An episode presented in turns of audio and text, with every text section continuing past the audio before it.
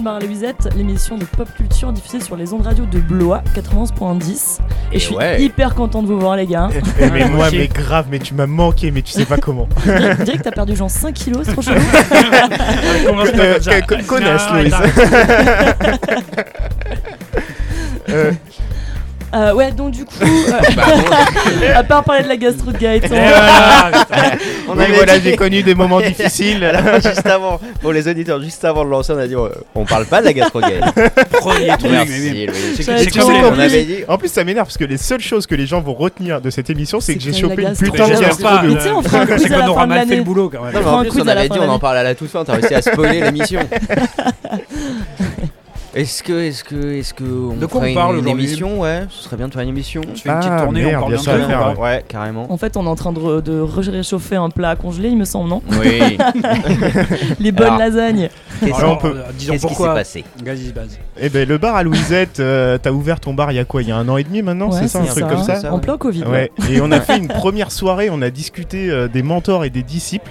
Et il faut avouer qu'on se connaissait pas trop, on était un peu stressés tous. Vous aviez tous peur du micro, surtout, ouais, faut le dire. Il mord, il mord, il mord. Et du coup, c'est une émission qui ressemblait pas à grand chose, hein, Non, globalement. C'est pas bien. C'était un on enfer. On C'était un enfer. on a dit jamais, on la diffuse. Et du coup, on a décidé de. Si vous, la voyez, si vous la voulez, vous pouvez payer 20 euros. On va faire un On Tipeee. dirait l'école des fans. On dirait vraiment l'école des fans. Bon, ben toi, du coup, euh, comment tu te sens? Ouais, Qu'est-ce ouais, que t'as ouais. lu? Euh, Et ça se trouve, là, les auditeurs sont en train de se dire bah, Je vois pas pourquoi il a diffusé, c'est comme ça d'habitude. Il y a C'est aucune toujours pas mieux, leur très grave vexant. Mais du coup, le thème était quand même cool. ouais, le ouais, c'est thème, c'était c'était quoi le thème Je me rappelle plus. Euh, Mentor, disciple. Mentor et disciple, on avait une, une petite question hein, euh, autour de. On avait dit. Ah oui. Gandalf est-il. euh, Un fils de pute. Non, je- Non, Louise Oh là là C'est midi à les la zouzous, radio, j'avais oublié. Pas sur la bande FM à une heure de grande écoute. Je me rappelle qu'on diffusait le mercredi après-midi en plein milieu jour de des enfants. Mais ça va, ils font escrime, judo, ils écoutent pas. Voilà, donc on va se demander si Gandalf est une gentille personne. Ou est-ce que c'est Un gros bâtard Un salaud. Voilà, Et Gandalf Un salaud, un salaud, salaud on peut, c'est un concept bien, de ça, Sartre. c'est bien, Ça ouais. passe. C'est voilà, c'est dans le dictionnaire. Ouais. Ah, ok. Donc est-ce que Gandalf c'est un salaud? Mais pourquoi on se demandait ça à l'é- à On répond l'époque? par oui ou non et on se barre On fait quoi? Oui. Question fermée. Voilà. C'est mais- quoi l'origine de cette question Non, pourquoi, cas- on, pourquoi on pourrait se demander si c'est un, Bah- un gros bâtard Bah, c'est vrai que la question elle est surprenante parce que quand tu penses bonté, quand tu penses euh, même euh, graphiquement le fait qu'il devienne tout blanc, etc., euh, Gandalf, t'as plus l'impression que c'est c'est la bonté incarnée, tout ça. Et c'est vrai que se gentil, demander, oui. c'est gentil, ouais. Et se demander si c'est un, un gros bâtard, un salaud, euh, c'est assez surprenant en soi. Et du coup, ouais, il y a peut-être des petits Ouais. indices qui nous font dire qu'il est pas si, si bon que ça, le bonhomme, quoi. En tout cas, oui, si on structure un peu ce qu'il fait, ce qu'il demande de faire, qu'est-ce qu'il qu'est-ce qu'il demande à des, à des petites gens là, qui n'ont jamais quitté leur, euh, leur petite maison Hmm, De se sacrifier Exactement, ouais. D'aller courir la pampa avec, euh, avec un anneau et d'aller dans l'endroit le plus dangereux du monde. Oui, ça s'appelle Pour- 14-18. voilà. Bah, Ben oui, bah oui, il y a un petit côté 14-18. Ouais, Ouais. c'est exactement ça. Donc déjà, il y a, y a Déjà, bel indice de, de, de, de fils de pute. Ou alors il y croit vraiment. Non, mais je crois Ouais, qu'il il, il y croit, croit, ouais, de- mais il croit voilà. de ouf. Bon, bah, on peut partir de là. C'est-à dire, Mm. il fait quand même une action. Il passe pour être le mentor, euh, enfin un des mentors Ouais, euh, mentor. iconiques Ouais. de, de la pop culture, avec euh, Dumbledore, etc. Il y, a, il y a comme ça des mentors iconiques qui se ressemblent un peu, hein, Ouais. des vieux barbus, Les vieux qui savent tout, barbus, avec point. un- qui savent tout mais qui veulent rien Qui dire. donne des bonbons dans une camionnette à côté d'un parc. Et voilà, en gros, ils savent tout, mais ils veulent pas dire tout. Euh, ils disent pas grand chose d'ailleurs, en général. Et ils envoient un peu des enfants euh, affronter le mal en personne parce qu'eux, ils ont pas le temps. Ils Bah ont de la paperasse. Ouais, c'est exactement ça. Ou alors qu'ils ont pas le temps, ou alors qu'ils ont pas assez de force, ou qu'ils ont Alors pas envie s- de se mouiller euh, dans l'affaire parce qu'ils ont tous un peu peur. euh, ouais. Ah, Ouais. c'est- alors après, on verra peut-être les, les Ouais, ouais. caractéristiques particulières, mais c'est peut-être la, la figure la plus éclatante qu'on a du mentor. Ouais. La question qu'on peut se poser à partir de ça, c'est est-ce que, euh, genre, Gandalf, du coup, c'est un mauvais mentor parce que parce qu'il est mauvais Mhm. Est-ce qu'on se trompe et qu'en fait il est bon? Ou bien est-ce que, au fond, toute relation de, de maître à disciple n'est pas un peu euh, problématique à ce point-là? Ouais, ouais. Mm. Euh, moi, je pense qu'on va vite arriver à un truc comme ça. Bon, ouais. Il y a- verra. Il y a quelque Oui, chose ouais, d'assez problématique. Qu'est-ce qu'on considère que, Comment est-ce qu'on pourrait définir figure de mentor Bah, Justement. En tout cas, si Ah. on se base ouais, sur la figure, euh, on va dire Gandalf, Dumbledore, euh, Merlin, Merlin, oui. la figure de mentor, c'est euh, c'est quoi? C'est euh, outre la barbe, c'est celui qui, Et un peu au-dessus des autres. Ouais. Ouais, celui qui, qui a quand même des connaissances, qui en Ouais. sait plus, ils ont des connaissances magiques, donc ça veut dire qu'ils ont accès à une- un monde. euh, nous, on voit pas euh, toutes ces connaissances et tous ces trucs-là. Euh, donc, bah, évidemment, ils- ils- comme ils en savent un petit peu plus, on dirait toujours qu'ils cachent des choses, qu'ils ont Ouais. des temps d'avance sur les autres, qu'ils envoient. Ouais, ils voient le futur Exactement, aussi. ouais, il y a toujours ce côté, euh, mm. ils ont une préscience quoi, du- Oracle, du, futur, de- oracle, etc. Et par contre, effectivement, il peut, co- comme s'ils ne pouvaient pas agir directement. quoi. Oui. conseillent ceux qui agissent. Sont- C'est le genre de mec qui dit Ah, j'aurais pas fait ça. J'aurais fait peut-être plus comme ça. Ouais, voilà, il te, il te dit ça plutôt. Euh, Fais, Oui. fais ça. Il vient de euh, voir après pour t'expliquer pourquoi t'es à chouer. Ouais. Avec une maxime que tu ne comprends pas. C'est clair. Mais après, ils font euh, aussi, c'est eux qui font advenir les grands héros. Euh, Oui. C'est Merlin qui fait advenir Arthur, c'est Dumbledore qui fait advenir euh, Harry Potter. Et, euh, Ça, C'est les chercheurs de talent. Ouais, un petit Ils peu. Oui, chasseurs. c'est Ils oui, sont sur LinkedIn toute la journée. c'est un peu ça, c'est la France, un incroyable talent. Non mais c'est aussi parce que c'est avec leur connaissance supérieure, ils savent qui est l'élu. Hmm. Et Ouais. du coup, ils vont le chercher pour dire c'est toi Ouais, l'élu. parce que il y a ce truc de faire advenir. On a l'impression que c'est un travail du mentor sur le disciple pour qu'il devienne justement cette figure héroïque. Et en fait, dans le Gandalf, je trouve qu'il est Bah, assez ambigu à ce ouais. niveau-là parce que en fait, Frodon très rapidement, euh, il doit se démerder tout seul en fait. Il le met sur le chemin de l'anneau. Donc déjà, Gandalf il disparaît parce qu'il se bat avec Saruman. Et du coup, c'est Gros euh, taf déjà. hein. Bah oui. Ah, Non, par- oui. Pardon, il a un taf à côté. hein. Ouais, mais Frodon, ouais, Frodon, il doit se démerder tout seul pour euh, rejoindre la cité des elfes, tu vois. Ouais. Donc déjà, euh, il fait Ah, il, tout il ça se retrouve à Fond-le-Combe, c'est ça? Fond-Combe, ouais. Fond-Combe. Ouais. Fond-le-Combe. Font le c'est En pleine Bourgogne. C'est la nouvelle traduction. Et surtout, la communauté de l'anneau, bah, elle dure euh, la moitié, la moitié du, premier roman, tu vois. Et assez vite, ce truc-là, il est disloqué. Il n'y a plus personne pour protéger Frodon au final. Donc Frodon, en fait, il se, il se, réali- Ouais. il se réalise presque tout seul pour moi. Après, il faut, je pense que narrativement, il faut aussi que le mentor soit euh, pas là tout le temps, parce que sinon c'est Ouais. lui qui. enfin, sinon, tu comprends pas pourquoi. Ouais. euh, Mais je- pas. Il je pense même pas. que c'est euh, vraiment sa fonction de, Oui. de mettre le pied à l'étrier et ensuite Ouais. d'être en retrait. Le- Pour écarter les antagonistes aussi euh, qui sont autour. Mais il apprend, il, il a un peu le, euh, la porte vers le monde extérieur. Quoi. Il pousse un peu le, Ouais. euh, Mm. le héros vers le monde extérieur. Grâce à ses connaissances, il va pouvoir aussi l'aider au début. Et puis après, il n'est pas là pour accomplir les choses. Oui, il est là voilà, pour aider ça. à accomplir. Ouais, Mm. mais tu vois, pour moi, il le presque Gandalf, en fait, il le pousse juste. Tu vois, il le, proté- il le protège vite fait, tu vois, à une petite partie de l'histoire. Mais en fait, en gros, il le pousse. Et après, c'est euh, démerde-toi tout seul, mon, mon grand. Et ça va super vite, surtout cette phase d'apprentissage. Pour moi, déjà, il y a quasiment pas d'apprentissage. Euh, Oui, Gandalf, il ça, lui apprend vrai rien à Frodon, tu vois. Il le protège juste un petit temps de l'aventure. Et après, il doit se Il pourrait démerder faire tout du seul, quoi. covoit, hein, c'est vrai qu'il parte à pied. hein. Ah, il pourrait le prendre sur sa chariote, au Ouais, moins traverser la comté, aigles. tu vois. Moins sur les aigles. voilà. franchement, le, le- le film serait allé beaucoup plus vite. On y va en aigle. Ok. Ouais. Après, il y a tout un tas de théories pour pourquoi ils n'ont pas pris les aigles, machin. Et euh, mais alors après, ça, ça marcherait. Alors, imaginons qu'on prenne pas euh, Frodon comme étant le héros, mais qu'on Ouais. prenne la communauté comme étant le héros. Ouais. Et là, du coup, euh, Gandalf a beaucoup plus euh, d'action. Il, Oui. Oui, oui, pousse tout à fait. beaucoup plus Aragorn. C'est lui d'ailleurs, il va jusqu'à Ouais, le oui. couronner à la fin. Ouais. Euh, il pousse Pipin euh, à s'accomplir, Mm. et Merry, etc. Euh, donc il pousse un petit peu toute la communauté. Et après, c'est vrai que euh, ils sont à part, hein, de toute façon, Sam Oui, et, oui. euh, et Frodon.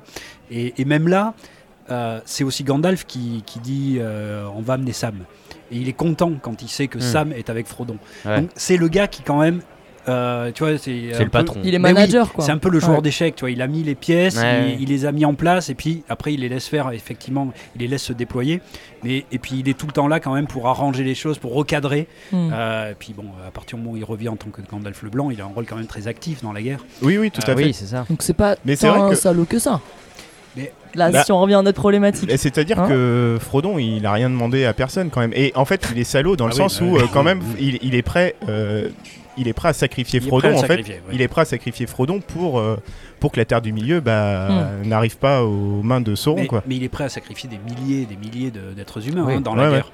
Après, lui, euh, il est très malheureux quand même hein, de savoir que Frodon peut Ouais. euh, mourir, etc. Mais il sait aussi que euh, la guerre euh, entraîne des sacrifices et que de toute façon, il va y avoir des milliers et des milliers de morts. Ça, il le sait. Hmm. Donc après, c'est pour sauver effectivement toute la terre du milieu, mais voilà, euh, il va y avoir des morts. Ouais, ouais, ouais. Euh, après, moi, moi, je trouve même peut-être que le. Mais tu sais, il est très utilitariste, c'est-à-dire il fait un, Ah oui. il fait Ah une ouais, espèce ouais. de calcul coût-avantage. Bon, au pire, je perds Frodon. Oui. Oui, oui, tu vois, et du coup, il y a un truc assez froid en dans ce manager, tu Ouais, vois. ouais, ouais. autant, autant Gandalf que Dumbledore dans Harry Potter, ils sont très utilitaristes. C'est des généraux un peu. hein, Oui, voilà. Et ils- c'est pas euh, la conception du bien qu'ils portent, et bah justifie un peu toutes leurs actions. Non. Ils- C'est pas ceux qui vont dire genre il y a des trucs qu'on fait, il y a des trucs qu'on fait pas. Il y a des moments où ils le font parce que pour, pour euh, les spectateurs, pour euh, nous, euh, il faut bien qu'il y ait, que Ouais, qu'il y ait- les- qu'il y ait une limite quand même. voilà, qu'il y ait une limite, que les que justement souvent aussi ce qui va distinguer le, le bien du Mm. mal, euh, c'est une sorte de mélange entre de l'utilitarisme, c'est-à-dire ce qui est moralement bon, c'est les conséquences. Euh, si, si, en gros, pour euh, vulgariser très fortement, mais l'idée c'est de dire bah, si euh, nos actions amènent plus de bien que de mal dans le monde, alors notre action est bonne. Et donc c'est un mélange de ça avec une position euh, philosophique opposée qu'on appelle le déontologisme, dans lequel on va dire ce qui est bon, c'est les principes. Ouais. Et ton action, si, elle- si tu agis avec des bons principes, même si les catastrophes, enfin même si les, les conséquences pardon, sont catastrophiques, toi tu agis avec des bons principes. Euh, et inversement, si tu, si tu fais le salaud, mais que à au final c'est bon ce que tu Mhm. fais, Ouais. c'est quand même, t'es, t'es quand même le salaud. En gros, tes actes ne sont justifiés que par les conséquences qu'elles peuvent avoir. Bah, ça c'est l'utilitarisme. Ouais, les actes ça, sont justifiés Ouais, par les conséquences, et tandis que la position philosophique opposée, qui est le déontologisme, c'est euh, c'est les maximes de tes actions, c'est-à-dire les principes que Ouais, tu ouais. as, qui vont déterminer la, la valeur de ton Mhm. action. Ouais. Et j'ai l'impression que autant Gandalf que Dumbledore, en tout cas, Merlin c'est un peu plus compliqué, mais autant Gandalf que Dumbledore, en fait, si on regarde bien leurs actions, ils sont carrément utilitaristes, mais il y a une sorte de, de vernis un peu déontologiste où on- ils vont jamais exprimer explicitement Ouais. que. Alors, je vais, je vais sortir des, des grands barbus, mais juste pour faire le parallèle avec euh, le. Juste Je fait- sors euh, des grands barbus. Je non mais Je juste pour parler de, de Morpheus et en fait ce qui est très cool avec euh, Morpheus je trouve que c'est un peu les deux en même temps parce que du coup il va libérer il va libérer Neo il va lui Et pour le permettre coup, il y a aucun poil. et Ouais. oui c'est pour ça que je dis que oui c'est vrai que lui pour le coup il y a rien du tout et d'un côté il va il- lui ce qu'il souhaite c'est détruire la matrice du coup que les hommes soient libres mais en plus il va se servir de Neo mais quelque part Neo il va réussir à devenir libre tu vois il va accéder à une liberté de conscience Hmm. grâce à Morpheus donc en fait il y a les il y a les deux en même La temps différence, Et- c'est que lui, s'appuie sur l'oracle. Tu Oui. vois la différence avec Dumbledore et Gandalf, c'est que Lui-même a- un mentor. il, en il fait, a comme- délégué Ouais. euh, Ouais. ses choix à une puissance qui est l'oracle, Ouais. tu vois. Mais, si je mais si devais, tu vois, les mettre sur une échelle de bonté, pour moi, Morpheus, il est bien supérieur à Gandalf parce Ah que, bah oui, parce que en fait, Neo, euh, quand il sort Neo de la matrice, il permet à Neo de d'être libre. En fait, tu vois, là, là où Gandalf, lui, il va mettre en danger Frodon pour la survie de la Mm. Terre du Milieu, tu vois. Il Donc, fait euh, sortir de la comté. C'est un peu pareil. tu regardes la comté, c'est la matrice. Hein. Ouais. Ils sont tous contents. ils- Enfin voilà, c'était juste ce petit parallèle là où je, en tout cas Morpheus moi me semble plus euh, ap- après il se fait il se fait avoir dans l'histoire avec sa fausse prophétie et tout hein, ça Mm. il y a pas Oui, de problème là-dessus. Lui, il est quand même aussi un peu manipulé, Morpheus. Ouais, ouais, mais c'est pas de son ressort, tu vois. Enfin, Mm. il se fait il se fait avoir quoi Morpheus en quelque Ce sorte. qu'il y a dans des, dans des trucs comme, euh, comme Gandalf et, euh, et Dumbledore, ils, ils ont aussi l'avantage d'avoir un ennemi très clairement positionné. Oui. Ils Ouais. sont face, alors, euh, littéralement, au maître des ténèbres. En fait, ils sont face à, Tout à simplement. leur figure Ah. euh, en opposé. Exactement, leur figure noire, quoi. Ouais. Ouais, ouais. un opposé, sombre. Donc du coup, c'est assez facile aussi. C'est-à-dire, ils vont tout faire pour contrer celui qui fait le mal. Donc ils n'ont même pas réellement à, à, tu vois, à justifier de leurs actes, à justifier du fait que oui, il va y avoir des milliers de morts, oui, on envoie des enfants, ou en tout cas des, des Ouais. représentations d'enfants euh, dans les pires conditions. Euh, oui, on va, on va élever Harry juste pour euh, Ouais. l'amener à la mort, etc. Le but, c'est de détruire le Seigneur Noir. Ouais, ouais, ouais. Donc finalement, euh, ils, ils ont presque un principe philosophique qui est, euh, Ouais. qui, qui est acté. enfin, Oui, la cause est juste. Ouais, Oui, Donc, euh, Parce que c'est des temps de crise, hein, mais pas que c'était Ouais. pas trop con de dire 14-18, finalement, c'était exactement Ah le bah même, non, le même mais- discours. mais Tolkien, il- en il temps de crise, tu peux absolument, euh, Ouais. tout, euh, tu peux Ouais. absolument écarter Mm. toute, euh, toute valeur Mais à déontologique. partir Tu moment où vois, t'as un ennemi à abattre qui est aussi euh, figu- figuré, quoi. Ouais, ouais, euh, j'entends. Mais mais il y aurait pu y avoir. Alors, euh, moi, j'ai jamais lu les bouquins, Le Seigneur des Anneaux. Pour le coup, j'ai juste vu les films et en plus les films version cinéma, donc même pas les versions longues. Et je trouve que. Ouais, c'est vrai, c'est vrai. Mais je trouve que Gandalf. 15 heures, j'avoue, 15 j'avoue. C'est hyper bien les versions longues. Ouais, Mm. en plus, ouais, je pense qu'elle déchire. Ouais, ouais, Faut C'est les voir en elfique. Et, et je pense qu'ils auraient pu faire un peu plus de scènes où Gandalf justement serait dans ces situations de, de remords vis-à-vis de Frodon, tu vois, avoir un peu plus d'affect pour Frodon parce qu'une fois qu'il y a plus Oui, Frodon, oui. il s'en bat la race de De toute Frodon. façon, en ça fait. sert à quoi qu'ils disent bon, Frodon, je suis désolé, t'en chies un peu, mais tu dois quand même y aller, tu vois. Enfin, Oh, ouais, Ah, mais mais ça, ça aurait été intéressant de le mettre dans Bah, ces tu- tu sais situations-là. pas si- tu crois pas si bien dire, il y a une scène euh, qui est dans les versions longues Ouais. où effectivement ils discutent justement de, de ça, de, de, de où est de Frodon, etc. Est-ce qu'il est encore vivant? Il s'inquiète pour lui, Ah, etc. Et Aragorn qui lui dit mais que vous dit votre cœur Ouais. et, et, euh, et là il cherche dans son cœur. qui est- qui son cœur lui dit on s'en bat les Et, couilles. et Allez. non. et, et là il dit c'est la guerre. qu'il est encore vivant. Ah. Et donc Aragorn, il dit, ben voilà, et euh, il est heureux et tout. Et il dit oui, mais quand même, il est seul, euh, tu vois, Mhm. je l'ai quand même envoyé à la mort. Et Aragorn dit non, mais il n'est pas seul, il y a Sam avec lui. Ouais. Et là, quand il lui dit il y a Sam avec lui, il a l'œil qui frise, euh, Gandalf, et, et il dit ah, ça c'est une très très bonne nouvelle. Ok, Gandalf, Ah. il remonte dans mon cœur. Voilà. Il mais se t'as fout de la gueule du raison. monde. Hein. il, y a, un hobbit grassouille avec lui. C'est bon, c'est bon, Sam. il est sauvé. Ben oui, mais comme il a cette préscience, Gandalf, il sait que Oui. c'est Sam qui va Non, mais justement lui permettre de garder euh, le- la, la- la bonne voie jusqu'au bout. Et puisque le, le héros à la fin, c'est Sam, hein, le dernier narrateur, Oui, le dernier héros, c'est Sam. Oui. Oui. Donc euh, voilà, il y a tout ça qui est, qui est mis en place quand même dans les versions longues. Mais euh, avec tout ce qu'on dit là, moi je pense à un truc, justement, il y a, il y a quand même un truc un peu particulier avec ces espèces de mentors que sont euh, en tout cas euh, Gandalf et Dumbledore, c'est que et quels sont vraiment les actes où ils apprennent quelque chose aux... Ah, Ah. ouais, moi, ouais, c'est des, c'est c'est des vrai purs que- mentors Mm. d'action. C'est pour ça Oui, qu'en oui. fait ils ressemblent peut-être plus à des patrons ou à des généraux ou à Mm. des choses comme ça qu'à des véritables mentors qui vont euh, donner une sagesse. Contrairement peut-être à. Merlin qui a plus Ouais. ce rôle. Alors, c'est le moment Joseph Campbell. Ah. Il faudrait un jingle pour ça. Ah oui, mais Alors, ça vient de ça- là, alors- les gars, peux rien. Euh, ça vient de ça. Donc, euh, on est obligé d'en parler deux minutes.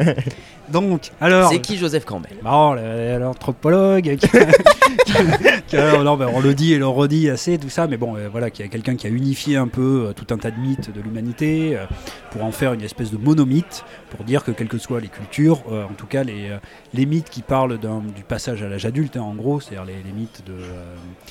Euh, euh, Aidez-moi, les gars.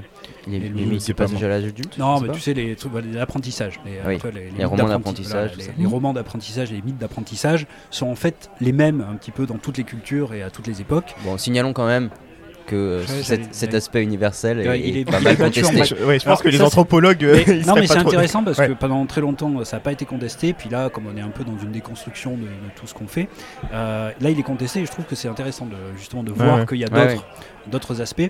Donc, effectivement, c'est peut-être pas aussi universel que ça. Il y a d'autres sociétés qui, qui peuvent voir les choses un peu différemment. Mais c'est vrai qu'il a quand même rassemblé assez de choses pour dire c'est peut-être pas un monomythe complet de l'humanité, quel que Mhm. soit le temps. En tout cas, c'est euh, c'est des étapes qui se retrouvent euh, Dans pas mal de cultures. pas mal de cultures. Ouais, ouais. Et c'est vrai, il faut, euh, tu fais très bien de le souligner, c'est peut-être pas aussi universel que ça. Et, donc, euh, il nous raconte quoi ce Joseph bah donc Campbell il nous raconte qu'il y a toujours en gros les mêmes étapes, les, euh, les mêmes personnages, les mêmes archétypes qui reviennent dans toutes ces, euh, dans toutes ces histoires. Et l'archétype qui revient quasiment tout le temps, c'est justement l'archétype du mentor. Et qui va intervenir à chaque fois au même moment dans les histoires.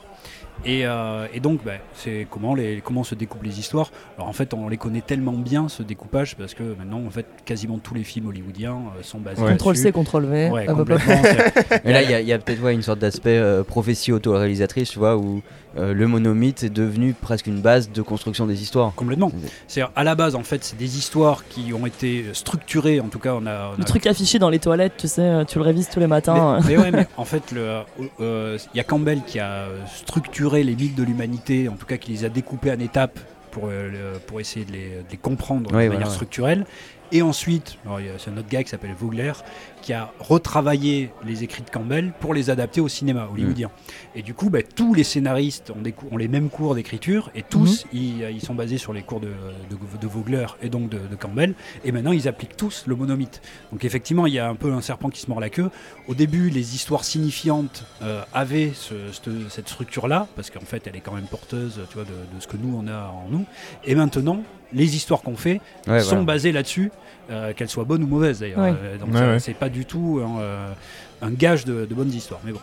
Et donc, au début, ben, on a le monde ordinaire, donc imaginons, là, euh, dans, euh, chez Tolkien, euh, la comté, etc. Ouais. On a l'appel de l'aventure que le héros refuse en général.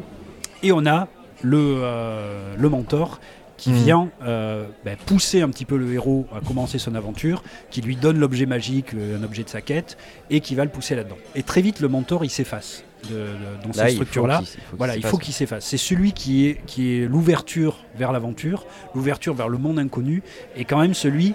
Alors, on disait que. bah, J'arrive, hein, enfin, enfin à ce qu'on disait. Euh, effectivement, il lui apprend pas grand-chose, mais il lui Ah oui. donne un objet magique.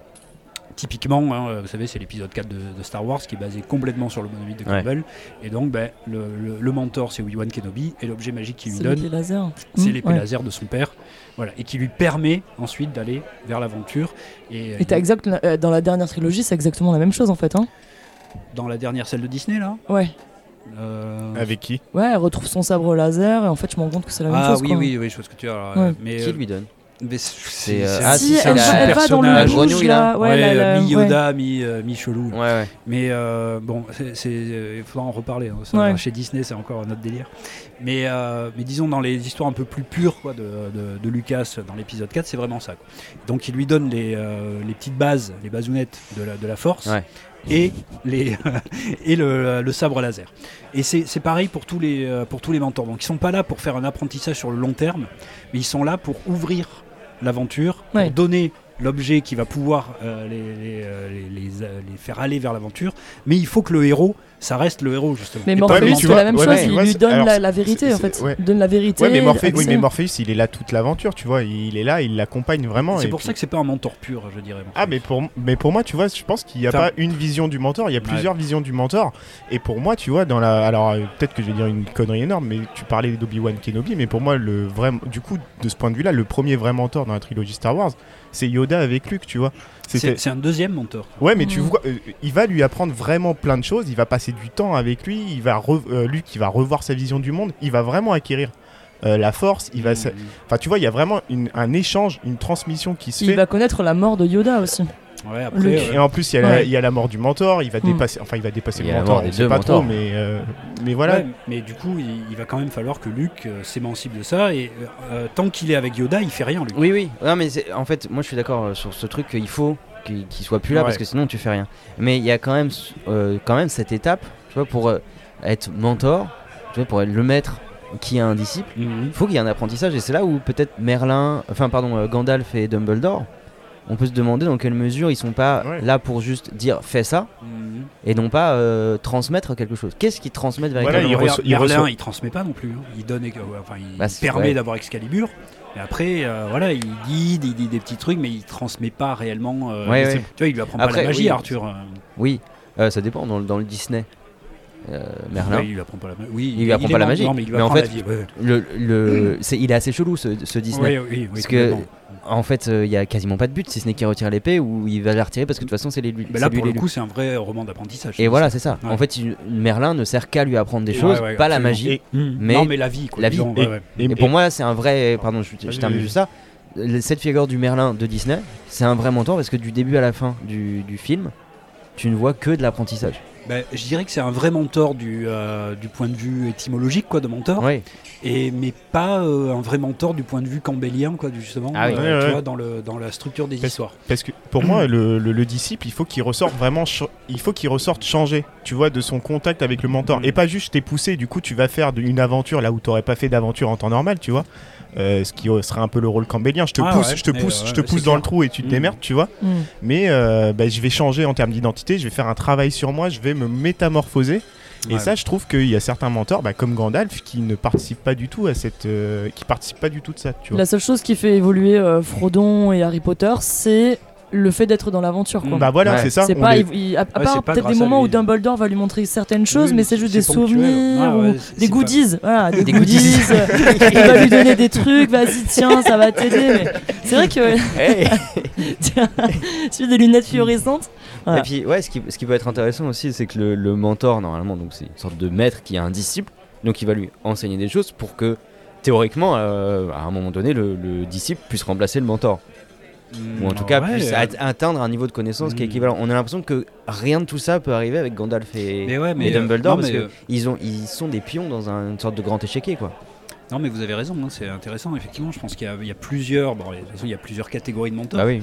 Mais là, du coup, ouais, on touche à un truc, c'est qu'il y a le mentor, disons, l'archétype du mentor euh, tel que Campbell le, Ouais. le- le donne, et la fonction Ouais. mentor qui est une fonction du coup de, bah, de professeur. Quoi. Ouais, Oui, j'ai c'est plus, ça. j'ai plus Et- l'impression. Du coup, pour moi, bah, Gandalf et Dumbledore, plus on en parle, et moins ce sont des mentors pour moi. Dans ma conception, Mais ça, ça naît Bah oui, dans, oui. la- dans le Ouais. co- côté structurel euh, du truc. Puis bon, euh, Dumbledore, c'est un professeur, quoi, du coup. ouais, mais c'est un professeur qui enseigne pas. Et ben voilà, il apprend pas à Harry. Alors, euh, quand je disais mentor du point de vue euh, étymologique, enfin, c'est pas réellement étymologique, mais disons le, le mot mentor, Ouais. euh, juste en deux mots, hein, on dit euh, d'où il vient, quoi. C'est euh, mentor, en fait, c'était un gars euh, qui s'appelait mentor. quoi, dans, euh, dans l'Odyssée. Tout simplement. C'est Bah ouais. Franchement, c'est grave Bonjour, classe je prénom. Je Mentor. m'appelle Mentor. Bah ouais, ouais. Sauf qu'à l'époque, c'était pas classe parce que ça voulait rien dire. c'était juste son prénom, le gars. Peut-être, tu vois, dans, dans, deux, dans 2000 ans, on dira Gaëtan. Ouais, et puis, les- les classe, tu vois, s'appelle c'est, Gaëtan. euh, Et je travaille pour, je travaille pour les gars. Toute ma vie est basée là-dessus. C'est ça devient une antonomase. Donc- J'ai commencé en disant que j'avais la gastro, donc je suis pas sûr. hein, mais- Ce serait un que- médicament contre la gastro. ou un synonyme de gastro. Mais, euh, mais donc du coup c'était ça. Donc, euh, Ouais, Louis, c'est un P, hein, donc euh, c'est bon, c'est déjà pris. donc Mentor en fait c'était le euh, c'était un pote d'Ulysse qui euh, euh, Ulysse lui a, lui a laissé l'apprenti enfin l'éducation de Télémaque son fils. Donc du coup ben, pendant les, les 20 ans où Ulysse était euh, les 10 ans à la guerre de Troie et les 10 ans où il est revenu euh, de, de la guerre de Troie, ben, c'était Mentor qui apprenait à Télémaque Mm. euh, voilà, qui, qui le- qui le- qui lui donnait l'éducation. Donc après, ben, par euh, donc, euh, le, mot, euh, le, mot propre, enfin le, nom propre est devenu un nom commun, c'est l'antonomase. hein. Et, euh, et donc du coup, ben, on dit un mentor euh, suite à ça. Ok. Donc à la base, c'était ça. Et donc du coup, à la base, c'est vraiment ce que vous disiez. Ouais, c'est ça. coup.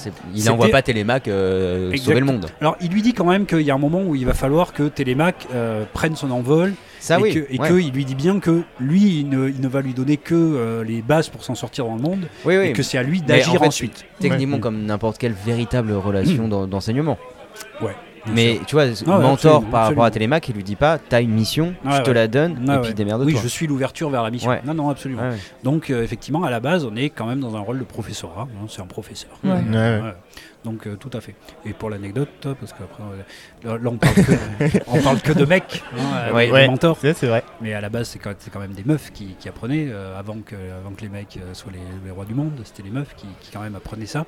Ouais. Et il reste des, des petites bribes dans notre société. Déjà, enfin dans, dans nos mythes, euh, déjà Mentor, c'est en fait Athéna qui était déguisée.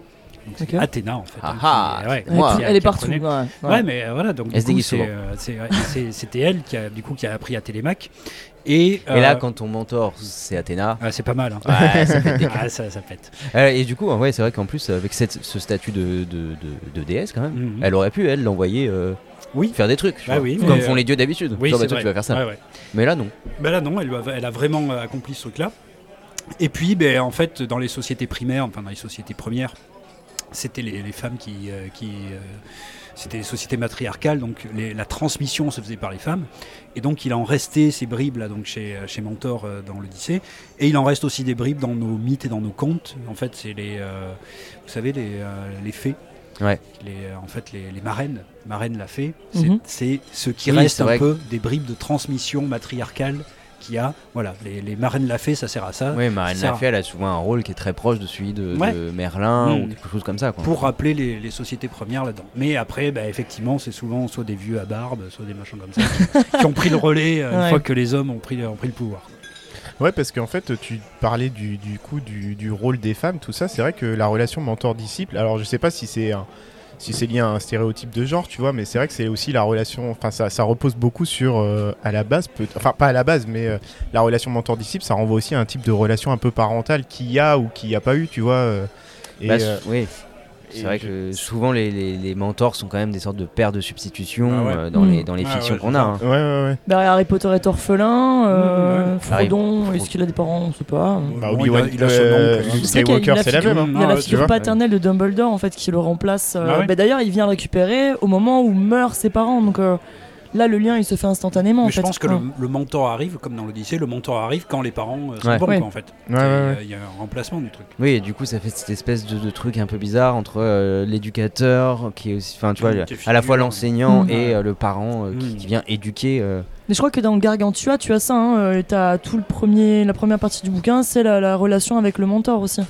C'est quoi Euh, Gargantua Moi, je connais pas. Euh, Gargantua, vas-y Fred. non, je suis en train de bouffer. Euh, C'est un livre de Rabelais. Ouais. Ouais, c'est Ok. ça. Et donc dedans, je me Il a souviens fait bien, l'arme hein, fatale t'as- 18 aussi.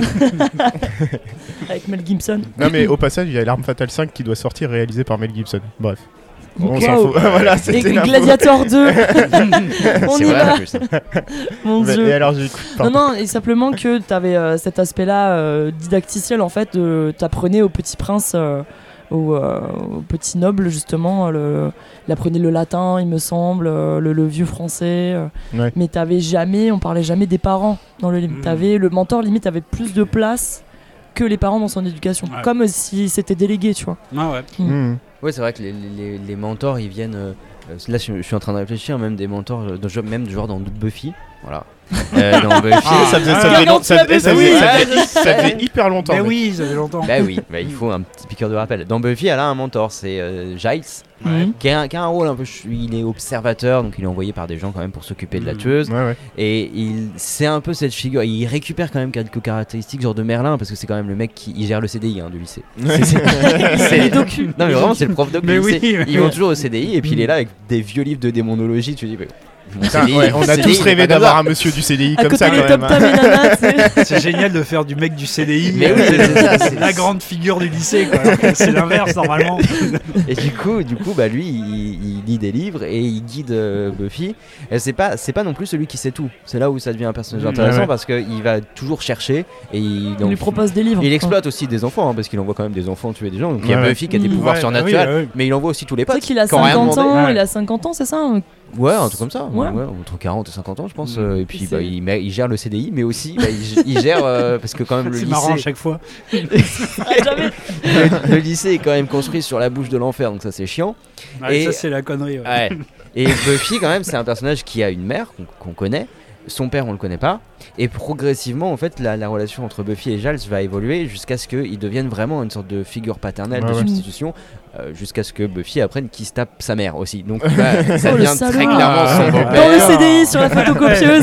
ça devient très très clairement son beau-père. Et il y a toujours voilà, cette espèce d'ambiguïté euh, euh, avec une relation euh, d'une nature euh, euh, filiale, en tout cas, euh, Ouais. dans, dans toutes les figures qu'on a. Mais il y a un Mm. super film de Clint Eastwood du début des années 90 euh, qui s'appelle Un monde parfait avec euh, Kevin Costner justement et l'histoire elle est, elle est simple en fait c'est deux, euh, deux prisonniers qui s'évadent de prison donc Kevin Costner et un fou furieux Euh, le fou furieux il prend en otage un, un gamin et en fait Kevin Costner il se retrouve du coup euh, avec ce gamin sur les bras il se débarrasse assez rapidement du fou furieux parce qu'il se rend compte que c'est un, que c'est un starbé et ce gamin en fait il s'avère qu'il est élevé par une mère qui est témoin de Jéhovah et il n'a pas le droit de faire grand chose dans sa vie, tu vois. On sent qu'il a envie de fêter Halloween, sa mère lui interdit, il est Doliprane. jamais allé à la fête foraine, tu vois.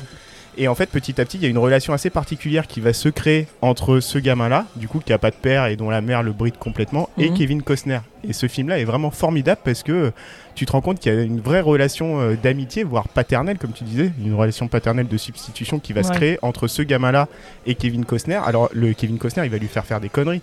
Et pour la première fois de sa vie, le môme, il a l'impression d'être libre et de pouvoir vivre. Pour la... Tu vois, il voit des trucs qu'il aurait jamais vus, il va se mettre à voler, tout ça. Mais pour lui, c'est l'accès quelque part à Mm. une liberté qu'il n'avait pas. Et c'est vraiment un, un chouette film, je le recommande à tout Mais est-ce que, est que du coup, dans cette relation-là, le mentor, il garde sa personnalité? Est-ce que c'est une figure d'exemplarité où il s'efface ou au contraire, euh, il va rester lui-même En, euh, en fait, ce que tu te rends compte, c'est que le Kevin Costner, lui, il a jamais connu son père, tu vois. Et Ouais. au pire que ça, il a été envoyé en prison pour pas qu'on le mette dans les pattes de son père, qui était euh, un criminel. Oula, Et c'est quoi C'est américain ça mais, ouais, mais non, mais du coup, du coup, il va rattraper un peu ce truc, euh, tu vois, sa paterne. euh, il a pas connu de père, lui. Du Mhm. coup, il va se comporter en père avec euh, avec euh, le gamin qu'il a pris en otage. Tu vois. Ouais. Et du coup, c'est vraiment un chouette film et vraiment du grand Clint Eastwood pour le coup. Donc, euh, je, le, je Ok. le recommande à tout le monde. Vraiment chouette. Ça marche. Non, parce que vous voulez, tu sais, de relations de filiation, c'est hyper intéressant tout ça. Alors, ouais, peut-être que je vais partir un peu loin, mais euh, Allez, Euh, vas-y. Euh, parlons, en fait, Louisette. il y a, y a une série que j'ai- j'aime beaucoup qui s'appelle The Crown. Euh, je sais pas si vous avez regardé un petit peu. Non. Bon, ça fait un tabac, mais euh, et pour cause. C'est vraiment une très bonne série. Et je crois que cette relation de mentorat, tu l'as avec, euh, par exemple, le monarque et son peuple, tu vois. Et euh, je pense que tout Mm. l'intérêt de la série euh, dans The Crown, c'est de voir comment s'efface progressivement la personnalité de la reine. Ouais. Et c'est- ce qui est incroyable, c'est que vraiment les actrices ont fait tout ce taf-là de, euh, elles deviennent un, un espèce d'archétype. Voilà, quand elles prennent la parole, elles s'entraînent à devenir un- juste un porte-parole, tu vois, un espèce de de, de, de, de- comment on appelle ça, de, de, ouais, une espèce de, je sais pas comment dire, aidez-moi. Je sais pas, fonction, mais je sais pas ce que tu veux dire. Si c'est quelqu'un, non mais un monarque ou, euh, bah, par exemple, voilà, Elisabeth II, que ce soit euh, même Oui, les ils incarnent une image, quoi. ils incarnent une image et ça doit être, euh, et en soi, pour moi, c'est une vraie relation de mentorat Alors, je vois sur pas en quoi. plein de disciples. En quoi c'est une relation de mentorat Ah bah alors, est-ce que tu Symboliquement, symboliquement, c'est. Mais là, tu vois, on disait alors soit ils apprennent, soit ils poussent au cul, tu vois, machin. Ouais. Alors là, ils sont dans quel euh, Bah, ils ont quand même un doigt de regard sur la. Un, Un doigt. doigt, un doigt de regard un droit de regard sur, sur la, sur la politique. Elisabeth II elle représente aussi une partie, euh, c'est l'alliance entre la politique et la religion. Euh, symboliquement, elle, a, elle est sur tout le Commonwealth. Il y a un pouvoir qui est Ouais, mais il y a un gigantesque. pouvoir. Il y a un pouvoir qui est euh, aussi spirituel. Euh, la, la reine, maintenant, elle est aussi considérée comme. Bah, elle a énormément d'influence euh, sur, les, sur les Anglais, sur les Britanniques. Ouais, ouais, mais moi je me pose la question, tu vois, de dans quelle mesure le fait d'avoir un pouvoir politique, Hmm. et une influence euh, même politico-symbolique, Oui. fait de toi un mentor ou juste une sorte de. de Bah, d'être au-dessus des de- autres qui, oui, qui leur disent qu'ils espèce doivent de faire. c'est une espèce de, de recteur euh, spirituel, politique, euh, tel qu'on pourrait imaginer un mentor à la toute petite échelle familiale en fait.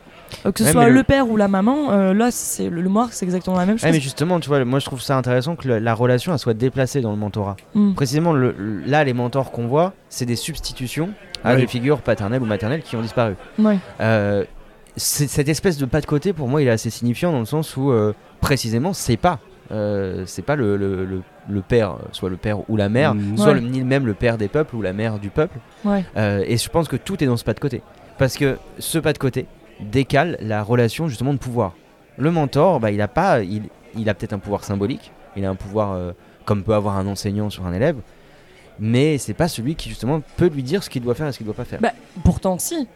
Euh, en temps de Covid, euh, bah, il se, bah, pareil, non, pareil, Philippe VI en Espagne ou Elisabeth II ont fait un message pour demander aux gens de respecter les mesures. Mais Edouard on est dans une aussi. relation de mentorat pour moi. On est dans Non, un. ils disent, ils, ils te disent que tu dois faire, comme comme ta mère qui dit bah va, va faire ça euh, ou ton père qui te dit Mais va faire ça. Pour mais moi, va- c'est va exactement la même la chose, mais à une échelle euh, nationale, voire Ouais, internationale. mais pour moi là, c'est ton père qui te dit va débarrasser la table, c'est pas une relation de mentorat. Bah, c'est si, une parce relation que de, de- Ce qui de- fait de que son ordre y porte ou pas, c'est le fait qu'il soit exemplaire, c'est le fait qu'il m'ait éduqué, c'est le Ouais, fait. Mais là, j'ai- moi, là, j'ai l'impression qu'on confond, tu vois, le pouvoir avec euh, le, Mais le- alors, le, le le mentorat. mentor, pour moi, il a une forme de pouvoir. Ça peut passer par l'amour, ça peut passer par, euh, par, les, par la valeur, ça peut passer par euh, dans ce dont tu parlais, le fait de faire les premières conneries avec la personne.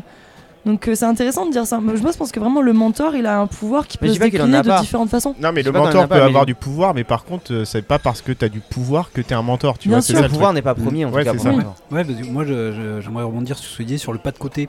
Et même, euh, il y a un autre pas de côté peut-être du mentor, c'est qu'il il est justement un peu dans l'ombre du pouvoir. Oui. Hmm. C'est plutôt Oui, oui. celui qui va influencer le pouvoir, tu vois, à faire les choses.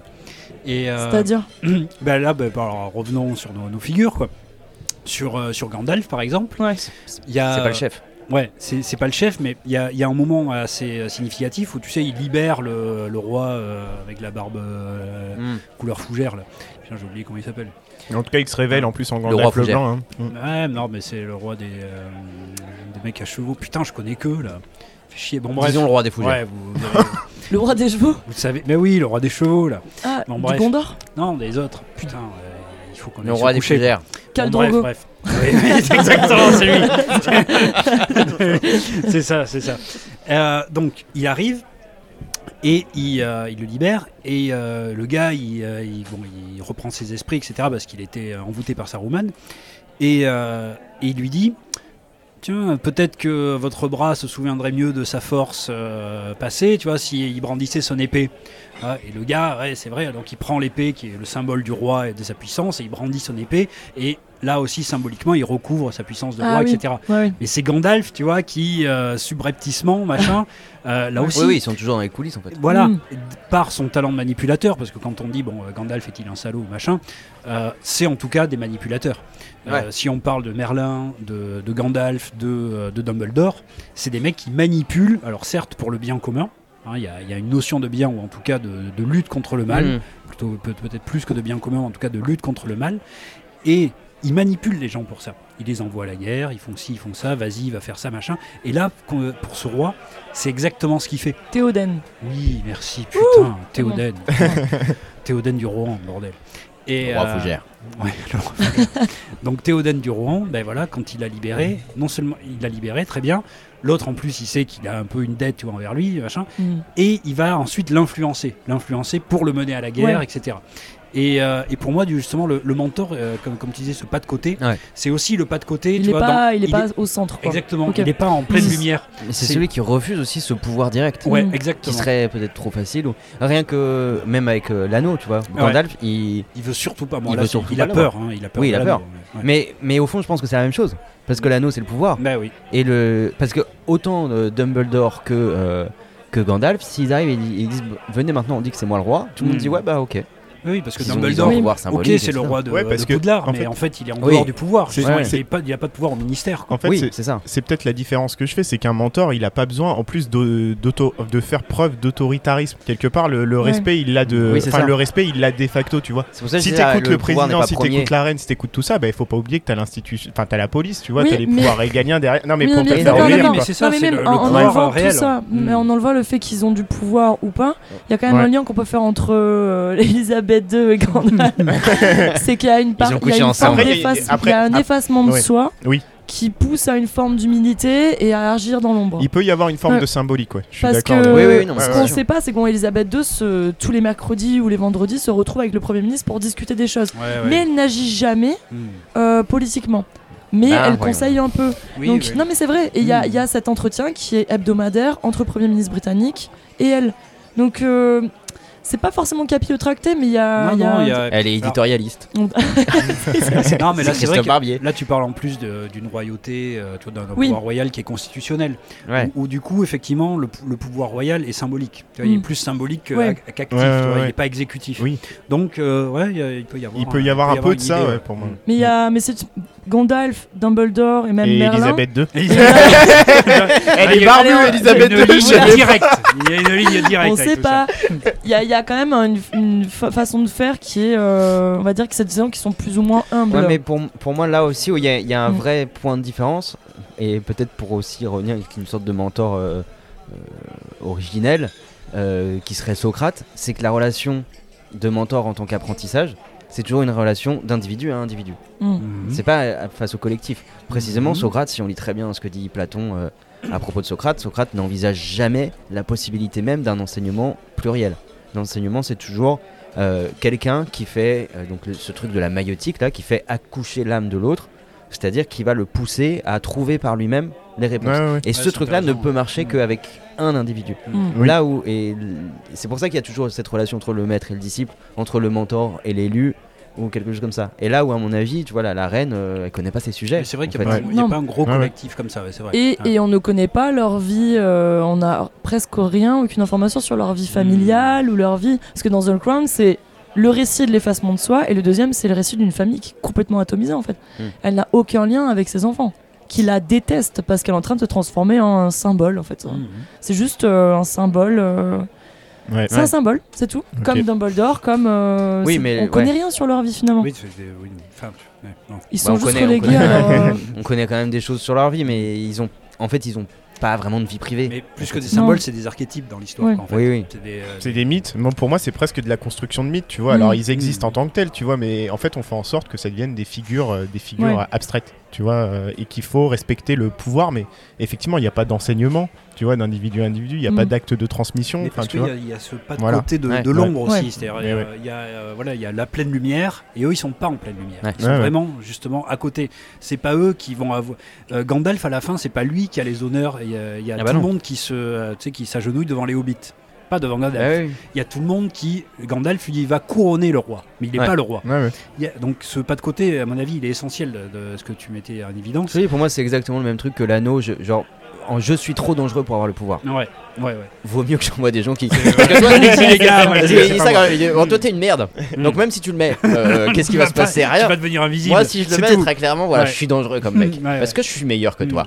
Et je pense que voilà, c'est- il y a la conscience de son propre pouvoir quand même Mm. qui Mm. fait que euh, c'est pas des salauds jusqu'au bout. C'est peut-être là où on va les distinguer de, de- de grands euh, mentors méchants, bah, comme, euh, comme peut l'être Saruman ou comme Oui. pourrait l'être euh, le Palpatine. Palpatine. Où eux, ils vont dire j'ai du pouvoir. Bah, euh, Donnez-moi le pouvoir Ouais, moi. mon truc. Ouais, C'est moi que je veux. Voilà. Mm. Moi, l'État, c'est moi. Mm. Euh, la République, c'est moi.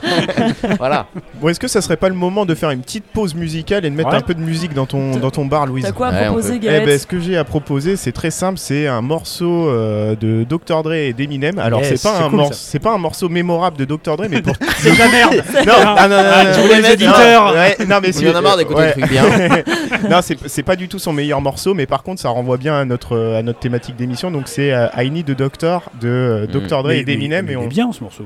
Ouais, il est pas. Pour Ouais, moi, il est c'est pas. c'est pas le haut de la, c'est pas l'acmé Ouais. de la carrière. mais- non, non, moi je l'aime Je bien. suis il est contente cool. que t'y crois. C'est vraiment cool. I Need a Tu vas faire Doctor. sur les clients. Voilà, quoi. voilà, zappez sur une autre station radio, puis vous revenez dans 3 minutes.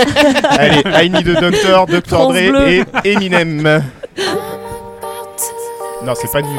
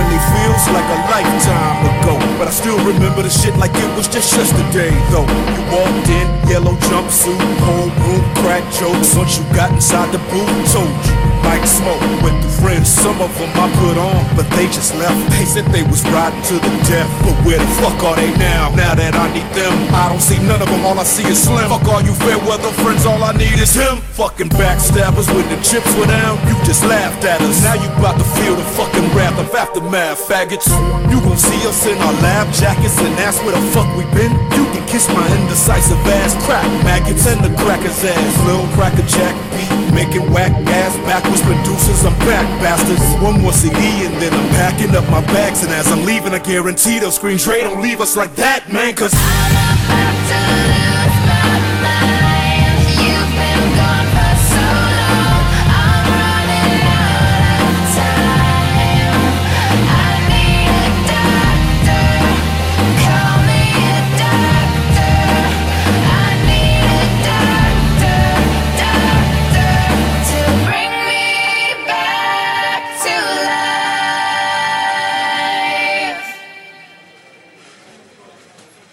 Ouais, du coup, on vient d'écouter le morceau I Need a Doctor de Dr. Dre et Eminem. Donc, effectivement, peut-être que j'étais un peu dur en disant que Ah c'était oui. pas terrible. C'était très bien. C'est Louis, tu Mais- peux nous mettre une tournée, s'il te plaît Oui, une tournée. Mais en fait, euh, l'histoire de ce morceau, c'est que. Allez, la euh, petite mousse. Merci. Euh, Dr. Dre a pas arrêté de parler de son troisième album solo qui n'a absolument jamais sorti, qui était Detox. Et ce morceau-là, il est sorti il y a à peu près une dizaine d'années. Chin chin. il y a à peu près une dizaine d'années, ça devait être le premier single en fait de Detox qui n'est jamais sorti Mhm. par ailleurs. Du coup, c'est devenu un single, voilà, lâché Ouais. comme ça gratuitement. Et en fait, cette- ce morceau-là, il est assez intéressant parce qu'il y a Eminem qui, euh, qui explique dans les deux premiers couplets tout ce que lui a apporté euh, euh, le docteur justement dans sa carrière, tout ça. Et dans le troisième couplet. On a Dre qui se réveille et qui dit euh, bah, Je te remercie, tu m'as soutenu. euh, Mm. Là où les autres ont commencé à me lâcher, euh, tout ça, toi t'es resté, t'étais là, t'étais avec moi. Et finalement, on a ce, ce rapport entre les deux qui, qui, qui est assez particulier. Et j'aime bien moi cette, euh, ce truc euh, qu'il y a entre Dr. Dre et Eminem parce que euh, quand euh, Dr. Dre il l'a récupéré, en fait, Eminem, il venait de fonder son label Aftermath. Et le problème, c'est que ce label-là marchait pas vraiment comme il le, comme il le souhaitait. Il n'y avait pas assez de ventes, il y avait quand même des ventes puisque c'est Dr. Dre. Mais Ouais, ça marchait. C'était pas bon. C'était- il, il venait de quitter Death Row, donc, où il avait fait le- son premier album, Chronique, qui était alors là, bon, une explosion totale. Bah. Il a, euh, avec les problèmes qu'il avait avec Shook Knight, euh, du coup il s'est barré et il a laissé tout, euh, tous ses masters à Shook Knight et à Death Row. Donc il, a- il est reparti de zéro, Dr. Dre. Euh, il avait évidemment ses royalties, etc. Mais il n'était plus propriétaire de, de ses sons, de tout ce qu'il avait fait chez Death Row. Et- Et, donc il, re- il re- il repart à zéro et ça fonctionne pas. et ça fonctionne pas et puis lui il est un peu dans une crise artistique où euh, il a l'impression Ouais. de tourner en rond dans les prods qu'il fait il a l'impression de pas trouver l'artiste et du coup il tombe sur ce mec là Eminem qui avait déjà sorti un album et il le trouve fantastique il le trouve admirable et euh, du coup il va le convoquer à Los Angeles et pendant euh, des mois ils vont s'enfermer enfin pendant des semaines ils vont s'enfermer en studio pour sortir le premier album chez Aftermath d'Eminem qui va être un raz de marée Ouais. et ce que je trouve intéressant dans leur relation, en fait, c'est que finalement, il sait qu'Eminem, il a un talent de fou. Il entend Mhm. ses premières pistes, tout ça. Et Dr. Dre, il va lui enseigner comment, sur- avec ce talent-là, faire euh, des gros chiffres en termes, de, en termes commerciaux, tu vois. C'est comme s'il allait doper le talent d'Eminem avec une, une esthétique, tu vois, euh, des instrus qui vont faire que ça va faire des tubes euh, planétaires, tu vois. Il va vraiment faire des tubes planétaires et ça, je trouve ça super intéressant. On sait très bien qu'on a quelqu'un d'hyper talentueux à la base, mais on va le travailler, on va lui apporter quelque chose en plus pour Ouais. qu'il devienne la superstar, tu vois. là où c'est marrant, c'est qu'on a l'impression d'avoir euh, un archétype assez, euh, assez commun en fait de la fiction euh, du Ouais. relation Bah oui, oui, maître-disciple. complètement. Ouais. à la fois dans le, l'espèce d'élu qu'il faut révéler, Ouais. Mm. mais aussi le mentor qui est un peu dans l'ombre, Oui, c'est qui, a une sorte soit de gloire passée, soit Ouais, de exactement. celui qui est, qui est pas au centre des trucs. quoi. Et, et avec une prise de risque démente, parce que là, c'est du même ordre que justement Gandalf qui dit Ben moi, le plus grand pouvoir du monde, je vais le filer à un hobbit. Ah, C'est-à-dire à, à la créature qui est vraiment. euh, qui peut pas se défendre. Ouais, mais Gandalf, il a bien Et- pas de créer son label aussi. Ah, Gandalf, il avait pas des ventes pourries avant. Non, mais bon, Ah tu vois, normalement, il doit rendre des comptes à Saruman. non, et mais c'est une tout, sorte de euh, clodo quand même. Oui, oui. c'est quand même plus ou moins non, le, mais- le clodo de la surtout- bande euh, non, chez, mais- les, chez les magiciens. Bah. Non, mais Non, surtout, surtout à l'époque, c'est qu'il n'y a pas de rappeur blanc, ça n'existe Mais pas voilà, les rappeurs blancs. Et du coup, Ouais. il va miser des millions de Mm. dollars sur un rappeur qui est blanc. Il a tout. En fait, Eminem, il a tout pour se faire allumer à la base. Et, et euh, Dr. Dre, il va miser du coup sa crédibilité Ouais. sur lui. C'est-à-dire que là, de- Dr. Dre il commençait à ne plus avoir de crédibilité parce que ce qui sortait était plus terrible. Et il dit bah, très bien, moi je mise tout sur un rappeur blanc hyper chelou qui raconte Ouais. euh, en plus qui est vraiment euh, qui a un style très particulier. Ouais, et qui se moque, Mm. tu vois, qui a, qui a un style. Enfin, Eminem, c'est un- c'est pas l'anti-gangsta, gangsta, tu vois, mais, euh, Ouais, mais mais c'est quelqu'un qui est c'est- dans la moquerie, tu vois, permanent. un redneck. Bah oui, c'est Mais ça. oui, mais c'est ça.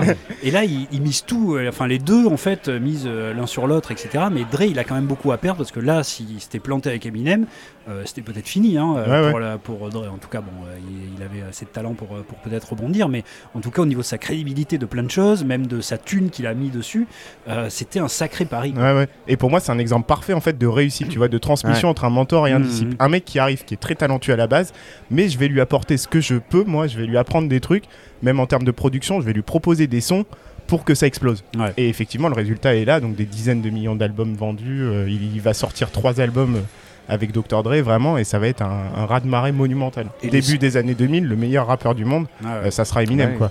Et les, et les sons que lui propose Dre sont euh, très nouveaux aussi par rapport à ce qu'il faisait avant. hein. Ouais. Donc, euh, Dre, il- vraiment, il arrive à complètement s'adapter au style d'Eminem, à ce que lui évoque Eminem musicalement, quoi, Ouais. finalement. Et, et quand après Dre va faire d'autres sons pour Snoop, pour lui-même, etc., euh, il y aura toute euh, une autre couleur, une autre tonalité Ouais, euh, là-dedans. Il arrive à faire ressortir des trucs euh, dans ses productions. Donc je pense que c'est un renouveau artistique aussi pour Oui, lui. oui, tout à fait. C'est-à-dire que peut-être que le deuxième album de Dre, euh, 2001, n'aurait pas été. Il faut que j'arrête de parler anglais, c'est vrai. j'avais- 2001, Ah, rien 2001, de Tu remarqueras qu'on a super il y a que Gaëtan qui parle coréen. Maria. Celui avec la feuille de marijuana, Ouais, les gars. Chronique 2001, euh, n'aurait peut-être pas été aussi bon s'il n'y avait pas eu Eminem avant. Ouais, C'est-à-dire ouais. s'il avait, il s'était pas renouvelé euh, musicalement et artistiquement grâce à lui. Quoi. Enfin, pour moi, on est vraiment dans la relation mentor-disciple qui est hyper fructueuse et qui, Ouais. pour le coup, fonctionne euh, très une très sorte bien. de Gandalf. Bah oui, euh, Est-ce ouais. qu'on peut dire, est-ce que c'est plus un Gandalf ou plus un Obi-Wan? Mais non, pour moi, il y, a- il y a apprentissage là quand même. Tu Il y vois, a va, apprentissage. bah oui, il va apprendre des trucs à Eminem. Tu vois, il va lui dire c'est bon, plus un du Yoda. talent, je vais te. Ouais, voilà. Pour moi, c'est le Yoda. Pour moi, c'est Yoda, Luke Skywalker du, du ouais, rap. mais comme euh, Eminem lui apporte aussi quelque chose, euh, est-ce que c'est ce pas plutôt euh, Obi-Wan, euh, Anakin Ouais. durant la guerre des clones Ouais, on pourra- Ouais, peut-être, ouais. Ouais. Mais bon, pour moi, là, on est dans le- l'exemple parfait de, de la réussite dans la transmission Mm. de la relation entre mentor et disciple. Et peut-être que justement, euh, c'est pas si systématiquement le, le cas que ça. Cette réussite de la relation entre le mentor et le disciple. Peut-être qu'il y a des fois, enfin, moi, j'ai j'ai quelques exemples en tête. Hein, Est-ce mais que vous avez vu cet art de la transition. ça part en C'est couille, une transition extraordinaire. Donc Merci beaucoup. En, en effet, on va parler. T'as vu comment on a niqué ta transition Et extraordinaire franchement, vous Non, êtes bien. parce que théoriquement, elle tenait très bien bien, transition. elle est super bien. Si on n'avait pas souligné en gras que c'était la transition vers la partie où on parle de l'échec des mentors, Elle était nickel. tellement brillante, on était obligé de le dire. Ah moi, je me disais, mais on est sur TF1. Qu'est-ce qui se passe Je me suis dit, euh, prends garde, Nico, ça légasse. Non, Donc l'échec, t'as des trucs à dire sur l'échec des mentors. Ah non, moi j'ai pas. Non, moi j'ai juste fait la transition. Maintenant, Ah oui, vous vous démerdez, les Vous gars. On parle de quoi, du coup? Mais non, mais peut-être que c'est pas syst- systématique que ça. Peut-être qu'il peut y avoir des conflits entre mentor et disciple. Peut-être que des fois le- l'acte de transmission il va pas bien se passer. Moi, si Oui, Dr. Dre avait voulu faire de la musique péruvienne, tu vois, et pas Eminem, tu vois, ben, peut-être dans le, dans le, peut-être que l'échec elle advient euh, quand, par exemple, le mentor il a trop de, trop d'attentes, ou alors que il va euh, déteindre sur le son disciple ouais. ses propres ambitions aussi. Mhm. Est-ce qu'on Ah. pourrait partir de, de figures Est-ce que vous avez en tête genre un mentor qui a échoué euh, dans la pop culture euh, ta ta ta. Bah là, du coup, puisque j'en ai parlé juste avant, il y a Obi-Wan avec euh, Anakin. Bah ouais. Voilà, c'est quand même le grand échec, grand euh, échec. des, des Jedi et, de- et dans la pop culture. Toute Et la alors première trilogie de, Lucas est basée là-dessus, Ah. sur l'échec. Tu étais Ouais. l'élu. Voilà. Et qui finit par le combat final euh, qui est, euh. Et alors là, bon, l'échec, il est. Alors, Et comment on l'explique cet échec là déjà? Parce que moi j'ai trouvé que c'était un peu lourd que c'est parfois. pas l'échec de. Qui-Gon Ouais. aussi? Bon, euh, bah, alors après, alors, c'est l'échec de. Yoda, C'est l'échec de tous les. Jedi qui la racontent de manière. Bah euh. En fait, vraiment- en fait, ils sont tous nuls les Jedi. Ah mais complet, dans, dans la première prélogie, ouais. Ah ouais, dans la prélogie, c'est quand même n'importe quoi. Je parce que c'est quand même Qui-Gon qui trouve Anakin qui Mhm. dit il faut en faire un truc, il Ouais. meurt. Mm. Et du coup, Obi-Wan dit bah, en gros, par euh, Du respect coup, je pour le mon mentor à moi, je vais le prendre. Et les autres, ils sont quand même pas hyper chauds. Non, Yoda, il dit quand même bon. euh, Ouais, Yoda il s'inquiète, euh, Mace, Mace Windu, Windu, il alors dit, il est lui, trop bon, vieux. Ouais, non, lui, non, non, c'est, ouais, en tout cas. Mace un Windu, qui, il, trouve il- trop vieux. ouais, il est, euh, lui, il, il le veut absolument pas, quoi. hein, Mace Il est très très sceptique euh, oui, dans bah, d'ailleurs, euh, effectivement, ça va lui retomber sur la gueule. Il aurait vraiment dû, Il va finir il aurait dû être un petit peu plus ferme là-dessus et dire non, j'ai dit non, les mecs, parce que là, effectivement, ça va pas être bon pour lui à la fin. mais, ouais, mais alors pourquoi à la fin, il dit je vous l'avais dit. Ouais. Pourquoi dans cette relation Obi-Wan, euh, qu'est-ce qui a loupé dans la, dans, dans la transmission, enfin dans la relation entre Obi-Wan et, et- et Anakin? Alors, peut-être déjà qu'il y a le caractère d'Anakin hein, qui pose Oui. problème Bah, oui, de, base. Très hein, orgueilleux. Voilà, euh, la, la colère qu'il avait en lui, tout ça. Il y a effectivement peut-être aussi Obi-Wan qui n'était pas prêt. Il venait d'être euh, Ouais. chevalier Jedi. Ouais, hein, ouais, c'est euh, vrai. Il était lui-même euh, Padawan juste avant. Euh, Puis la prophétie aussi, enfin Qui-Gon c'est bien sympa, mais il lui laisse la patate chaude en fait. Ouais, c'est Euh, ça. Ouais, ouais, ce, ouais. ouais, ce contexte de l'élu aussi, parce qu'en plus de sa, euh, de, de sa personnalité, euh, il faut en plus qu'il endosse Ouais. le côté Ouais, élu. ouais. Donc Mm. euh, il y a tout un tas de trucs comme ça. Et puis ben, quand même, hein, et, euh, le, le, euh, l'instigateur total de cet échec, c'est Palpatine. Quoi. Oui, c'est y qu'il y a un contre-mentor. euh, Exactement. C'est que du coup, en fait, certes, c'est l'échec de- des Jedi et donc l'échec de, de Obi-Wan, Mais c'est la réussite de Palpatine, c'est-à-dire c'est Oui, oui. Palpatine qui euh, redevient le mentor, enfin qui devient le nouveau mentor Ouais. d'Anakin. Ouais, ouais. Et c'est là, en fait, c'est un mentor noir, quoi, hein, du coup, qui le fait tomber dans le côté obscur. Mais du coup, bah, c'est là, quoi. hein, euh, Et parce qu'il utilise euh, toutes les ambitions noires de Mm. son disciple. Ah ouais, Ouais. tout- toutes ses failles. toutes À la fin, il l'appelle ouais. maître. C'est la Ah bah oui. consécration. Mais euh, Exactement, ça devient son nouveau mentor. Ouais, pour faire de Mm. l'autopub euh, au bar à Louisette, il y a quand même une émission sur Humaniser le mal où on expliquait qu'en fait, finalement, Palpatine. Eh, Non, mais- non, mais là, c'est Eh, eh ouais, t'as vu Attends, où il manipulait les peurs d'Anakin. En fait, c'est ce qui lui permettait de devenir le mentor d'Anakin, c'est justement de manipuler ses peurs. Là où Obi-Wan, peut-être, est aveugle aux, aux peurs d'Anakin. Et l'autre, il a très bien compris qu'il avait une marge de manœuvre pour, euh, pour jouer avec et Mhm. pour le prendre sous son aile, quoi. Ouais. Ouais, il utilise sa crédulité, euh, tandis qu'Obi-Wan, euh, il lui demande de la patience, il lui demande de l'humilité, Mhm. chose que Anakin est incapable d'avoir. Bah, en tout cas, Mm. il a des difficultés à l'avoir. Peu- Mm. Là encore, hein, sans doute que s'il n'y avait pas eu Palpatine, il aurait pu prendre sur lui, il aurait pu, euh, tu vois, euh, arriver à ça. Mm. Mais Palpatine qui arrivait, qui arrêtait pas justement de titiller ses, ses côtés noirs, et euh, bah, faisait que, euh, oui, il n'a pas réussi, euh, Anakin, à maîtriser ça. Puis la peur, je pense que Anakin Bah c'est ouais. un personnage Bah oui. qui est dicté par, Mm, euh, ouais. dont Par le comportement est dicté par la peur. Mm. La peur de la, de la mort de sa femme, Femme, ouais, la ouais. peur de la mort de sa mère. La colère de la Femme mort qu'il de est sa pas censé avoir normalement aussi. Mm. De sa femme Ouais. Ah bah oui, oui. Oui. Ah oui, Oui. ça, C'est qu'il y a déjà quand même. Ouais, Palpatine, il, il, il mise pas sur n'importe qui non plus. Exactement. Les Jedi, ils savent Ouais. qu'ils misent sans doute pas sur le bon. Bah, ils ont peur. Palpatine, il sait très bien que lui, Il mise sur le bon. Ouais, Et voilà, on voit que en fait Mm. les deux les deux s'appuient sur la même chose. Ouais, Et ouais. Les Jedi pour euh, pas trop avoir envie de l'accepter, l'autre pour, euh, pour le Mais retourner. du, quoi. du coup, la question, est-ce qu'on peut vraiment trouver un mentor avec des épaules suffisamment larges pour avoir un disciple avec autant de pouvoir? Ouais, et autant Parce que là, on a vu des mentors Ouais. avec des, des pouvoirs extrêmement puissants. Mhm. Mais là, dans le cas de Anakin, il est tellement puissant que est-ce qu'on peut vraiment lui trouver un mentor Oui, Et pas un manipulateur c'est Ouais. la puissance alliée à ses failles, quoi, hein, quand même. Ouais, ouais. Parce que, Mm. euh, effectivement, après, euh, il y a Luke Skywalker qui est beaucoup plus euh, vertueux et lumineux, euh, Harry Potter qui est censé être quand même un grand sorcier, etc., et qui arrive aussi. euh, Ouais, qu'est-ce Ouais. qu'on a comme exemple là, Mais la de- cons- ouais, mais c'est vrai que la concentration de la puissance entre les mains d'un disciple, justement, devient, devient problém- peut devenir problématique à un moment donné. Euh, moi, j'ai un exemple de pop culture, euh, bah, je crois que euh, tu l'as vu aussi, Louis, c'est dans La Maison, Ouais. en fait, où on a un prof de français. C'est quoi ça euh, alors, moi, je me rappelle plus du Alors, nom du c'est réel. c'est un, film de François Ozon et à la base, c'est une pièce de théâtre écrite par euh, Juan Mayorga Ouais. qui s'appelle le, le garçon de la dernière file. D'accord. C'est une petite pièce de théâtre. euh, Ouais, ouais. Et euh, donc c'est un film qui relate la relation entre un prof qui s'appelle Germain, incarné par Lucchini, qui est blasé, il est prof de français, et, euh, et il demande une rédaction en début d'année à un de ses élèves. Ah, Juste pour lui raconter vu, le- aussi, Ouais, mais ça c'est vachement bien. non mais il est incroyable, ça, ça, on est dans le thème quoi. Et en fait le gamin euh, J'en ai, un écrit, vieux, j'en ai un vieux souvenir, mais oui. Mais oui, Il- moi il aussi, de- j'ai un truc très vague. euh, en fait il demande à son élève en début d'année de juste écrire deux phrases sur ce qu'ils ont fait le week-end pour Mhm. voir leur niveau, nanana. Puis le Mhm. gamin explique euh, qu'en fait il, sait, euh, il commence à euh, s'immiscer dans la vie de un des camarades de Ah classe. oui. Et en fait, il y a une relation de voyeurisme euh, qu'il y a euh, entre cet élève et, euh, et les rédactions. Et en fait, le prof Ah, lui, il trouve veut que c'est un continuer, génie. voilà, il veut continuer à récupérer ses rédactions. Et puis, tu as cette relation-là qui se, qui se crée. euh, où euh, bah, en fait il veut absolument récupérer les rédactions un peu comme tu vois chez Razad et le Sultan tu vois euh, raconte continuer à me raconter Ouais, ouais. ses histoires Ouais, parce que et l'élève. Commence à le manipuler via les rédactions. C'est qu'en fait, on a le mentor qui va lui dire bah, fais des efforts dans tes rédacs. Non, ça, tu peux encore mieux l'exprimer. Mais il faut pas que ton personnage de. Mm. Parce qu'il croit que c'est des personnages de fiction Mm. qu'il il est en train de. euh, Voilà. Mais en fait, lui, il s'immisce dans la vie de gens pour, euh, pour accéder, en fait, euh, pour répondre aux demandes du mentor. Mm. Sauf que le mentor n'a pas conscience qu'en fait, les actes qu'il relate euh, par écrit sont, euh, sont des actes réels et il s'immisce dans une famille pour, euh, pour cette Et histoire-là. il lui donne des armes pour mieux rédiger. Il lui donne Ouais. Dostoevsky, il lui dit tiens, lis An- An- An- An- Anna Karenine. Il essaie vraiment de gonfler son écriture et d'en faire un Ouais. espèce de monstre de littérature. Exactement. Pourquoi? Parce que déjà il s'ennuie et aussi parce qu'il veut continuer à voir euh, ben, l'histoire de cette famille. Alors Et que le gamin s'immisce vraiment. Et, et en fait, quelque part, il est en train de concentrer vraiment de la puissance entre les mains d'un être qu'il a pas, con- en fait, qu'il a, il l'a pas identifié comme maléfique, mais qui est le mal à l'état pur. Mm. Tu vois, donc un peu comme Anakin, où intrinsèquement, il est un peu mauvais. Anakin, on voit qu'il a, qu'il a subi des chocs, tout ça, et qu'il est pas vraiment rattrapable.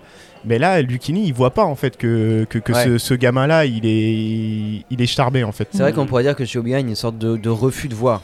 Ouais. On, tout se passe comme si on a, on a l'impression qu'il est ouais, quand même ouais. conscient, mais Ouais, que. ouais. Bah, Lucini, il y a un peu ça aussi. pas. Et il y a ça Ouais. aussi, c'est-à-dire, euh, il, il voit pas, il y a un aveuglement, Ouais. et il y a aussi un refus en fait de, de voir que euh, parce qu'on veut être mentor. C'est ça, tu vois. Obi-Wan, Ouais, ouais. il, il veut être mentor parce que c'est euh, Qui-Gon qui lui a dit tu seras euh, Mm. le mentor.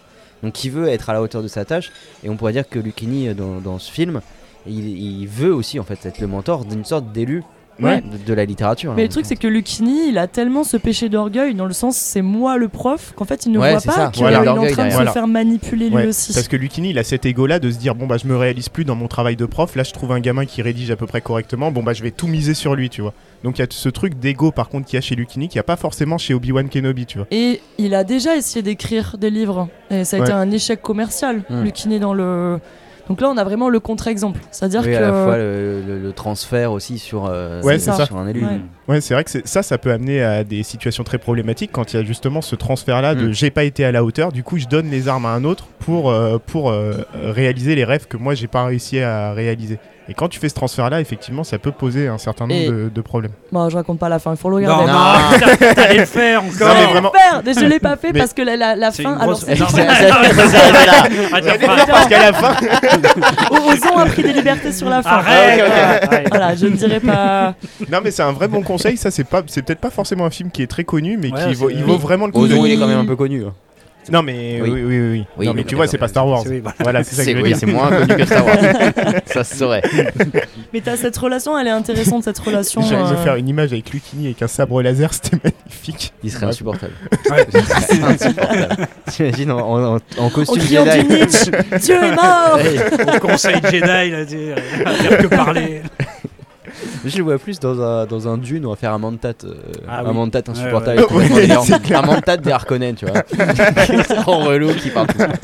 Ok, donc là on a, on a des échecs par euh, un échec par aveuglement. où Mhm. On peut dire qu'en un certain sens, les Jedi c'est aussi ça, c'est par aveuglement, en tout cas Obi-Wan.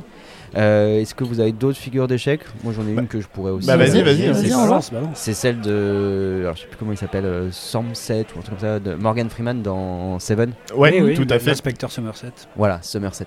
Merci. Euh, qui pour moi est un, un magnifique personnage de mentor. Ouais. Déjà parce que c'est Morgan Freeman. donc, euh, Ouais, voilà. Peut-être tu peux rappeler du coup euh, en quoi c'est Ouais. un mentor Ouais, et mentor justement les relations qui existent et tout ça. en très très gros dans Ouais, le et raconte-nous la fin. Alors j'ai- j'ai vu- on va dire qu'il y a un échec à la fin, mais on va pas dire lequel. What's in the box C'est ça, hein What's in the box Non, mais attends. Oui, non, C'est non, c'est un même. On va c'est un essayer. même. Alors, mais ça te démange. Non, mais oui, je spoil pas, c'est un putain de même. Oui, non, mais Voilà. Je vais quand même dire un petit truc, je vais quand même dire. Bon, c'est vrai que c'est un film qui a, il a quoi Il a 20 ans le film Ouais, ça il va, a hein. A priori, 96, si vous connaissez pas le twist de Seven, il y a un problème quelque Ouais, part. Mais on sait jamais. 96, 97, un truc comme ça. Ouais. Bon, toujours est-il que au début, on a euh, Brad Pitt qui débarque dans une sorte de nouvelle unité de, de Mhm. police. Euh, Morgan Freeman joue un inspecteur qui est là depuis longtemps et qui Ouais. est à la retraite dans 6 jours. Mhm. Euh, et Ah il oui. y, a- il y a un meurtre un peu, un peu dégueulasse qui Ouais. se passe.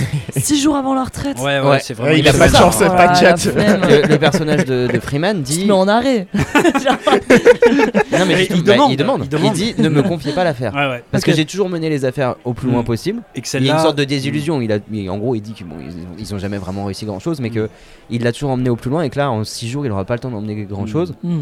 et euh, et il y a ce, ce personnage joué par, par Brad Pitt qui en un certain sens euh, tu vois au niveau hiérarchique est l'équivalent de, de, de l'inspecteur euh, euh, Somerset. Ouais. Euh, parce qu'ils sont tous les deux inspecteurs. D'ailleurs ça emmerde vachement Brad Pitt que l'autre Mm. le prenne pour, euh, Ouais, pour un disciple. Parce qu'à chaque fois il Mm. dit bah tu bouges pas tu fais rien tu regardes. Là, ça y est, j'ai le même là, voilà, le stagiaire. mais malgré malgré eux deux en fait euh, parce que l'un n'a pas vraiment envie d'être euh, le, mentor l'autre n'a pas absolument pas envie d'être le Mhm. disciple et malgré eux et surtout à cause de la femme de, de Brad Pitt et bah en fait cette relation va s'instaurer Ouais. et, euh, il Et y a un en quoi il y a échec du coup Et Bah, en quoi ça fonctionne déjà pas avant avant l'échec euh, je trouve dans le parcours du mentor il a, il a pas mal d'attributs du mentor euh, Ouais. un peu classique, c'est-à-dire c'est celui qui, au lieu d'aller euh, à la castagne en permanence en tant que flic, il va à la bibliothèque Ouais. et on Ouais. voit, on comprend assez vite que c'est un lieu qu'il fréquente en permanence. Il voit Buffy et le documentaliste. Non, parce qu'il va la nuit, donc il n'y a plus Oui. de documentalistes. Ouais. Il y a juste les gardiens du musée qui, qui jouent aux échecs, euh, au poker plutôt. Ouais, en écoutant de, de la musique classique. Voilà. Et voilà, il y a cette, euh, il a cette espèce d'aura intellectuelle. C'est- celui qui a de la bouteille et qui en plus a Ouais. une culture euh, Mm. véritable. Hmm. Et qui, et qui refuse l'action, effectivement. Voilà, il refuse l'action et il refuse même des, des sortes d'impulsions de une fois qu'ils ont compris qui était le tueur et qu'ils sont devant sa porte. euh, Brad Pitt s'il veut rentrer, l'autre il lui dit non parce que Mm. sinon on va On faire échouer la mission. Mais, Mm. mais c'est vrai que on ça- prend sur soi. c'est intéressant parce que ça fait le lien avec Mindhunter de Fincher et déjà il y avait ce, ce, ce- ce côté inspecteur intello et qui va être dans une logique Ouais. de profiler et de Mm. vraie compréhension euh, de, des, des Ouais, criminels. et puis là même vont- à un niveau Mm. euh, théologique et euh, Ouais, ouais, ouais, oui, culturel. c'est ça, c'est le ça qu'il incarne. C'est Oui. c'est toute la culture qui lui permet de comprendre ce qui va se passer, etc. Ouais, tout à fait. Et donc, euh, en gros, il essaie de faire de l'autre un inspecteur un peu moins euh, bas de plafond que Oui, un peu moins bourrin que un ça. peu moins bourrin, parce que l'autre c'est un gros bourrin. Oui, parce que quand on lui pose la question, mais l'autre il dit juste non, c'est bon, c'est des tarés. Tu vois, c'est des tarés. C'est ouais, sa seule grille explicative, c'est Ouais. des tarés, c'est des Mm. fous, tu vois. Ouais, il dégage le journaliste, Ouais. euh, machin. Enfin, il, a- il, a- il est dans la pure impulsion, Ouais. il est dans, Ouais. dans l'espèce de, de, de, de- de fantasme aussi. Il y a tout cet questionnement de est-ce que tu as déjà tiré avec ton arme Euh, Mm. Morgan Freeman dit euh, Je crois que je l'ai sorti une fois, mais Ouais, une j'ai fois, jamais ouais, tiré. voilà, ouais. Euh, L'autre, on comprend qu'il a pas beaucoup plus tiré. Qu'une fois, il a perdu un, un collègue, mais qu'il sait Ouais. même plus Bah, comment c'est il un modèle, c'est s'appelle. un modèle de vertu quoi. Euh, Ouais, en tout cas, c'est bah, de vertu, Enfin, on sait pas, mais en tout Il a cas, pas de faille. Alors, C'est Morgan Freeman. Ah, si, mais- en fait, je pense qu'il il est quand même euh, très, euh, très affecté par l'endroit où il vit. Ouais, Par le monde, hein, même. hein. Oui. Le monde en général. hein. Ouais, exactement, mais le, le monde est condensé dans cette ville, qui est, Ouais. qui est une ville sans nom, Ouais. donc qui est complètement euh, archétypale, quoi, Ouais, du coup. on est en enfer. hein. Et ouais, voilà. et, et cette ville, ben, alors qui est avec des murs pourris, il pleut tout le temps, il y a des qui sont absolument horribles, etc. Euh, Cyberpunk. Hop là. ouais. ça pourrait, hein, quelque part, ça pourrait. Et lui, en fait, il est, euh, c'est pour ça qu'il veut tellement aller à la retraite, etc. Il veut s'extraire de ce milieu-là, il veut s'extraire de la ville. Normalement, euh, à la base, le film devait commencer par Somerset qui, euh, qui est en dehors de la ville, euh, Ouais. dans un endroit où il fait beau. Il va acheter une maison, tu vois, pour, ses, euh, voilà, pour sa retraite, etc. Et puis, bon, bah, il est obligé d'y retourner pour une semaine, tu vois. On aurait vu justement, on l'aurait vu revenir là. Mm. Bon, il a, il a choisi plutôt de faire le film directement dans la ville et on ne s'extrait de la ville que à la fin. Et ce qui est, ce qui est très bien. Ouais. hein. Et, euh, mais du coup, Somerset, il est très très affecté par ça et il a une vision du monde qui est quand même très négative. Ouais, ouais, ouais. Oui, oui. Ah, il est misanthrope, hein, presque. hein. Mais Euh, oui, et en fait, il a presque la même vision du monde que le tueur, en fait. C'est-à-dire qu'il est, euh, il est lui aussi tellement affecté par le- le- les horreurs et la bassesse. Il est désenchanté. oui, Ah ouais, et, oui. et il voit le monde et les gens euh, comme le tueur le, vo- le- le voit lui aussi. Euh, et comme nous, on le voit également, puisque euh, ce monde-là nous est montré de manière euh, totalement décrépie, Ouais, sous la pluie, et avec que des horreurs devant, devant nos yeux. Euh, mais la différence, c'est que lui, il tombe pas quand même dans le mal. Ouais, et, pour faire juste un, un lien avec ce qu'on disait tout à l'heure sur la- les deux conceptions utilitaristes ou déontologistes, Mhm. pour moi, ce personnage est beaucoup plus du côté déontologiste. Ouais, grave. C'est celui qui qui tombe pas parce qu'il a des principes Ouais. et même il, il va à Mhm. l'enquête par sentiment de devoir. Ouais. Il a pas envie d'y aller. Mhm. Il a envie d'aller à la retraite. et, euh, c'est une affaire qui, qui a l'air beaucoup trop compliquée. Mhm. Mais il y a un truc qui fait que, bah, à un moment donné, enfin, au début du film là, il va le faire quand même. Et il va faire ses petits papiers pour dire à l'autre euh, qu'est-ce qu'il doit lire, en, sachant très bien qu'il ira jamais lire. Donc il va faire l'enquête parce que parce qu'il faut le faire. Et c'est un truc très déontologiste de dire, euh, je sais que je n'arriverai pas au bout. Parce qu'il il lui dit ça, hein. il lui dit on n'y arrivera pas. Ouais. Parce qu'en fait, si on regarde bien, on n'a jamais réussi quoi que ce soit. Mais il faut le faire quand même. Et je pense que c'est ça qui fait toute la distinction entre, Mm. euh, entre les deux, Ouais. entre le, le- on va dire le, le Le chien tueur fou, ouais, et puis, et Alors, puis Somerset, ouais. c'est ce sentiment de devoir qui dit bah il faut faire les choses. Mais est-ce que ce Alors, défaitisme il déteint sur son Bah, juste- disciple bah, du coup, justement, euh, je- t'as beaucoup parlé du mentor, justement, Ah oui. de Morgan Freeman. euh, Qu'est-ce qui se passe du côté de Brad Pitt Pour moi, Brad Pitt, c'est une sorte de de- d'Anakin euh, qui, Oui. qui est indomptable. Mais et, euh, et d'ailleurs, euh, le euh, ce disciple, alors il faut pas trop en dire, mais euh, il est drivé par, euh, La- par la oui. colère, hein, euh, Ouais, ouais, Oui, ouais, oui. en permanence. hein. comme Anakin. Oui. Et, puis ouais. la, la cause de sa chute est la même. ben, c'est la colère. Ouais. Oui, Ouais. non, mais même euh, la cause euh, o- occasionnelle. Ah euh, bon, est-ce qu'on spoil merde Oui, quoi Non, non, non, 96. non, On a attendez, attendez, spoilé. attendez, attendez, on met, on met une alarme, spoiler alerte. Non mais bon, voilà, non parce que Allez, c'est parti. pourquoi on, pourquoi on prend autant de pincettes parce que c'est vrai que ce film si on le spoil c'est chiant quoi. Ouais. Ouais. Mais si, si vous nous écoutez et que vous l'avez pas vu déjà c'est chelou. Mais tu sais que j'ai des potes qui m'ont dit qu'ils mettent hein. pause, ils regardent le film et après ils reprennent Ah, c'est bien. Alors mettez pause, regardez le film. Maintenant, vous pouvez Allez, revenir. à dans 1h50. Celui-là, À tout de suite. Très clairement, déjà allez le voir parce que c'est génial. Non, mais on Et, se voyait euh, pas la toute fin à la limite. Moi, je voulais juste dire que euh, la cause d'Obi-Wan comme de, de Brad Pitt, là, c'est la femme. Mais- C'est oui, sa mais- femme. Non mais maintenant qu'on a spoilé, enfin, Oui. maintenant qu'on l'a dit, on y va. Quoi. euh, Voilà, on- Tout le monde meurt. Et Louis, Louis, tu veux le faire What in the box Merci. mais, mais oui, mais euh, ce qu'il y a, c'est que tous les personnages principaux euh, vont être euh, rattrapés par leur péché, Oui, oui. par leur Ouais, péché euh, profond. Brad Pitt, donc la colère. Euh, le, le tueur, l'envie. Ouais. Mais il n'y a aucun péché qui vient rattraper Somerset. Ben non. Il est quand même, malgré le fait qu'il soit complètement détruit quand même, et euh, au niveau... euh, Mais oui, oui. euh, oui, comme tu disais, misanthrope quoi, hein, Ouais, de, ouais, ouais. de ce truc-là, et qu'il a une vision du monde très négative. Mais malgré ça, il n'est pas gagné par un de ses péchés capitaux. Mais oui, mais c'est pour ça que moi je te, je te parlais en fait de, de déontologisme. Mhm. Pour moi, il a, il a un aspect très euh, kantien. Donc, euh, Emmanuel Kant, le, le philosophe tutélaire de- du déontologisme, du truc de c'est pas les conséquences qui comptent, c'est les principes de nos actes. Mhm. Et il y a un truc un peu même comme ça chez Kant, une sorte de.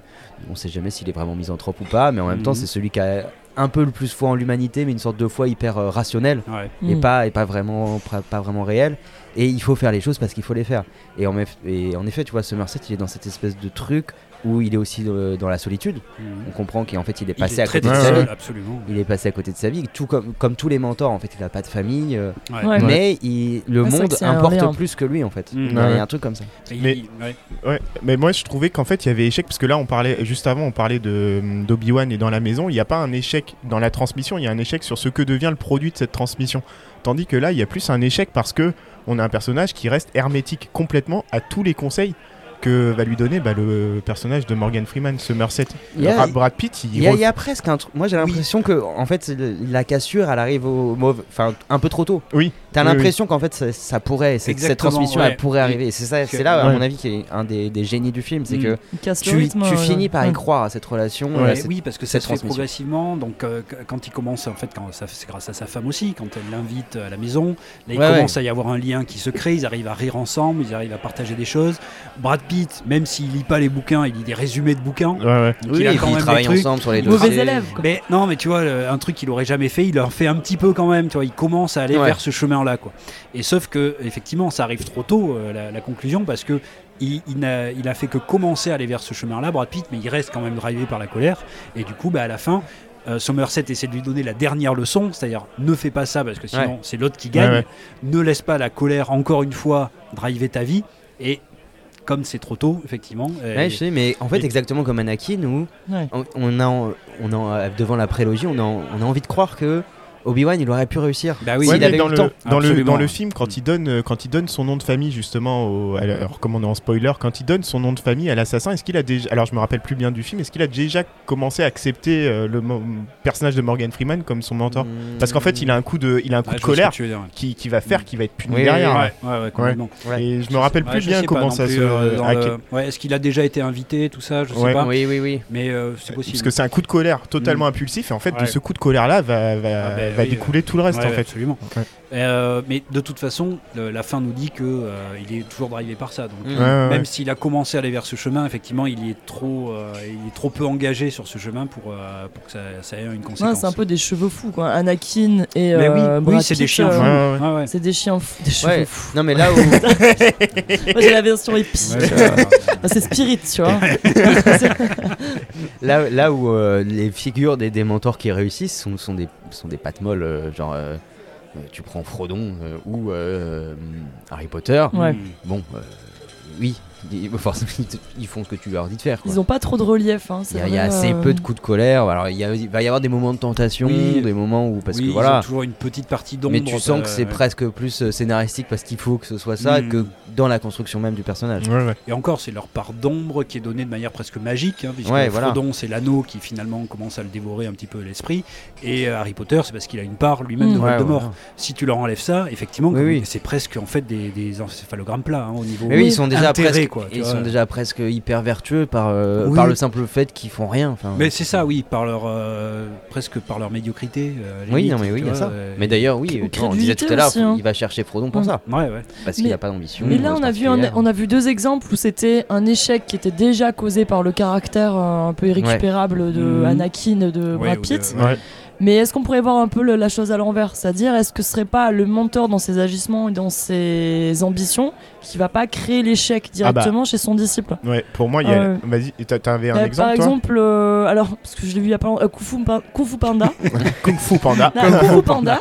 euh, ou par exemple, non, Whiplash c'est encore différent. Hein. Whiplash. Ah, on est euh, dans autre chose. Ouais, on a, mais chose. Kung Fu Panda, par exemple, le, le maître qui s'appelle Ukwai, je crois, euh, a déjà connu l'échec avec son tout premier disciple, qui est une petite panthère des neiges, il me semble, qui est devenu, euh, qui a dû être enfermé euh, parce que justement, en le formant, il lui a dit tu vas devenir le meilleur maître kung-fu de la vallée. Mhm. Et en fait, en lui laissant miroiter ça, il a déjà mis face à l'échec du bah finalement tu le seras pas. Donc dès que euh, en fait, il a créé la frustration, frustration Ouais. chez son disciple. En fait, c'est vraiment le le- l'ambition de créer un être qui sera supérieur à lui-même, qui a créé ouais. un monstre en soi. Et en fait, on voit tout le film, je pense, repose là-dessus. Et en fait, on le voit, il fait un travail sur lui-même. Et là arrive le gros panda. Et euh, il le- il le- au début, il veut pas trop le former. Puis en fait, il se rend compte qu'il faut l'accepter tel qu'il est. Et que c'est à Po, donc le fameux panda, de lui trouver sa propre euh, façon d'être, d'accepter d'être euh, tel qu'il est lui-même. Ouais. Euh, donc là, en fait, il y a le double exemple. Tu as l'exemple vertueux de tu seras qui tu seras. Et le premier, c'est un. Ouais, les sortes de trop haute ambition de, du, Exactement. du mentor face à l'élève qui, euh, qui finissent par être contre-productifs. Il crée, Mm, en ouais. fait, c'est le- maître qui a créé la frustration en mettant des ambitions qui étaient euh, hors cadre. Ouais. C'est-à-dire qu'il ne dépendait même pas de l'action du maître ou du disciple. Mhm. En Ouais, comme fait, s'il avait une image qui projetait sans même. euh, et ce serait peut-être ça un peu le message de. Tu parlais d'acceptation de soi et puis de. de- Mm. En fait, pousser le disciple là où il peut aller et, et dans une forme d'émancipation par rapport à lui-même, plutôt que de lui fixer un objectif externe à lui, quoi. Ouais, tu- en fait, quand tu mets, euh, c'est très simple de se mettre en échec. C'est quand tu mets des, des- des attentes beaucoup, beaucoup trop hautes par rapport à ce que tu pourrais donner. Ouais. T'as- t'as- Mm. t'as un- autre exemple, moi, que j'avais sur ce que tu disais là, c'est. euh, Attention, ça va être le passage Batman et Robin. On va Euh, pouvoir le répéter plusieurs fois ce Euh, passage. le passage juste, juste pour Batman Steven. et C'est Robin. comme il adore euh, quand on parle de Batman, Steven, on va en parler plusieurs fois. Non, mais en gros, euh, en gros, pour faire vite, t'as plusieurs Robins, et puis un des Robins, c'est vraiment l'échec euh, cuisant de, de Batman. Alors j'ai plus c'est Todd, c'est Ouais, Robin. Jason, Jason c'est- Todd. Voilà, un des Robins, c'est Jason Todd, et en fait, euh, donc Batman, euh, du coup, euh, qui bon, euh, la mort des parents, tout ça, du coup, il va combattre le crime, mais il s'interdit formellement de tuer les criminels. C'est la règle absolue de Batman, et il va recueillir ce Jason N'est-ce pas Todd. Snyder Et d'utiliser des armes à feu. Donc, euh, dans, dans le Snyder, pendant 4 heures, il utilise des armes à feu et tue des gens. Tout va bien. Non, et du coup, il va se balader euh, tous les soirs avec euh, ce Jason Todd et casser la gueule à des criminels, mais il va juste dire à Jason Todd qui lui déjà est un peu colérique à la base, Ouais, mais quand même là tous les soirs. ouais, il y a un côté Anakin. hein, quand Ouais, c'est vrai, un peu, un peu. Mais quand même, les apprentissages de Batman sont pas forcément ceux qu'il faudrait pour, euh, pour canaliser ce mec-là, en tu même vois. temps, tu brutalises, mais en disant tu brutalises, mais pas trop quand Et même. ouais, tu vois. mais oui, Ouais. Et, Ouais. et Jason Todd, en fait, ça va devenir euh, Red Hood, du coup, euh, qui lui euh, n'hésitera pas à tuer tous les criminels qui passent, va devenir un justicier euh, sans pitié, euh, et, et il franchira la ligne blanche que Batman euh, s'est toujours refusé de franchir, tu vois. Ouais, en il- fait, c'est un enseignement qui est paradoxal aussi. Bah ouais. Euh, comme comme euh, le, le geste de Brad Pitt à la fin. C'est-à-dire que c'est t'as as une arme à feu, mais on t'apprend quand même à ne pas l'utiliser.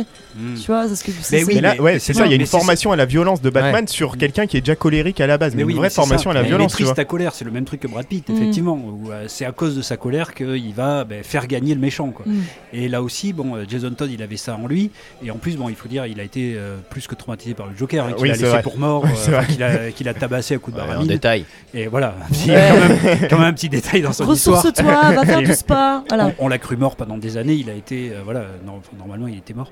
Euh, il, a, il a été dé- vraiment, Résurrection. euh, dé- ouais, voilà, démonté par le Joker à coups de baramine. Et bah quoi c'est- Ah, oui, oui, Je sais pas ce qui est marrant, mais Non, mais c'est que c'est un détail, euh, oui, important. Oui, Le- voilà. le baramine. Et c'est ça quand même qui l'a fait complètement basculer, euh, basculer là-dedans. Mais tu as tout à fait raison, c'est euh, c'est le Robin qui, euh, qui pouvait basculer. Quoi. Oui, c'est ça. euh, les autres, on les voit En- en fait, enfin, c'est en ce sens-là que-. Et c'est vrai qu'il y a un côté Obi-Wan, j'avoue. Mais Bruce Wayne, il a, il a ce truc où il se pose pas la question de savoir quel individu il vient de. Quel, quel Robin il va former, tu vois. Il se dit pas, est-ce que ça va passer si je commence à lui enseigner euh, toutes les techniques de combat Bah, il s'en possibles est posé après lui, quoi, justement. Ouais, voilà, après, après Jason Todd, du coup, il s'en est posé. Ouais. Mais euh, il a pris quelqu'un là à la fin qui est peut-être le pire de tous ou le meilleur de tous, qui est son propre fils là pour le Ouais, coup, Damian. Wayne. c'est vrai euh, qu'il faut y aller pour. bah là, Damian, voilà, on sait pas qu'est-ce qu'il va donner, mais il peut donner le pire du pire, quoi, euh, ça. Mhm. Parce que alors lui, en matière de colère, de violence, etc., il a, il a quand même énormément là aussi là-dedans. Il devrait, il devrait leur faire un test de personnalité, tu sais, les mettre Robin, au début. ouais. Tu sais, Mais euh, mais que, oui, que voyez-vous en fait, Tu sais, le hein. test de. C'est pas Mais des en femmes fait, psychologues. Il faudrait juste leur demander est-ce que vous êtes plus Anakin ou Luke Voilà. Bah oui. Voilà. C'est ça. Justement, bon, on reparlera de Batman peut-être dans Ouais, un autre, oui. euh, Ascendant. Capricorne, on prend pas, non. Parce que, ah oui, parce que le premier Robin, c'est aussi euh, une immense victoire. euh, à, Ouais, à ouais. plusieurs niveaux. Donc Mais il a pris- en fait, il a trop tard. pris la confiance, euh, Mais Batman. oui, c'est ça oui, enfin, problème. effectivement. une fois qu'il a mis un mec en slip, euh, tu vois, pour sauter de tour en toit et combattre les méchants, et qu'il y en a un avec qui ça s'est très bien passé, il s'est dit, bah allez, tu vois, ça marche bien avec les gosses, tu vois. Est-ce que c'est pas un peu le même truc euh, de, de, Stagiaire. de- de Kung Fu Panda? Euh, C'est-à-dire d'avoir une image, du coup. Tu vois, il faut un Robin. Et Ouais, Robin, ouais. ce sera ça. Mhm. Et je m'intéresse pas trop à Mais savoir oui. qui je forme, Oui, oui. mais par contre, j'ai un objectif. Ben oui, mais c'est exactement ça, parce qu'ils reprennent les- le même costume, ils reprennent le même nom, mais Ouais, c'est pas ouais. les mêmes personnalités. Est-ce qu'on pourrait dire que euh, Batman ne fait pas de différenciation pédagogique grave, Ouais, très grave. Et, et- et toute la pression que ça suppose aussi, quoi. Et, tout- et toute la pression que ça suppose euh, de d'incarner un Ah oui. la Oui. même symbole. Oui, Après et, et coup. venu euh, que tu viens après quelqu'un qui est devenu une espèce d'icône. Tu vois, Mm. le premier Ouais. Robin, c'est une espèce d'icône. Savez, déjà la violence euh, du truc. Je m'en fous comment tu t'appelles, tu t'appelleras Robin. Oui, oui. Comme que- l'autre qui était hyper Eh. bon, là, tu sais, juste avant toi. Là. Ouais. Il y, avait- Tu seras Jean Castex. ah super. il y a un philosophe qui faisait ça, il avait un chien. Euh, à chaque fois que son chien mourait, il, il- il rachetait le même chien, il l'appelait pareil. C'était toujours le même. Ah ouais. Mais c'est un peu, tu vois, Robin, euh, c'est- Mais alors, bon, alors là, je- on, le- on coupera peut-être. hein. Mais nous, on a fait ça dans la famille. c'est vrai? Mais oui, c'est-à-dire, il y avait un chien qui était exceptionnel, mais vraiment exceptionnel. S'appelait Samy. Salut Samy, si tu nous regardes. à toi qui es là-haut, on pense à toi. Il était incroyable, c'est un chien hyper intelligent, tout ce que tu veux. Et du coup, tous les chiens de la même race, on les a réappelés Samy. Alors, à un moment donné, on a arrêté parce que c'était tout le temps déceptif. Enfin, Bah oui. non, mais surtout, des fois, ils étaient complètement cons. Tu vois, et, et, euh, tu l'appelais Samy, et tu vois, tu- au final, tu, euh, tu tachais la mémoire du, du premier. tu vois. Et, Et ça donc- te rendait Eh, encore c'est plus triste. Mais voilà, on a arrêté. à un moment donné. Mais il y a eu une période où, tu vois, par hommage et puis par euh, volonté de Ouais. retrouver un Bah peu oui. ce truc-là, à chaque fois, on les appelait de la même manière. Mais au final, non, ça a été un échec total. Et bah, on ouais. a arrêté ça. tu avais la même chose que Schopenhauer et Batman. Mais voilà. Voilà, je savais qu'on était sur un truc assez haut.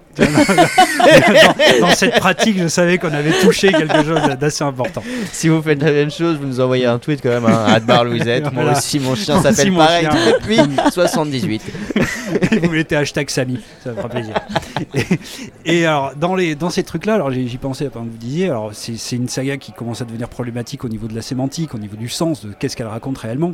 Mais il y a quand même ce truc-là dans Camelot. Ah, Non, j'ai saga. bientôt, bientôt. Il y a Black Sud hein, qui arrive. voilà.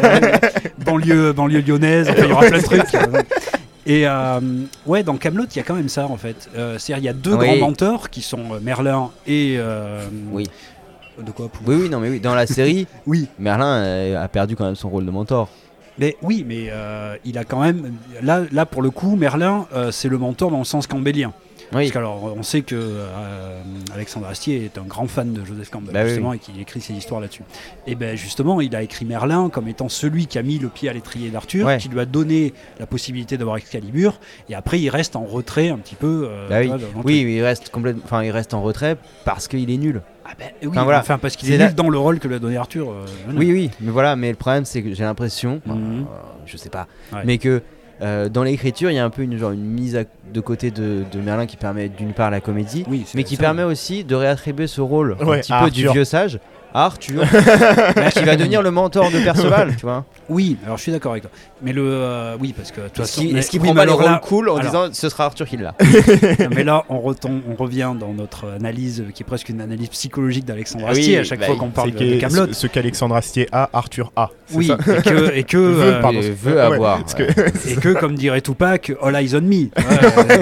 Il n'y a que moi, tu vois, qui suis Ah, au centre oui, oui. du truc et toute la tu vois, il y a- lumière il y a est sur ça, moi. C'est-à-dire que le rôle qui normalement serait dévo- dévolu à Merlin, Alors. bah en fait dans, l'histoire c'est Arthur qui l'a. Alors, euh, oui. je- Oui mais, oui, mais non, parce qu'il est quand même au centre du truc. C'est-à-dire, euh, Perceval, c'est le héros en devenir, ou en tout cas, le- Oui, oui, oui. tu vois, le- celui qui est quand même le héros et qui a eu un, un- un mentor avant. Mm. Et puis bon, là, c'est la figure de Merlin qui est quand même Oui, le oui, oui. mentor séminal, tu vois, des mentors. Mais le, euh, alors disons, je, je vais au bout de mon truc. Euh, Il y a deux mentors qui sont Merlin et Méléagan du, du point de vue Ouais. euh, noir, quoi. Merlin du point de vue blanc et Méléagan du point de vue noir. Les deux ont deux disciples, Arthur et, euh, et Lancelot, Ouais. et les deux échouent. Ouais. Euh, Arthur en désespérant, en n'arrivant pas à gérer son royaume et en finissant par se suicider, et euh, au contraire, euh, donc euh, Lancelot en n'allant pas au bout de, euh, Hmm. de, de- de son, de son acte de justement de devoir tuer Arthur, etc. Donc il y a quand même un truc dans, dans Camelot qui est, qui est quand même l'échec. hein. L'échec Oui. de la transmission, l'échec du disciple, l'échec du mentor. Euh, ça raconte quand même ça. hein. Il y a quand même un grand échec. L'échec échec du film. oui, voilà. mais, mais oui, mais comme, Mais- On, a, comme on a dit, hein, que il raconte aussi ce qu'il a peur de devenir, hein, Oui, oui, euh, oui. Alexandre Assier. Ouais, dans mais cette, du coup, c'est vrai, euh, dans que cette c'est- histoire. quoi. Récit d'un échec. Ben, Mm. En tout cas, il- en tout cas, il- c'est la peur de, de ce qui peut, de ce qui pourrait être euh, Camelot, et des fois la peur de ce qu'il est en train de devenir aussi. Mm. Et, et- et cet échec-là de transmission, cet échec-là de ce qui, de ce que le mentor veut raconter aux disciples, euh, ben, il y a quand même et du côté positif et du côté négatif. Oui, oui, ça raconte ça quand même. hein. Ouais. Et tu vois, Par- je réfléchissais par contre, aussi. T'as en- sans doute raison qu'à la fin, il y aura un- un- une réussite, c'est-à-dire la réussite Ah, de- probablement, oui. de, Arthur qui aura euh, Ouais, ouais. permis à Perceval d'accéder au Graal. Ouais, bon, on verra. Mais a priori, c'est quand même ça. Oui, à moins que ce soit Arthur qui trouve le Graal lui-même. Ouais, bah là, là, euh, là, on toucherait des sommets. là. Moi, je- Tout seul. j'ai pas envie d'y croire, mais j'y crois quand même. Euh, Il y a de fortes Ça chances. serait énorme. Ouais, ou alors euh, Perceval il avait trouvé un truc, il va pas comprendre ce que c'est, puis c'est Arthur qui Oui, va récupérer. ils qui va étaient dire, les deux en fait, c'est ensemble. Ouais. Non, j'espère qu'il ira pas jusque là. Ou alors il va le Qu'il voir. laissera quand même vraiment. Il va le voir et par bonté d'âme, il va indiquer le chemin à Perceval pour qu'il le trouve. Ah, non, euh, bon. Par la On main. Par la main. Prenons les paris. Ouais. Euh, mais tu vois, c'est c'est intéressant, oui, par rapport à ce que je disais là, que en fait, si tu regardes juste la série sans, sans avoir le, euh, on va dire le, le hors-champ qui t'est Mhm. raconté, Ouais. euh, bah, celui qui est dans le rôle de mentor, c'est Arthur, et même genre la Dame du Lac qui pourrait être aussi une sorte de figure de Mhm. mentor. Bon, euh, Ouais, donc, elle lui euh, dit ce qu'il doit faire, oui, mais mais bon. c'est- euh, plus, euh, tu sais, c'est les PNJ dans les jeux Mais vidéo ouais, qui voilà, la quête, quoi, qui te dit bah, va Ouais, ouais. là-bas pour avoir la quête Mm. du dragon, le machin. Mais c'est le seul vrai euh, figure de mentor qu'on a en fait, Arthur. Oui, mais c'est- Qui raconte des bah, trucs En fait, il a la posture professorale, Arthur. Ouais, c'est ça. Euh, et Alexandre Astier dans tout ce qu'il fait, hein, dans, dans ses spectacles, etc. Donc c'est la, la posture professorale, effectivement, qu'il aime. Mais dans la structure de l'histoire, Oui, oui. normalement, c'est. on retombe sur la dichotomie entre Exactement. le mentor, euh, on va Ouais, dire, ouais. historique, qui, a- qui est- qui est le, le maître, et Mhm. puis le, le mentor cambélien euh, qui dit euh, va faire des trucs. Exactement, ouais. Est-ce qu'on a d'autres échecs? Ouais, moi, je- Alors peut-être pour faire le, le pendant de, euh, de Seven, euh, un petit truc. Alors là c'est un petit peut-être un petit peu poussé, mais je pense quand même qu'il y a une relation euh, maître-disciple. à quoi tu penses Dans Fight Club. ah, Ah oui. ah oui, ah oui, en plus je le vois sur les notes Fight Club. Ah oui, on a failli oublier ce Fight Comme Club. quoi Il tout y a est cohérent ici. Ah ouais. hein. Ouais, il y a une vieille feuille Un pourrie avec feature. trois mots. c'est tombé. À moitié avec- taché de bière, c'est n'importe quoi. Alors pourquoi Fight Club? Alors, bon, pareil, hein, allez voir Fight Club d'abord, puis après vous revenez. hein. Oui, on va Et- spoiler. Ouais, allez, on spoil C'est juste direct, après euh, Seven. Ouais, c'est il son me deuxième semble, hein. film après Ouais. euh, Seven. Ouais, ouais. Et, euh, et là, bah, c'est- ça fonctionne un peu comme un diptyque. hein. Il y, a, il y a- il y a Brad Pitt dans les deux, il y a ces relations euh, effectivement de- d'échecs aussi hein, Ouais. entre maître et disciple, mais là pour des, des raisons tout à fait différentes. Mais là, donc, on a Brad Pitt cette fois qui est le, le mentor Mm. entre guillemets de- d'Edward Norton. Et qui va lui apprendre, alors là cette fois il va pas lui apprendre à, enfin oui quand même, il, va lui apprendre à, à maîtriser son environnement, mais en Ouais. le- en l'enlevant de son environnement euh, classique Oui. Ouais. de l'environnement, du, de l'achat, de la société de consommation, du conformisme Il fait exploser son appartement Ikea où il avait réussi à acquérir tous les objets Tous les parfaits du objets catalogue. Ouais, Et ouais. il fait imploser. Exactement. c'est- Et là, bah, symboliquement, visuellement, c'est exactement ça. hein. Mm. Il fait exploser sa propre vie et sa vie matérielle, et il va aller dans une maison dégueulasse euh, Qui de- goûte. euh, avec de l'eau marron, machin. Avec les murs décrépits là aussi, qui rappellent un petit peu finalement l'environnement de Mm. Seven, quoi, hein, euh, par ses murs, par ses- Mm. ce, ce côté humide, Ah etc. oui, il y a un côté crade. hein. Et ouais, crasseux Ouais. comme la, la, Mm. la cave où ils se Ouais, ouais. battent. euh, Exactement, ouais, ouais. ouais. Et donc ils vont se battre, effectivement, hein, d'où le nom euh, Fight Club, pour un peu euh, extérioriser leur masculinité et leur, euh, leur frustration de cette vie-là, quoi, hein, de, de cette vie euh, de, de- de consommation plate et médiocre qui, euh, que, que notre société nous, euh, nous propose. Pourquoi un échec? Ben, un échec parce qu'au final, euh, le, euh, le disciple, Ouais. il va Edward Norton. Edward Norton, il va quand même refuser à la fin le- la, la radicalité de, de Brad Pitt. Ouais. Euh, jusqu'à vouloir l'extirper. Bon, pareil, hein, donc on spoil. Ouais. Alors, gros spoil, hein, donc Ouais. allez voir le film. Ouais. Donc, Brad Pitt et Edward Norton sont la même personne, donc là, sont deux faces euh, de la même personnalité. Euh. Deux Il y en a un qui est personnalités. la projection de Voilà, l'autre. oui, euh, Oui. voilà, il y en a un qui est une, enfin, c'est deux personnalités, quoi, disons. Ouais, il y en a un qui est effectivement une, une projection euh, idéalisée, quoi. Mm. de- Projection mentale un peu. Ouais, voilà. Ouais, donc Brad Pitt qui est la projection mentale du personnage Voilà, d'Edward d'Edward Norton. Donc Ouais, Edward ouais. Norton se rend compte au bout d'un moment qu'en fait il est aussi Brad Pitt quoi. Et, euh, il va quand même ben, refuser euh, cet enseignement alors que Brad Pitt a essayé, enfin la personnalité Brad Pitt a été aussi le, le mentor de tout un tas de gens autour Ouais. d'eux. Euh, Dans le Fight Club, ça, euh, ça évolue le Fight Club et ils deviennent le- les mentors de de- d'autres personnes qui viennent un peu euh, euh, devenir une milice paramilitaire. Quoi, disons Oui, c'est de l'endoctrinement, c'est une de hein, l'endoctrinement, oui, crée, oui, ouais. exactement, oui, pour euh, détruire là aussi les symboles de la société capitaliste. Mais ce qui est ouf, c'est qu'en fait, il a créé par euh, je ne sais quel euh, millimolo psychologique, euh, il, en fait, il a créé un mentor à la hauteur de ses fantasmes. C'est-à-dire un rôle de libération. oui, en celui qu'il aurait est- voulu être s'il était complètement libéré de ses chaînes. Quoi. Mm. C'est-à-dire qu'il n'a pas trouvé de repère dans sa vie qui lui a donné suffisamment de billes pour se dire euh, euh, c'est quoi la perfection? Parce que tout le film parle de ça. Mm. C'est quoi avoir le corps parfait? C'est quoi avoir une vie parfaite? Mm. Euh, Ouais, ouais. En fait, c'est un mec avec une vie absolument atroce, alors qu'il est dans les tout, dans- il coche toutes les cases de la vie euh, qui pourrait plaire à, par exemple, à tous les boomers, tu vois. Je suis désolé, mais en tout cas, c'est Plus un- que les boomers, disons, moi, je dirais euh, la vie que la publicité te dit Oui, que le c'est ça. Ouais, ça Mais- ouais, c'est ça. toutes les pubs des années 50-60, toutes Ah, les euh, attentes, toutes les elles sont dans la euh, vie de Edward Norton. d'aujourd'hui, bah oui. Ouais. Il a commencé dans la pub, hein, Fincher, donc il, euh, il montre Mm. aussi ce qu'il a, la soupe qu'il a vendue. qu'il a vendu, Ah ouais. Et il te dit, tu crois que ça, c'est euh, c'est euh, être heureux, tu Mm. vois C'est-à-dire que, ce que la soupe que moi je t'ai vendue, tu crois que c'est ça être heureux? Bah non. Euh, fais exploser ça parce que fait c'est là si tu as cette vie là c'est en fait c'est un échec total tu vois si ton truc c'est d'acheter la, la bonne euh, le bon meuble Ikea d'avoir le bon costume d'avoir le bon truc tu vois comme le, le patron qui a la cravate bleue parce qu'on est mardi etc mais voilà c'est si c'est ça c'est c'est de la merde Tous les foutu. injonctions du corps. euh, Ouais, c'est vrai que là, il crée son propre mentorat parce Mhm. qu'en fait, il a aucun point de repère et parce qu'il est seul. Donc là, c'est un disciple qui Ah est à la fois so- aussi son mentor. En fait, Non. ah, pff, ah oui, alors là, t'as as absolument raison. Et euh, là aussi, la toute première phrase du film, c'est euh, tout a commencé avec une femme nommée euh, Marla Singer. Mm. Ouais. Et après, il dit, alors bon, il faut revenir quand même un petit peu en arrière pour passer, mais Mm. ça part de là et ça finit avec elle. Donc tu as tout à fait raison, c'est quand même le fait qu'il soit seul et le fait que cette femme euh, soit venue euh, détraquer, euh, une vie qui était déjà détraquée, mais il va finir par, par être avec elle. Mm. Donc il y, a- il y a cet aspect-là, ouais, complètement. Est-ce qu'on se. Alors, est-ce que vous avez fini avec Fight Club ou. On n'a jamais fini avec Non, Fight non, Club, moi, tu On n'a jamais fini avec rien. Mais euh, bon, voilà. Joseph Ouais. Campbell dans Batman. Non, peut-être qu'on peut mettre un deuxième morceau. Du coup, c'est une Allez. playlist très rap. C'est moi qui ai préparé ça. Alors, du coup, euh, Est-ce que c'est de la merde est-ce que c'est de la merde ou est-ce que Non, celui-là, c'est un vrai bon Ah, morceau. restez, restez les auditeurs. C'est toi qui as concocté la playlist sur une, aucune musique euh, du 21 e siècle. Ça Euh, n'existera pas. c'est vrai, que c'est euh, c'est vrai que là, pour le coup, c'est le rap des années Bah 90 oui, c'est- abusé. on connaît, hein. Non, Ouais, I Need bah- a Doctor, c'est 2009. en Ouais, je suis d'accord. C'est- après 90. Ouais, mais- ouais, ouais, mais- et Mais quand bon, euh, pas. il y a quand même une sonorité. euh, voilà. Et du coup, le deuxième morceau pas que je vous propose, c'est euh, un morceau euh, rap marseillais, tiens, et ça va être une, c'est une collaboration qui a eu lieu au milieu des années 90 entre Akhenaton et des petits jeunes qui vont créer un groupe qui va fracasser tout. Plus très Mais à jeune la- Des petits loulous. sont, ah non, ils sont plus jeunes du tout. D'ailleurs, le groupe a explosé depuis. Donc des petits jeunes euh, qui formaient le groupe La Funky Family. La FF de Mars. Euh, exactement. Et du coup, on va Oh, écouter Bad Boys de Marseille. Yes. Allez, c'est parti. Ouais, retour sur le, vers le futur cette Arrête, c'est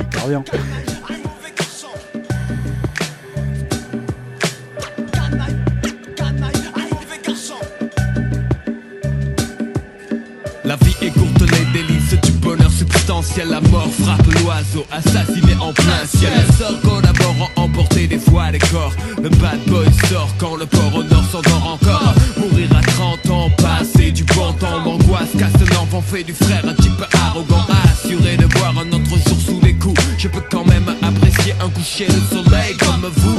Restez lucide si les soucis troublent ma raison. Quand des tours de béton s'érigent à l'horizon. Mais vraiment c'est drôle, ma philosophie linceul. S'élève vers les cieux pour replonger plus tard vers le sol. Vision de cauchemar, noir désert du savoir. Voir l'enjeu déchu m'a mise sur le purgatoire. Croire en soi, rien de nouveau sous le soleil. Tu reconnais bien le style des bad boys.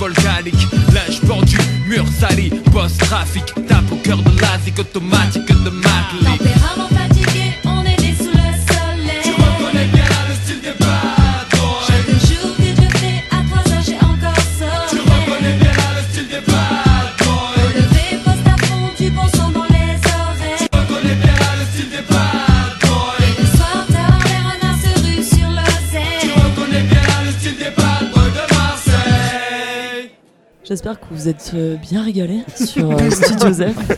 C'est quoi cette voix Mais quelle voix J'essaye. C'est beau, c'est beau, t'as une très belle voix. Un très bon son, Gaët. Merci Ah ouais, merci, merci. Mais ta voix m'a donné des frissons là. Je...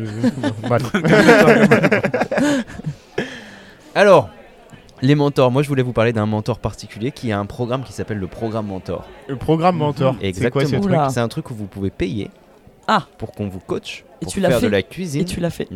C'est Philippe Etchebest. Oh Il a un il s'appelle programme. comme ça il te crie Ça s'appelle le programme mentor. C'est énorme, c'est énorme. En gros, ouais, c'est vous pouvez aller sur le site internet du programme Mentor, c'est Philippe Etchebest il- qui va vous donner des conseils de cuisine.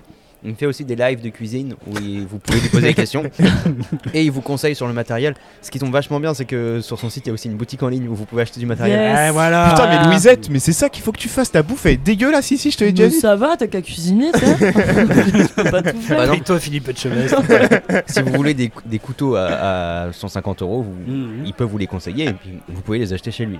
Génial. Vachement Putain, mais c'est énorme ça. Mais parce que le mec, c'est c'est devenu, tu vois, l'image euh, de la pop culture du, du mentor. C'est mentor card. Entre, entre Top Chef, Objectif Top Chef et Cauchemar en cuisine. Ouais, c'est vrai. Il est très présent. Et C'est vrai. c'est c'est le mentor, tu vois, c'est le mec, il vient, t'es dans la merde, ton resto il marche pas, Mm. il vient, il te crie dessus, et après, Et ça, après, marche. ça marche. ouais. Mm. Et puis généralement, c'est des restos pourris. Hein. Ouais. Bah oui, oui, évidemment, ça marche. Et pas. du coup, dans la pub, pas au pressoir d'argent, tu vois. Dans la pub pour le programme mentor, vous pouvez aller voir ça sur YouTube, ça dure 3 minutes. Il explique que voilà, bah, lui, il est devenu euh, meilleur ouvrier de France, Mhm. que euh, s'il en est là, c'est parce qu'il a beaucoup appris de choses et qu'il est maintenant temps pour lui d'être dans la posture de celui qui transmet. Mm. et qui vous apprend. Et il fait un vieux truc, tu vois, de- dans la posture, genre, en fait, tout le monde peut cuisiner. Mais quand tu regardes un peu le, le gars dans, dans, dans ses émissions, tu vois bien que c'est- il y croit pas à ce truc de Ah, tout le monde ouais. peut cuisiner. Mhm. C'est- C'est c'est vraiment Ah, le Il y a truc quand même de. un petit talent à avoir. quoi. Ouais, c'est ça. Et puis il faut être résistant. Ouais, il, faut, ouais. il faut qu'il les teste. euh, il- Ouais. il, aime bien faire des, des sortes de duels de regard et tout, des trucs un peu. Ouais, non mais, non, mais, Vachement non, mais- viril. non, mais- truc non, de mais c'est- bonhomme. non, mais c'est vrai, non mais c'est vrai, il y a une esthétique de ce truc-là et en fait il y a un truc qui m'énerve vraiment moi avec ces émissions-là, c'est qu'on, alors je sais même pas si c'est réel ou pas, mais si c'est réel, on édulcore vachement Ça doit un être truc qui est mais méga violent, tu vois, Ah, mais ce, qui c'est se, pa- une violence. ce qui- ce qui- ce qui se passe Ils dans les voir les restos des gens. hein. Ah mais Ouais. c'est, mais c'est à ça. la, mais en à la plus, Gordon Ramsay. hein. Mais ils savent qu'ils vont faire de l'audience en voyant des gens pleurer, oui. en voyant des gens euh, se faire traiter de grosse merde, puisque littéralement c'est ça qui se passe, Mm. et puis euh, écouter le grand chef et vous allez voir, euh, ça va bien passer quoi. Après, pour connaître un tout petit peu ce milieu, euh, les cuisiniers de cette génération-là euh, Oui, oui. sont vraiment comme ça, ont vraiment appris comme ça aussi. C'est-à-dire, c'est un milieu qui est hallucinant la cuisine. Ouais ouais ouais. Mm. Et euh, effectivement, les chefs à l'ancienne, euh, ils ont eu une formation qui est euh, la formation de le Jedi. hein, c'est hyper dur. Mm. quoi. Ouais ouais. Et effectivement, tu te fais gueuler dessus. Effectivement, tu te ramasses des casseroles à travers la gueule. Euh, moi, j'ai vu des trucs quand j'étais en cuisine, euh, des chefs euh, comme ça, un petit peu à l'ancienne. Qui gueulaient euh, vraiment. Alors là, on dirait que c'est du harcèlement euh, très Ouais. haut niveau. Quoi, hein. Mhm. Si on était dans un, un open space, euh, tu vois, euh, dans le tertiaire, ça, ça marcherait pas. hein, tu Ah, vois, je suis tendu, je jouer à la oui. Ouais, ouais, non, mais là, je te dis, c'est- c'était des trucs, euh, des, vraiment des insultes, des trucs du, euh, très très forts. Euh, je vous passe hein, sur les trucs euh, sexistes, racistes et tout ça Ouais, qu'on entend à longueur de temps. Mais j'ai vu des petites tartelettes voler à travers la cuisine, que l'apprenti se prenait à travers la gueule parce que c'était mal foutu. C'est de la merde, tu me refais ça, et si tu me refais ça comme ça, tu dégages de cuisine. Mm.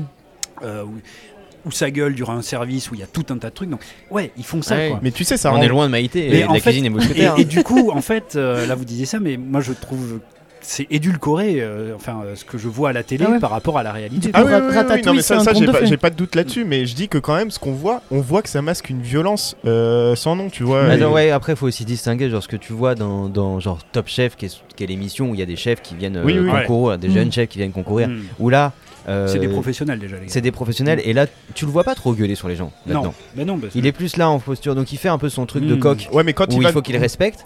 Par contre, quand là, il va là dans où les il- petits restos de province, Dans euh, Cauchemar en cuisine. il. Ah ouais. c'est pas la même chose. Ah juste- non, mais T'as l'impression qu'il suffit juste de leur dire vous êtes des merdes. Voilà, vous- pour vous rendez-vous compte que vous êtes des merdes. Quand on veut un peu, toi tu veux pas. Mais Voilà, mais tu, ça. mais tu sais, euh, déjà, je suis pas sûr qu'au final ça marche vraiment parce qu'on te met le résultat et du Oui, coup le resto ouais, il, il fonctionne d'un coup, tu sais, Mm. euh, Oui, tout donc, est magique. Tu peux pas avoir des recettes Mais magiques. en plus de ça, ça renvoie un peu à ce que tu disais au début de l'émission, c'est-à-dire qu'on est sur un- une espèce d'opposition entre le conséquentialisme, une approche conséquentialiste et déontologique, où on, est prêt, à gueuler sur tout le monde, à taper sur tout le monde euh, Mm. pour que tu aies du chiffre d'affaires. Mais là se pose vraiment la question de, de comment tu parviens ce Non, mais t'as résultat. t'as la caméra qui conditionne aussi. euh, Ouais, il y a ça, mais il y a- l'émission.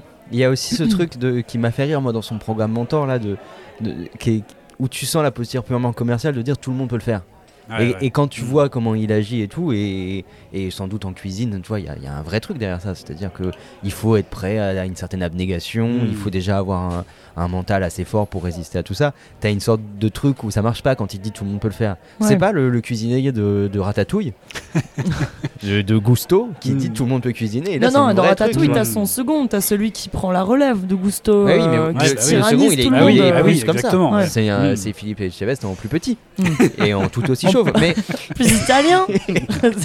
mais qui lui va justement dire Gusto dit n'importe quoi, tout le monde peut pas cuisiner, il faut être. euh, Mm. Et je dis voilà, ça me faisait juste rire de voir Philippe Etchebest à dire tout le monde peut cuisiner alors que le mec montre tout le temps que il faut Ouais. être aussi fort que lui et que comme personne n'est aussi fort que lui. C'est vrai que là, c'est la relation mentor-disciple oui. méga verticale. oui, bah, Et c'est puis la c'est- perfection. euh, oui, sans voilà. aller-retour. C'est le mentor qui pousse Ouais. euh, jusqu'à peut-être faire craquer. Enfin, ouais. en tout cas, qui, Exactement, euh, qui, Qui va chercher les limites aussi. Parce que toi qui l'as vécu tout ça, parce que pourquoi est-ce qu'on se comporte comme ça P- Par la peur de que l'autre monte au-dessus de nous De se Tu prendre une casserole que- dans la gueule, Non, une casserole non, dans non, la Non, mais je gueule.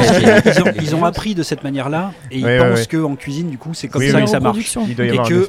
Après, c'est vrai aussi qu'il y a un truc en cuisine où il faut pouvoir tenir le, ce qu'on appelle le coup de feu.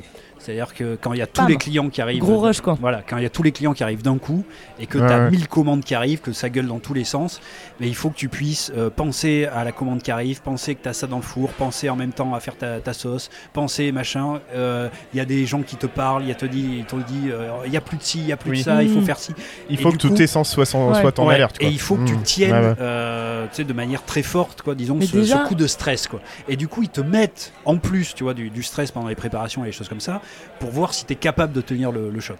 Mais euh, on sait aussi qu'il y a 10 000 façons d'apprendre et qu'il y a des cuisiniers qui apprennent de manière très calme, très posée les choses et que ça marche très bien. Qu'il y a des manières de travailler en cuisine où il n'y a personne qui gueule et où Mm. tout se fait de manière Oui. très précise, etc. Donc eux ont appris de cette manière-là. Oui, il y a Oui. beaucoup de restaurants où ça se passe de, cette- de comme Ouais, ça, ouais, mais ouais. C'est des on- restos avec deux tables. non, ouais. Non, mais on peut travailler, on peut travailler autrement. quoi. Mais Ouais, c'est un espèce une d'habitude reprodu- professionnelle, ouais. une tradition qui se, voilà. ouais, ouais, Ouais, qui et se ça fait partie aussi du, du canon mythique euh, du, Ouais. du maître et du disciple. Mm. C'est la même image que tout ce qu'on voit dans le. Je sais pas, dans, dans tous les, les animés ou les films euh, d'arts martiaux Mm. où on a Le le, maître qui, qui- voilà, ouais, qui, les grands coups de bâton. qui est Mm. souvent un salaud. Ouais, Là, ouais. bon, typiquement, il y a Whiplash quoi, hein, qui marche comme ça. quoi. Ouais, Whiplash marche comme C'est, ça, euh, avec, c'est euh, ça. avec Philippe Etchebest d'ailleurs. Mais oui, mais, Bah, ça. le gars, il a appris comme ça. Il dit, ben, pour que pour faire des grandes jazzmen, Voilà, il ouais. faut euh, leur mettre des cymbales ou des, des chaises à travers la gueule, et que du coup, ben, il faut pousser les gens aux limites pour qu'ils arrivent à faire, à rendre le meilleur d'eux-mêmes. Et il y a quand même des gens, alors tu dis les boomers ou les trucs comme ça, mais je pense que tu as raison, hein, c'est plutôt de l'ancienne génération, mais il y a quand même des gens qui pensent que c'est comme ça. Mmh. oui, effectivement, on fait advenir les choses. quoi. Mais parce que lui, ce qu'il veut, c'est arriver à revenir à l'âge d'or du jazz. Ce qu'il dit, il dit que le jazz a perdu de sa Whiplash, on peut qualité. situer un peu, peut-être c'est moins Ouais. connu que d'autres trucs, mais. Bah là, c'est alors là, c'est typiquement euh, un film qui n'est basé que sur la relation mentor-élève. Ouais, hein, voilà. euh, Autopub, on a fait une émission sur euh, Whiplash, donc si vous voulez aller euh, l'écouter. Qu'est-ce que t'es bon, toi Non, Mais, t'as vu, t'es mec, un génie, bah, mais tous mes sens sont en alerte. J'ai peur de prendre un coup de on, casserole va, on va avoir des courbes d'audience qui vont augmenter parce que les gens vont aller voir nos anciennes Eh émissions. Ouais. Damien Chazelle. Ouais. Exactement, par, par Damien Chazelle. Et, euh, et donc, Qu'on a eu en invité. Non, c'est pas vrai, ça, c'est une connerie, les gars. non, on a fait une bonne analyse, c'est vrai, de, de lui. Et, euh, Pardon. non. et, euh, et effectivement, tout le film repose sur ça, hein, sur cette relation entre un disciple et un, et un maître. Et un, un maître donc qui va essayer de, de rendre son élève à la hauteur des grands maîtres de jazz, c'est un batteur. Et lui, il est connu pour le, le maître là, le- il est connu pour être très dur, Ouais, ouais. euh, tr- intransigeant et jusqu'à euh, la disons jusqu'à la pression psychologique, jusqu'à la menace physique, jusqu'à des choses comme ça. Ouais, ça va au physique, hein. il Oui, des tartes dans la son, gueule. et son euh, disciple, ouais, ouais. il pousse son disciple à commettre des choses incroyables. Ben, oui. L'accident de voiture qu'il a, il a deux doigts de, de- de mourir. oui, oui. Sauf qu'il va quand même jouer après son accident. Mais en fait, Ouais. il- il, euh, on se rend compte aussi que derrière ça, alors justement, c'est un film intéressant parce qu'il n'y a pas de, il y a pas de thèse assénée par l'auteur qui va vous dire ça c'est bien, ça c'est pas bien. Mm. En fait, il agit bien, en fait, il agit pas bien. Mais si on regarde bien le film, en fait, il nous raconte quand Il même quand quelque même chose. Ouais. Et ouais. Et, en fait, le, le film est, est un peu ambigu à cause de sa dernière scène qui est Mm. splendide, euh, qui est vraiment une scène où euh, il y arrive, hein, le, le disciple. Ouais. Il arrive à, à- à se hisser à la hauteur du maître. En plus, en Oui, c'est ça, on a, défiant. on a cet échange de regards et cet échange de. Toute la de- tension. ouais. euh, de est dans la défi, mais ouais. aussi d'acceptation l'un de l'autre, etc. Et puis le mentor qui comprend, ça y est, t'es le meilleur. quoi. Exactement. Ouais, ouais. Donc, euh, ben, il y a plein de gens qui se disent Ah, ben vous voyez, il faut. Ça marche. C'est exactement. Les ça marche. Ah. C'est Ouais, comme ouais. ça qu'il parce faut que- faire. D'un autre côté, c'est pas faux. C'est que en faisant ça, tu vois, parce que là aussi, c'est une sorte de, de- de conflit entre les, les fins et les moyens. C'est-à-dire, on est, on est prêt à détruire une partie des individus. Oui, qui parce seront, que, qui ouais. seraient pas à la hauteur, qui seraient pas des élus en Mhm. fait, si on Ouais, veut. Ouais, ouais, bah oui. Mm. Euh, mais ceux sur qui ça va Pour marcher, ça va Alors, alors, marcher. je suis, alors non. je suis d'accord avec toi, ça peut marcher, mais en fait, il y a d'autres modes qui pourraient le faire fonctionner tout Oui, je suis autant. d'accord. Ouais, voilà. oui, Mais ça. le- ça n'empêche pas que ça puisse marcher Oui, quand oui, même. ah oui, oui, ça peut mais, marcher. Mais comme Ouais, tu ouais. dis, déjà, euh, par ce processus, on va détruire tout un tas de gens. Voilà, alors tant pis, puisque de toute façon, ils, ils auraient Ouais, pas été ça. au niveau des plus hauts. Oui, mais ils auraient pu quand même vivre de leur passion, euh, la musique, etc. Ouais, ouais. Et puis en faisant ça, ce que montre quand même le film de manière sous-jacente, mais quand même de manière très claire quand on le voit au moins deux fois, c'est que euh, il, il dépouille l'élève Ouais. de toute son humanité, Oui, oui. et de tout ce qui fait de lui un être humain euh, équilibré, etc. Ah, il le- transforme en complètement. monstre. Mm. Lui-même étant un monstre sociopathe, quoi, en gros, le, le- le maître, mais il transforme l'élève en personne comme lui. Il y a une impression, alors j'ai aussi, hein, c'est peut-être aussi un des aspects de- du mentor et à- au disciple, c'est de, de faire une espèce de copier-coller, de, enfin en tout cas de, de lui donner des aspects de soi-même. Ouais. Mais là, il le transforme en lui-même. Et donc, euh, on a quelqu'un qui, à la base, aimait sa passion, le jazz, qui était très travailleur, qui avait une petite amie, qui avait des relations euh, familiales, et qui, à la fin, ne va vivre que pour ça, va saigner, euh, va complètement devenir un- quasiment un robot de la musique, qui va enlever toutes ses relations humaines, qui va, et qui va quitter sa petite amie à cause de ça, parce qu'elle lui prend du temps. Lui prend du temps sur euh, son, son apprentissage, qui va euh, quitter, enfin qui va être rejeté par sa famille parce qu'il est trop hautain avec euh, son- sa pratique du jazz, et qui va même repousser son père à la fin, qui était euh, sa seule vraie Il famille. devient juste exécutant de la doctrine de son prof en Mais fait. à la C'est fois, juste ça. il atteint euh, son rêve, son objectif, devenir un des très grands batteurs de jazz ou le plus grand batteur de jazz actuel, mais en atteignant son rêve, il devient inhumain et il devient monstrueux. Mais tu sais maintenant que tu- j'y pense, alors je sais pas si on peut poser ça dans le cadre du mentor disciple, mais il y a un film qui fonctionne exactement pareil un peu, c'est Full Metal Jacket de Stanley Kubrick Ouais. en fait, Oui, oui. où t'as le sergent instructeur qui est en train de déshumaniser Ouais, ouais, complètement absolument. des. J'ai jamais vu un tas de merde aussi gros que ça, c'est ça Je Ouais, pensais alors ça. qui va, qui va, qui- alors Dis il- avec un peu plus de- de- d'entrain, bien sûr. Oui, oui, parce que là, tu croyais pas trop. euh. Ouais, J'ai bon, jamais tas de vu un gros merde, tas de euh, merde, je ça. Non, Le mais c'est- Vietnam, je l'ai fait trois fois, ok. et, le- et surtout le conditionnement de On l'a mis sur l'institution. PS5. Mais il est ouf ce film hein, parce que le Ah bah oui. conditionnement de l'institution militaire du coup qui passe par ce sergent instructeur Ouais. complètement La fou. totale des individus. Des in- Déshumanisation. Déshumanisation, ouais. Ouais, voilà. Ouais, des individus avec euh, ce, ce suicide de baleine qui, Ouais. qui, qui en peut plus, quoi, qui se tue et qui va tuer le sergent instructeur. Mais surtout dans la deuxième partie du film. Ouais. Mm. On spoil tout, de toute Ouais, ouais, c'était une blague. Ah, C'était- une ouais, blague. attends, ouais, c'était Full Non, Metal c'était une blague. Ah ouais, ah ouais. non, mais surtout, euh, quand ils vont faire la guerre, en fait, c'est euh, ils vont commettre des actes de, de, de violence et de barbarie absolument euh, monumentaux, en fait, ouais. les Mais- soldats américains. Parce qu'ils auront été déshumanisés dans la première partie. Exactement, parce qu'il y a eu ce conditionnement, cette déshumanisation, par Mm. cette espèce de mentor noir qu'est le sergent instructeur. Et c'est vrai qu'il est totalement rapproché de celui de Whiplash. hein. Là où il y a un lien, parce qu'on a tout à l'heure, on a érigé un espèce d'archétype euh, du mentor, tout ça, mais là, il y a un lien entre le disciple de Whiplash et ton, ton film. Ouais. C'est qu'en fait, tu as une forme de crédulité, tu as une forme de malléabilité chez le disciple, qui fait que tu peux en faire ce que tu veux. Mhm. Euh, Enfin, c'est ce qu'on Ouais, peut ouais, voir, ouais. non Parce qu'en soi, à aucun moment, ils vont contester. Ils vont l'accepter telle une grande doxa, tu vois. C'est ta doxa, je veux la rejoindre, donc je vais tout faire.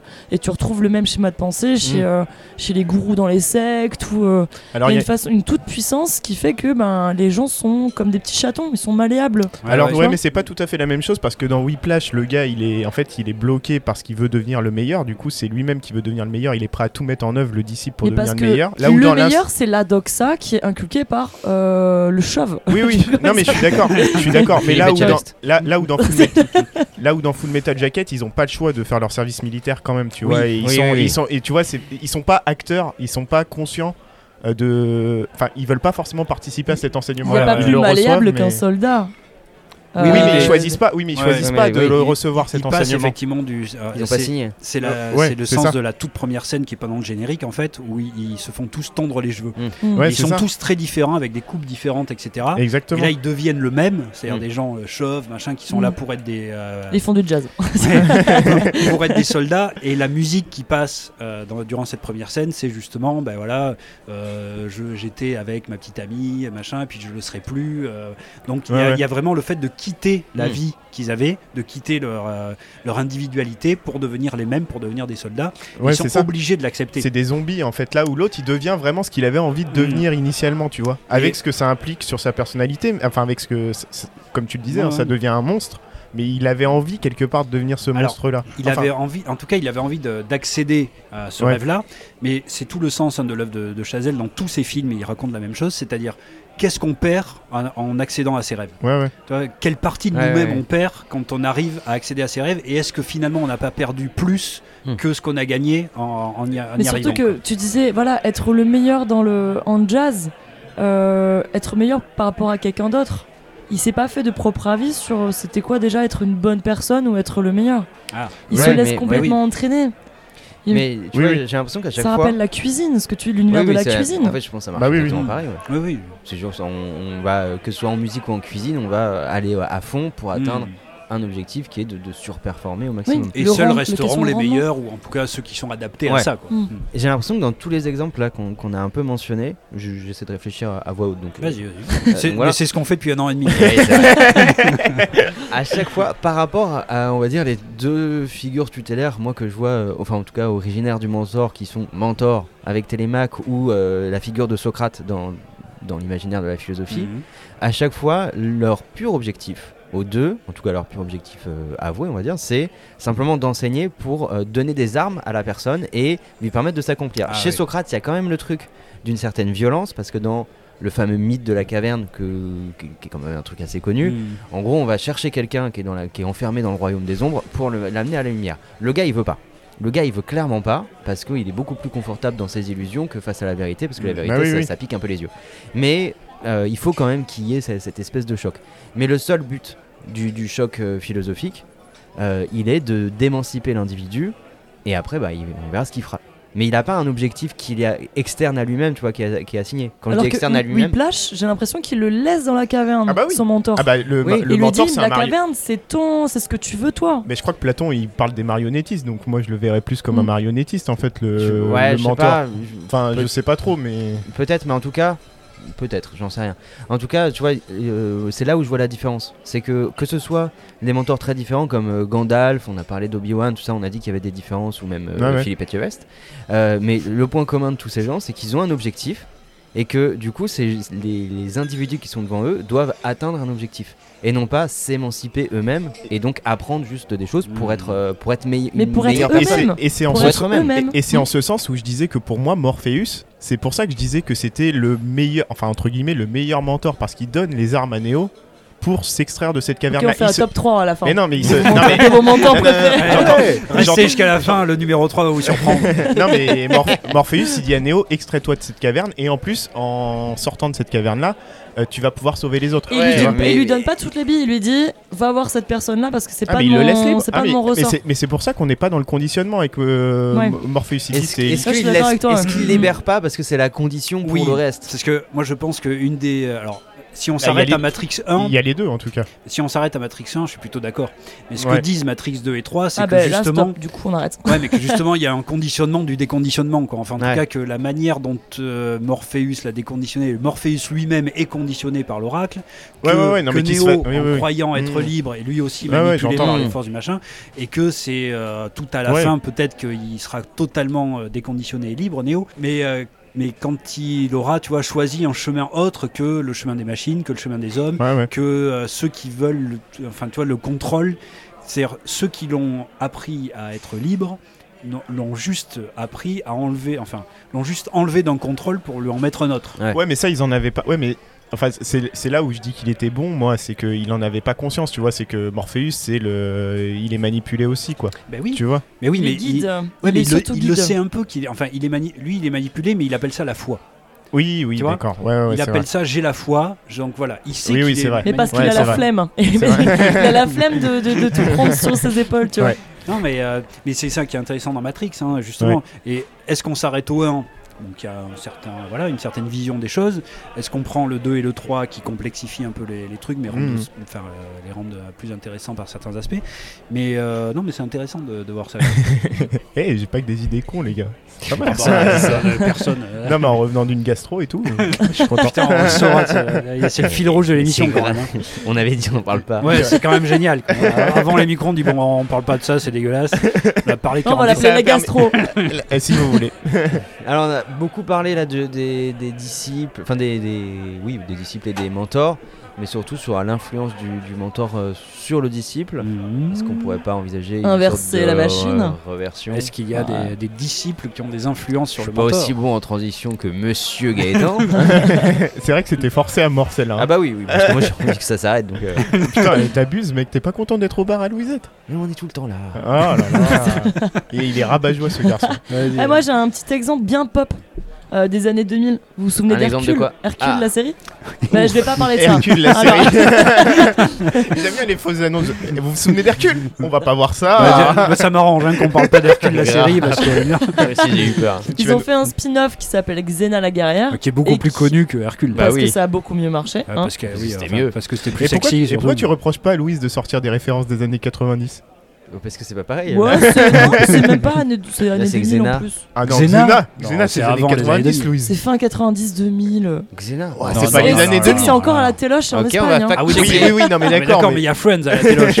Oui, c'est vrai. non, non, c'est années 90. le Il y délire. a, il y a la petite maison à Ouais, vous êtes tatillon là. Eh, il repasse Ouais. Goldorak, vous avez vu ça Ah non, Et ils ont sorti une BD aussi, Goldorak, là, et, euh, récemment. sur France 4, ils repassent euh, Goldorak. Ouais, j'ai vu. Et je me retape des, en replay, il y a des épisodes. Ok. Et ils ont sorti la BD que j'ai lu aussi. ouais, il est bien, la Euh, BD Alors c'est pas mal. C'est euh, plutôt intéressant euh, par rapport au truc. Alors ça n'a rien à voir avec notre sujet. ouais. hein.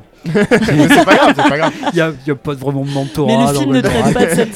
Ouais, et excuse Louise, du coup, Xena. Xena, juste, juste pour information, diffusion originale de Xena la guerrière, 1995 jusqu'à 2001. Ah, Eh, merde c'est juste, entre les deux, entre les deux. Ouais, vas-y. Non, alors du coup. Donc une série euh, contemporaine. vous pouvez voir sur Netflix probablement. Bientôt une nouvelle saison, on croise les doigts. Alors, oui, non, mais d'ailleurs, ils voulaient euh, refaire la série, euh, mais c'est pas encore Et lancé. puis après ils nous ont regardé, ils ont dit peut-être pas. Tu te, rappelles de ces entrées, en, ces entrées en salto dans les scènes ouais. C'était ah, magnifique. sur ça. YouTube, vous tapez So Xena crie et vous avez une compil. Tu le fais trop bien. Elle fait des saltos.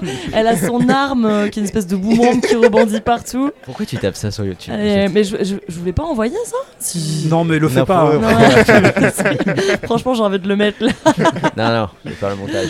Bon, tout simplement Donc, pour dire que Xena, vous vous souvenez, elle avait sa petite, euh, sa petite camarade Gabrielle, Ouais, la ouais. petite blonde. Et en fait, le, le premier épisode, euh, Xena doit la... est en train de sauver un village et elle tombe sur Gabrielle. Ouais. Euh, donc elle sauve le village et Gabrielle dit non, j'ai pas envie de me marier, j'ai envie de suivre Xena qui est euh, quelqu'un de solitaire. Et, euh, et en fait, elle la suit pendant euh, toutes les saisons.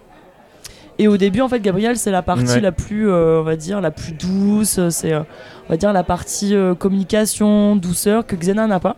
Xena va la protéger. Et en fait, au fur et à mesure des saisons, Mhm. Gabrielle va commencer à lui apprendre à être plus douce. D'ailleurs, il y a une phrase qu'elle dit. je J'aimais dans bien quel- Gabriel, moi. Mais elle lui dit à un moment, c'est hyper, c'est hyper intéressant. Elle lui dit, euh, mais tu sais, t'es pas J'ai obligé eu les d'être fort premiers tout le émois sexuels sur Xena. Ouais, ça se sentait. Ça mais surtout, surtout qu'ils n'ont pas arrêté de jouer sur le, le- le- la tension sexuelle qu'il y avait entre les Bah deux. oui, bah oui. Mais euh, c'est abusé. hein. Chaque épisode, t'es obligé de fantasmer à moitié sur les deux. Enfin, moi, Bah Bref. oui, bah oui.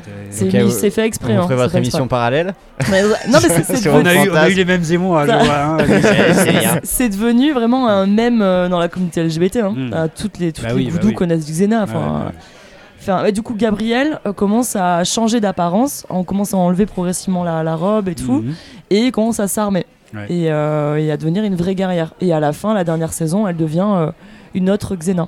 Ouais, Et mais je suis Xena a. Ouais, mais... à Ah oui, parce que là, je suis d'accord, mais là, tu nous dis l'influence Oui. de Xena sur Et Gabriel. parce qu'en fait, les deux, elles se, elles se donnent, elles se donnent des choses. Et hein, alors, en quoi Gabriel, elle change Xena? Gabrielle, elle apprend à Xena de d'être euh, beaucoup plus modérée, de communiquer avant de tabasser, par exemple. genre, c'est Gabrielle qui fait le barbecue à la fin, tu vois. genre. non, en fait, ce que, ce que je trouve un peu regrettable, c'est que on a beaucoup trop genré cette relation. Ce qui fait que Gabrielle était un peu la partie féminine Ouais. de Oui, ce oui, couple Oui, euh, ouais. fantasmé, Mhm. et Xena était la partie masculine. Mhm. Mais Gabrielle lui apprend à Mais juste Pour ne- l'époque, c'était déjà pas mal. euh, Oui, oui, oui, c'est une déjà énorme petite avancée. avancée. ouais. C'est une énorme avancée. ouais. Mais euh, ce que, principalement, ce que lui apprend Gabrielle, c'est euh, d'arrêter d'être un symbole. Et elle lui dit ah, T'es pas obligé d'être une femme, enfin, t'es pas obligé d'être forte. T'es pas Elisabeth II. tu peux te détendre maintenant. Alors que son cosplay était quand même vachement réussi. Ouais, ouais, donc Xena, c'est vrai que c'était euh, un peu à l'avance. Mhm. Mais il y avait une énorme. euh, c'est très genré. Très, très. Ouais, c'est un peu oui, l'écueil, sans- je non, trouve. Sans doute qu'aujourd'hui, ça doit être euh, très difficilement regardable. Quoi. Mais tu tapes des en énormes délires. à cause des effets spéciaux aussi. Ah oui, alors les saltos, c'est en veux-tu, en voilà. Et puis Mais les scènes de bagarre, ça doit faire Power Rangers à moitié C'est un aussi. truc de fou. Mhm. Ah ouais. Surtout que je pense qu'ils ont gardé le même salto. Ils le rajoutent au montage. Ils le rajoutent au montage. Ça se trouve, ils ont fait comme Power Rangers si vous ont récupéré des images d'une autre série. Oui, oui, des, par exemple, t'as pas mal de costumes qui ressemblent et de décors qui ressemblent à Game of Thrones. Ouais. Euh, t'as des scènes de Ah, bataille oui. qui ressemblent à C'est- Matrix. Très lointain. quand même. Attendez, le premier méchant de Xena s'appelle quand même Drogo, les gars. hein. Je dis ça, je dis rien. Il ressemble, il temps, ressemble à dans, un. Dans un- n'importe quel truc de fantasy, t'as un mec qui s'appelle plus ou moins Drogo ou Draco ou Dracolos ou voilà. Ah, mais regardez Dans la ce première cas-là, saison. dans ce cas-là, Il va nous Pokémon. sortir un nom de et- Pokémon. Bah oui, Dracolos. Dracolos, c'est quand même vachement inspiré de Game of Thrones. ou de Euh, Xena. Et les scènes de combat ressemblent à Matrix. Justement, il y a, il y a des Hein trucs, il y a des Tu trucs tu t'avances été- beaucoup. Il y a du bullet time à un moment donné. non, non, tu sais, le, le moment où il est dans le parc et il marche sur tous les euh, Smiths. Les Smiths, là. Ouais. Où elle prend un bâton et elle leur marche sur la gueule. Tout, tout, tout, tout, tout. Et après, finit par un salto, elle part en mode Amazon. Je veux bien que tu Ah, nous envoies putain, le lien je YouTube. savais quand Ouais, même. ouais, je- non, mais je vous envoie les. Ok, Non, ok. c'est pas grave. Je vous envoie ça. Donc voilà, là, c'est vraiment un exemple de Il y transmission. a combien de saisons de Xena Euh, Je crois qu'il y en a 5. Putain. Sauf que Putain. 5 de je sais pas combien de. Avant, non, t'en avais 20 par saison. Ouais, ouais, ouais. Regardez une- plutôt Buffy. Ouais. Ouais, c'est assez chiant à regarder en vrai. euh. Je Ouais, regardais juste- ça. Après nous l'avoir survendu, c'est un mélange entre Non, Matrix mais- et Game of Thrones. Ouais, c'est clair. Je crois que ça passait le dimanche après-midi, un truc comme ça sur TF1. Moi, je l'ai vu qu'en Après Espagne. ce Wildcard truc-là. Texas Ranger. Et ouais, mais voilà, c'était un peu dans ce. Ouais, moi, je le rega- même moi, je délire. regardais pas Wildcard Texas Ranger, j'aimais pas. Mais je regardais Xena, bon voilà, parce que truc. Mais. euh, Mais je crois qu'on regardait j'ai- pour la j'ai- même. ben oui, on regardait pour la même raison, C'est trop marrant, je vous, en- je vous écoute parler, j'ai des flashs de mon enfance. C'est trop bien. Ah oui, oui, ouais, bah, Le poulet frit de Wildcard Texas Ranger. mon grand-père qui regarde Walker Texas Ouais. Ranger. Ah non, moi là, je pouvais pas. Là, je branchais la console quand il y avait Ranger. Euh, du coup, on peut. euh, T'as fini avec Xena Non, non, simplement, Ouais, ouais, si, hein. Gabrielle, Gabrielle, elle lui rend- apprend rien en termes de, de, de guerre. Mais ou pourquoi en tu termes nous parles de ça de- Non, non, Elle elle lui apprend simplement à, de- être un, être qui ressent les émotions. Mais en fait, depuis tout à l'heure, on n'arrête pas de dire ça. C'est-à-dire qu'un maître euh, qui réussit, c'est un maître qui, qui inculque juste le fait d'être soi-même. Et euh, dans Kung Fu Mhm. Panda, il y arrive. Et en fait, euh, là, il y a une alternance entre Gabriel et Xena dans la relation de mentorat. Mm. Gabriel lui apprend à juste à dire euh, détends-toi, quoi. Ouais. C'est pas parce que tu t'es une meuf qui combat tout le monde que tu peux pas être toi-même. Hmm. Voilà. Est-ce que c'est sa conseillère euh, communication non violente? Non. c'est ça. C'est un peu ça. peu. Tu es- Juste observe. tu n'es pas un chacal. J'ai Tu besoin es une girafe. Est-ce qu'on a d'autres exemples? Bah moi Bah sur oui, cette y relation, avoir. je pensais au cinéma de Clint Eastwood et euh, les films qu'il a réalisés juste avant qu'il devait prendre sa première retraite. Du coup, euh, c'est euh, les ouais, ouais, parce qu'on est- on en est à je sais pas combien de retraites. là, il vient de Ouais, sortir le dernier, film, le hein. Ouais, dernier, oui, le dernier est un enfer. tu je l'ai vu tu l'as vu, ouais, je me suis endormi les gars. Ouais, ouais, je crois qu'il est pas Je terrible. mort Macho, Macho. Tu l'as vu en semaine Je l'ai vu, euh, je l'ai non, cinéma. Elle ment. J'ai j'ai dormi au cinéma. Ah, mais j'hésitais à le regarder. c'est Non, non, le regardez pas, je vous assure que c'est mauvais. Ah ouais Oui, oui, ça C'est- m'étonne il, pas. il essaye de récupérer du Grand Torino. il a ouais. essayé de faire un peu ça. Sauf que le gars, il est à moitié en train de mourir. Et le gamin qui joue, Mais- il, est- il de est toute pas façon- bon. mais de toute façon, de toute façon, en vrai, à l'écran, le gars je pense qu'il il- il kifferait se filmer en train de mourir à l'écran. hein, Ah tu oui, sais. oui, bah oui. Ouais, ça va, c'est un peu arrivé. Non, mais il a 91 ans, le mec. Qu'est-ce qu'il fait encore Il y a- devant des moments caméra ça passe pas bien, ça passe pas bien. t'as quand même fait des bons trucs. Ah, ça y est, quoi. T'as et- 91 ans, c'est. Et puis t'as plus besoin d'argent. Non, mais putain, les gars, ils veulent vraiment Mais à un aller moment, il, donne un coup de poing et il est censé casser la gueule à un Mexicain, tu dis.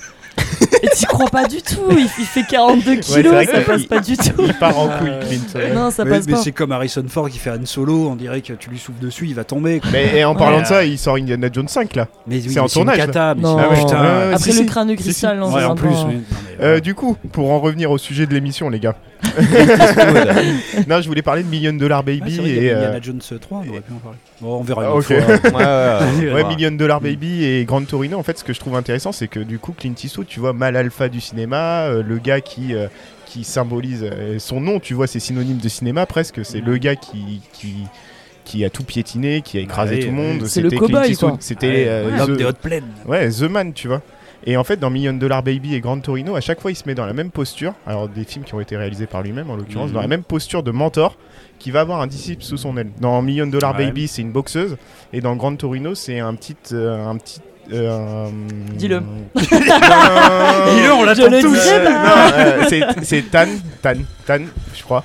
Qui... Petit chinois. Euh, un petit Tu, tu- chinois. tu parles mieux coréen. hein, Bon, euh, voilà, qui va prendre sous son aile aussi. Et à chaque fois, en fait, ce que je trouve très intéressant dans le schéma qu'il a utilisé dans ces films-là, c'est que euh, il va transmettre un certain nombre de choses à la fois à la boxeuse et à la fois et à la fois euh, Petit chinois. au petit chinois. non, je suis désolé, vraiment, je me souviens plus du nom du personnage. C'est pas grave. Et du Ah, coup, t'as dit Tan au hasard? Ouais, non, je crois que c'est Tan. Et je crois, qu'il l'appelle Ah, du coup pour, Chang. non pour déconner, il l'appelle Ton. Tu vois, je crois qu'il y a un Oui, truc comme Tong. ça dans Non, Grand il appelle Torino. Tong. Tong. Tong ou Tong, ouais, ouais. Oui, parce qu'il est très raciste au début. Mais oui, il hein, est très raciste. Il a fait la guerre de Corée. Exactement, c'est un vieux réac euh, dans Grand Torino. Et euh, à chaque fois, en fait, ce qui est int- intéressant, c'est qu'il va transmettre un certain nombre de choses, il va aider les personnes, tout ça, mais celui qui va prendre une vraie leçon de vie par ses disciples, c'est lui. Dans Million Dollar Baby, Mhm. par exemple, c'est quelqu'un qui veut pas prendre de risques avec ses boxeurs et qui dit euh, non, euh, tu feras pas tel combat parce que c'est trop dangereux pour toi et il empêche ses boxeurs de progresser. Avec la fille, bah, il prend ce risque-là et la fille se fait atomiser, elle finit sur un lit d'hôpital, enfin voilà, un truc, euh, un truc pas cool. Et en fait, il dit que bah voilà, il avait raison. En fait, il fallait pas qu'il prenne de risques avec euh, sa boxeuse. Et en fait, sa boxeuse, elle lui dit un truc tout simple. Elle dit, tu sais, moi, j'avais une vie merdique. J'avais une vie qui méritait pas la peine d'être vécue. Et pour la première fois de ma vie, euh, j'ai fait des combats devant plein de personnes. J'ai eu l'impression de vivre. Et, euh, et Clint Eastwood, il prend conscience de ça. Il se dit, ah oui, peut-être que euh, la vie, parfois, elle mériterait d'être euh, d'être vécue. Et peut-être que j'aurais dû prendre plus de risques aussi avec mes boxeurs qui voulaient vivre, euh, vivre une genre, vie différente. Arrêtez d'avoir peur, quoi. Il a appris Exactement. à avoir. ah ouais. Bah voilà, c'est ça. Mm. C'est ce truc-là. Et que même s'il arrive des événements tragiques, les personnes, pour autant, qui ont subi ces événements tragiques-là, sont contents de leur, sont satisfaits des, de la vie qu'ils ont vécue, tu vois. Et dans Grand Torino, c'est bah, c'est la même chose. C'est-à-dire que, enfin, c'est la même chose. Mm. C'est-à-dire qu'il Ouais. est raciste, hyper conservateur, tout ça. Mm. Et au contact de cette famille, en fait, petit à petit, il va changer son point de vue sur, Ouais. euh, sur le monde. Et c'est lui qui va se métamorphoser. Et c'est ça comme qui est intéressant. qu'on a fait au bon Dieu Bah, Il est passé l'autre jour. euh, T'es sérieux ah ouais, franchement, bonne- Désolé. Là, j'ai c'est bien. Clavier, Non, là. c'est bien. Je vois plus que ça. C'est bien. Mais ce que je trouve intéressant, c'est de mettre Clint Eastwood dans cette c'est la situation Ouais. française de Grand Torino. Qu'est-ce qu'on a fait au bon Dieu Donc euh, voilà. Pardon. Non, Non, mais, non, mais t'inquiète. Surtout c'était que drôle. dans, dans le film, lui, il a une maison qui à la base était un, un quartier, on va dire, américain. Ouais. Et en fait, avec le changement d'époque, ben, le, grand, le grand remplacement, mais il y a, Bah, il lui, y a- il le vit comme tel, ouais. Ah ouais, il y bah a les oui. voisins ouais. qui s'installent, tout ça, mais lui, il veut pas bouger. Ça devient que mais un en fait, quartier c'est lui-même qui se met dans cette position d'apprenant, c'est-à-dire que il a quelque part, il a cherché à se mélanger avec ces gens-là parce qu'il veut, veut pas Non, bouger. il veut, non, il veut Oui, pas. il veut non, pas non, non, bouger, il veut il veut pas, se mélanger. Non, non, il veut pas mais se il va mélanger au du tout. repas, alors au début, il Ah, veut pas pas- manger, Non, mais- il est là. oui, mais c'est le fait, le fait Mm. qu'il rentre, en, euh, qu'il rentre en relation avec ce jeune homme, tu vois, qui fait que petit à petit, eh ben, il va changer son regard dessus. Mm. Mais au début, il, se, il crache par terre, il voit les gens, il fait demi-tour direct, il veut, il veut de contact avec ouais, personne dans son quartier. Il est sur son perron avec son flingue, Et- il aborde ses Et bières. en fait, je trouve que c'est super bien de la part de Clint Eastwood qui se met dans cette position encore de mal dominant, mal alpha, tout ça, mais qui, au final, euh, chacun de ces films là, c'est de se dire, bah celui qui a appris et qui a pris une belle leçon de vie, c'est lui, tu vois. Mm. Et c'est hyper bizarre parce que il continue à se mettre en avant tout le temps dans ses films, et en même temps, celui qui prend une pure leçon de vie. euh, c'est lui, donc il y a une espèce Mm. d'ambivalence euh, avec Clint Eastwood qui est assez, euh, qui est assez extraordinaire, je trouve. Sans nous raconter la fin. Est-ce qu'il y a un peu la même chose dans son dernier film là? Dans Crime Macho. Euh, ouais. Parce qu'il y a Ouais, une ouais. relation de mentorat un peu. euh, Oui, Mais tu t'es endormi ou pas? Alors je me suis endormie vers le deuxième tiers, mais euh, c'est, si tu veux, le, le pitch, juste le tout début, il est déchargé par un de ses potes aller chercher euh, le fils de son pote, d'ailleurs c'est Mhm. très bizarre, qui est au Mexique avec son ex-femme. Euh, c'était Gandalf. Je vais Voilà. chercher mon fils. Je te donne En une- comté, J'ai trop de pouvoir pour le faire. à fond, à fond le combe, en Bourgogne. Non. Et euh, donc il va au Mexique, il va récupérer le gamin. Et t'as la mère qui dit attention c'est un monstre et tout, va falloir l'éduquer, tout ça. Donc tu dis chouette, en veux-tu en voilà, il va y avoir de relations menteur-disciple. Et En fait pas du tout. C'est c'est pas, alors soit c'est mal joué, soit c'est mal écrit, mais, Mais le gamin le- c'est pas du tout. est-ce que le- vu la fin ou pas? Non, mais on veut pas savoir. Ouais. Mais est-ce que le Non, gamin, non. le gamin a une influence sur Clint Eastwood ou pas? On sait. Attends, peut-être qu'il faut pas. il faut Ah oui, pas oui, peut-être qu'il faut pas le dire. Non parce que là il a, il a pas le même rôle que Grand Torino, c'est un vieux Ok. con, raciste et tout. Non c'est il reste, comme ça tout du long. tu vois qu'il est assez, comment dire, euh, monolithique. plat. Ouais, il est monolithique. Il est plat, il a, c'est un nonagénaire quoi. Ouais, Et ouais. Il est, puis il y, y a des choses qui sont pas raccord. Ouais, Quand-. Je m'attendais à avoir un Grand Torino, c'est pour ça que de je toute façon, re- sa, j'ai vu de ça. toute façon, sa fin de carrière, ça aurait dû être Grand Torino. Il aurait dû arrêter là. Oui, c'est possible. Point barre, tu vois. Parce que ça aurait fait la liaison quand même avec justement euh, le mâle alpha blanc Mais machin, oui, bien sûr. qu'il avait été dans sa première partie de carrière Ouais, ouais. et, de- et qu'il a été au, au début de Grand Torino et de finir là-dessus quand même sur une ouverture. Quoi. Bah, ouais, ouais, Tu vois, ouais. Une ouverture au monde, une ouverture à la modernité, une ouverture à autre chose, parce que Grand Torino te dit à la fin, bah, en fait, je suis plus proche de, de gens de l'autre bout du monde qui sont chinois et à qui je vais laisser mon Grand Torino, quoi, justement, euh, la prunelle de mes yeux, que de ma propre famille. Ouais, ouais, euh, bah oui. voilà. Donc Tu vois, c'est euh, une- des gens de l'autre bout du monde que qu'au début je leur crachais dessus. Et non, en fait, je me rends compte que je suis plus proche d'eux que de ma Mm. propre famille. Bon, c'est un message un peu basique, euh, un peu. Ouais, mais de la part de Clint Eastwood, tu Ben vois. oui, je suis d'accord. Ouais. Du coup, c'est- je suis d'accord avec toi, ça aurait été très bien d'arrêter là et euh, il y aurait eu un sens. Mais là, Ouais, ouais, C'est ouais. clair, là- faut qu'on arrête avec les progrès de la médecine. hein. ouais. mais, mais là, attends, ils vont le scanner, on va l'avoir encore en 2050. euh, je suis sûr qu'il s'est fait scanner. Oui, mais dans ce cas-là, il écrira plus les films, donc c'est pas grave, il réalisera Ouais. plus. tu vois. Ils vont pas scanner sa réalisation, Mm. j'espère pas. Mais là, là, il le forme à- au fait d'être un cow-boy. Et. Tout le film repose sur le fait que c'est- qu'Eastwood, c'est quelqu'un de vertueux qui est proche des animaux. Tu vas caresser des chiens, tu vas caresser des chevaux. Il devient même vétérinaire euh, au Ah, mais Mexique. il, est, il est gâteux en fait. Mais c'est pour ça, regardez-le. hein, Mais je- en fait, je comprends Non. pas trop. Bah, euh, là, tu t'as pas donné envie. les intérêts, bah, parce Ouais, que, parce que je me suis euh, Je me suis endormie devant, donc euh, Ouais, ouais. je suis honnête avec vous. Hein. Ouais, bah Ouais. oui, mais c'est Non, et, bien. puis, et puis, objectivement, tu vois, t'as 91 ans. Qu'est-ce que tu vas faire l'acteur principal Je dans ton film et tu vas faire la réalisation de Ça, ton c'est film. de l'agisme. Non mais, attends, non, mais, honnête- non, mais objectivement, tu crois Ouais. que tu peux gérer un truc comme ça Mais à je pense 91 que ans Alexandre Astier, il va le faire. hein. Oui, déjà. et euh, et l'autre, là, il a quel âge euh, Ridley Scott Non, oui, bah, lui, déjà. Ridley Scott, il se met pas en avant aussi dans ses Hmm. films. Ah, mais Enfin, d'accord, il- mais George Miller, il a quel âge là maintenant Ah, je crois pas qu'il ait 91 ans quand même. Non, Et puis il est juste réalisateur, tu vois. Oui, je vois Là, c'est, c'est- je veux tout faire. Vas-y, j'ai 91 ans, je fais tout. Mais laissez-le faire ce qu'il veut, au pire vous allez pas le voir, qu'est-ce que ça fait? Non, mais Je crois euh, qu'on est en train de s'éloigner progressivement du sujet. Oui, pour Pour parler de, critiquer de pour la deuxième 91 ans. fois de Clint Eastwood qui aurait dû mourir avant. Ouais. Qu'est-ce Est-ce qu'il faut encore là? Est-ce qu'on ressent sur le sujet? Est-ce Ouais, qu'il est ouais, pas temps de faire bientôt une conclusion? Vous voulez on- parler de Batman? Bah ouais. Eh ben on conclut et puis vous parlez de Batman. Nous on non, on va parler Batman et puis éventuellement on conclura. Ouais, ok. Alors Batman. Bah Est-ce oui, qu'il apprend que- des choses, Batman? Bah oui, parce que comme il a eu plein de dit. Donc du coup, bah, à chaque Robin, il y a une relation différente, justement, dans le, le rapport entre les deux. Et donc, bah, il y a des Robins où euh, bah, il y a eu cette relation-là, où c'est le Robin qui a beaucoup plus appris, à, enfin, disons, qui a, qui a fini par imprégner Batman et lui apprendre Ouais. des choses. Et lequel, du coup, de, de Alors, Robin? On peut dire que Tim Drake, là, le troisième, est un peu dans, dans ce cas-là, mais Ouais. euh, le plus emblématique, c'est le premier, Robin, Mm. hein, le, le vrai Boy Wonder. Euh, donc, euh, le- Je- moi, je me rappelle plus de son prénom là. J'ai un. C'est Dick, Dick Grayson. Dick Richard Grayson. Et euh, donc le premier Robin, le plus connu, le plus emblématique. Et euh, il y, a- il y a eu une, une série qui était euh, très bizarre par Frank Miller, très très très chaud. Un truc, si vous tombez dessus, c'est vraiment euh, incroyable, qui s'appelait Batman and Robin, The Boy Wonder. Donc, euh, All-. Ça s'appelait même All Star Batman and Robin, The Boy Wonder. Le titre le plus long euh, qui existe.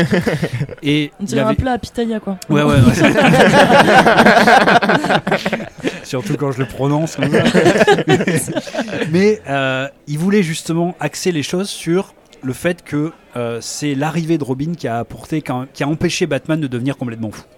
Qui a empêché Batman de complètement sombrer dans euh, justement le côté très dark, tu vois, Ouais, le-. Dark Knight, et que lui a amené un rayon de soleil.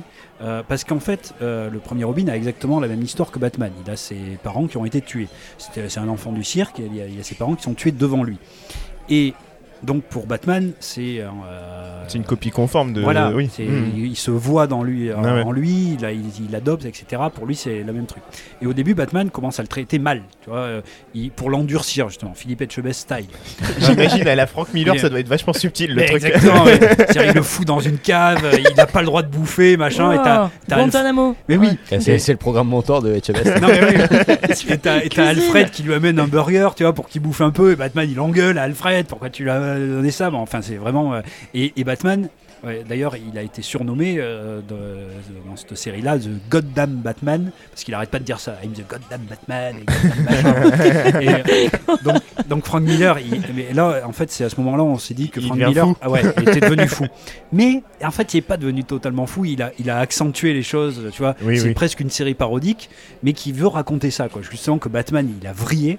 Et qu'il y a ce gamin qui aurait pu avoir exactement le même parcours que lui, et qui même en étant maltraité par Batman, etc., il garde tu vois, un rayon de soleil en lui. Et que finalement, ben, Dick Grayson, il a fini par imprégner Batman tu vois, de ça, il a Ouais, ouais. empêché de complètement sombrer. Et, euh, et à la fin, ben, on dit que Dick Grayson, il est, c'est un peu le lien entre Batman et Superman. Quoi. Il a quand même le côté solaire de Superman. Il a quand même été formé par Batman, mais voilà, il lui a permis, tu vois, de, et encore aujourd'hui, tu vois, c'est un- encore un lien vers Ouais, l'humanité. Et c'est justement quelqu'un qui a gardé le sourire, qui a gardé la joie de vivre Oui, c'est vrai. Ouais, c'est malgré vrai. tout ce qu'il a vécu et que Batman lui il a pas su faire ça donc euh, c'est un pendant très très positif du truc et qui a réussi sans doute à empêcher Batman de devenir le Totalement psychopathe fou, qu'il ouais. est, Malgré euh, le quand fait même. qu'il est, qu'il est battu, qu'il est mis dans une cave. euh, Il, Comme il a quoi, pas, ça de- marche, Il a hein. pas de ran- rancœur par rapport à ça? Bah, alors là encore, c'est une série qui est très particulière, tu vois. Je pense Mm. que dans la chronologie officielle, il n'y a pas comme ça. Mais euh, non, mais malgré tout, euh, après très vite justement, Batman s'attendrit aussi, il laisse Alfred faire les choses, etc. Euh, donc ça, c'est, c'est- ça c'est, c'est très rapide, quoi, disons. Mais après voilà, on insiste là-dessus sur le fait que ce gamin. Euh, qui saute partout, qui est un gamin du cirque, qui a gardé sa joie de vivre malgré le fait qu'il a vécu la même chose que Batman, ben ça là, voilà, c'est, quelque chose qui l'a apporté euh, beaucoup. Et euh, ben là aussi, dans la relation mentor-disciple, on a quelqu'un, on a disons les deux. quoi. Batman lui a Mm. appris beaucoup de choses, évidemment. Ouais, ouais, l'inversion aussi. Et puis Robin mm. qui va impacter. Et Robin qui va complètement impacter les choses. Euh, en deux mots, tu vois, on parlait d'Indiana Jones avant, euh, la relation avec le père, tu vois, qu'il y a dans le Indiana Jones 3. Un peu ça aussi, tu vois, les deux s'apportent des Ouais, ouais. choses. euh, Il y a aussi Il se ce- tape la même meuf. Il se euh, tape la même meuf, effectivement. C'est- oui, avec une génération d'écart, il se tape la même meuf. Mais euh, il y, a- il y a tous ces trucs-là, donc il y a quand même. C'est c'est aussi des relations assez intéressantes, hein, Ouais, justement, quand le, le disciple, finalement, alors soit il lui amène quelque chose, soit même des fois le disciple, il surpasse le maître. Ouais. Malgré la en fait- distance qu'il y avait entre les deux avant. Je pense que cette, euh, comment dire, cette transformation, elle, elle ne. Enfin, c'est une sorte d'étape obligée si ton mentor il disparaît pas. Ou Ah oui. est Ah ouais, ouais, s'éclipse ouais. pas, tu vois. Genre, Mm.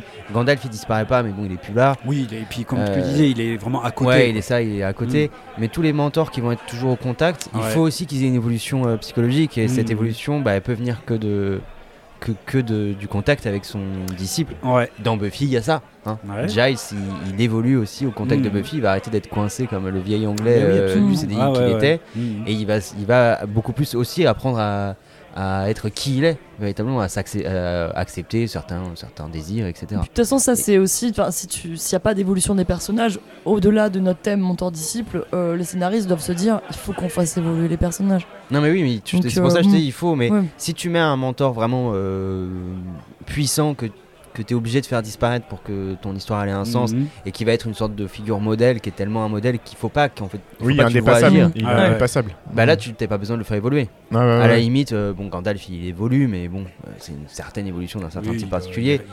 il- Yoda il meurt, il, devient un fantôme, Mhm. etc. C'est pas des C'est plus des états, enfin tu vois, des passages d'un état à Ouais un autre. ça. Mm. Mais d'ailleurs, euh, bah, du coup, euh, je crois que dans, le premier, dans, la première, euh, dans la première rencontre qu'on avait au bar à Louisette, tu parlais de Dragon Ball Z entre Son mais- Goku et.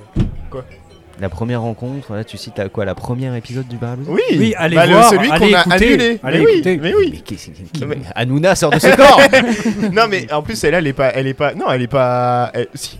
C'était dans. la- Ah bah, je je sais me rappelle plus, plus. Bon, il y a un moment donné, on a parlé de Dragon Ball Z. On parle de plein de trucs, on est à moitié bourré. Et du coup, sans Sango- heures du mat, Ah, mais- je, je me souviens.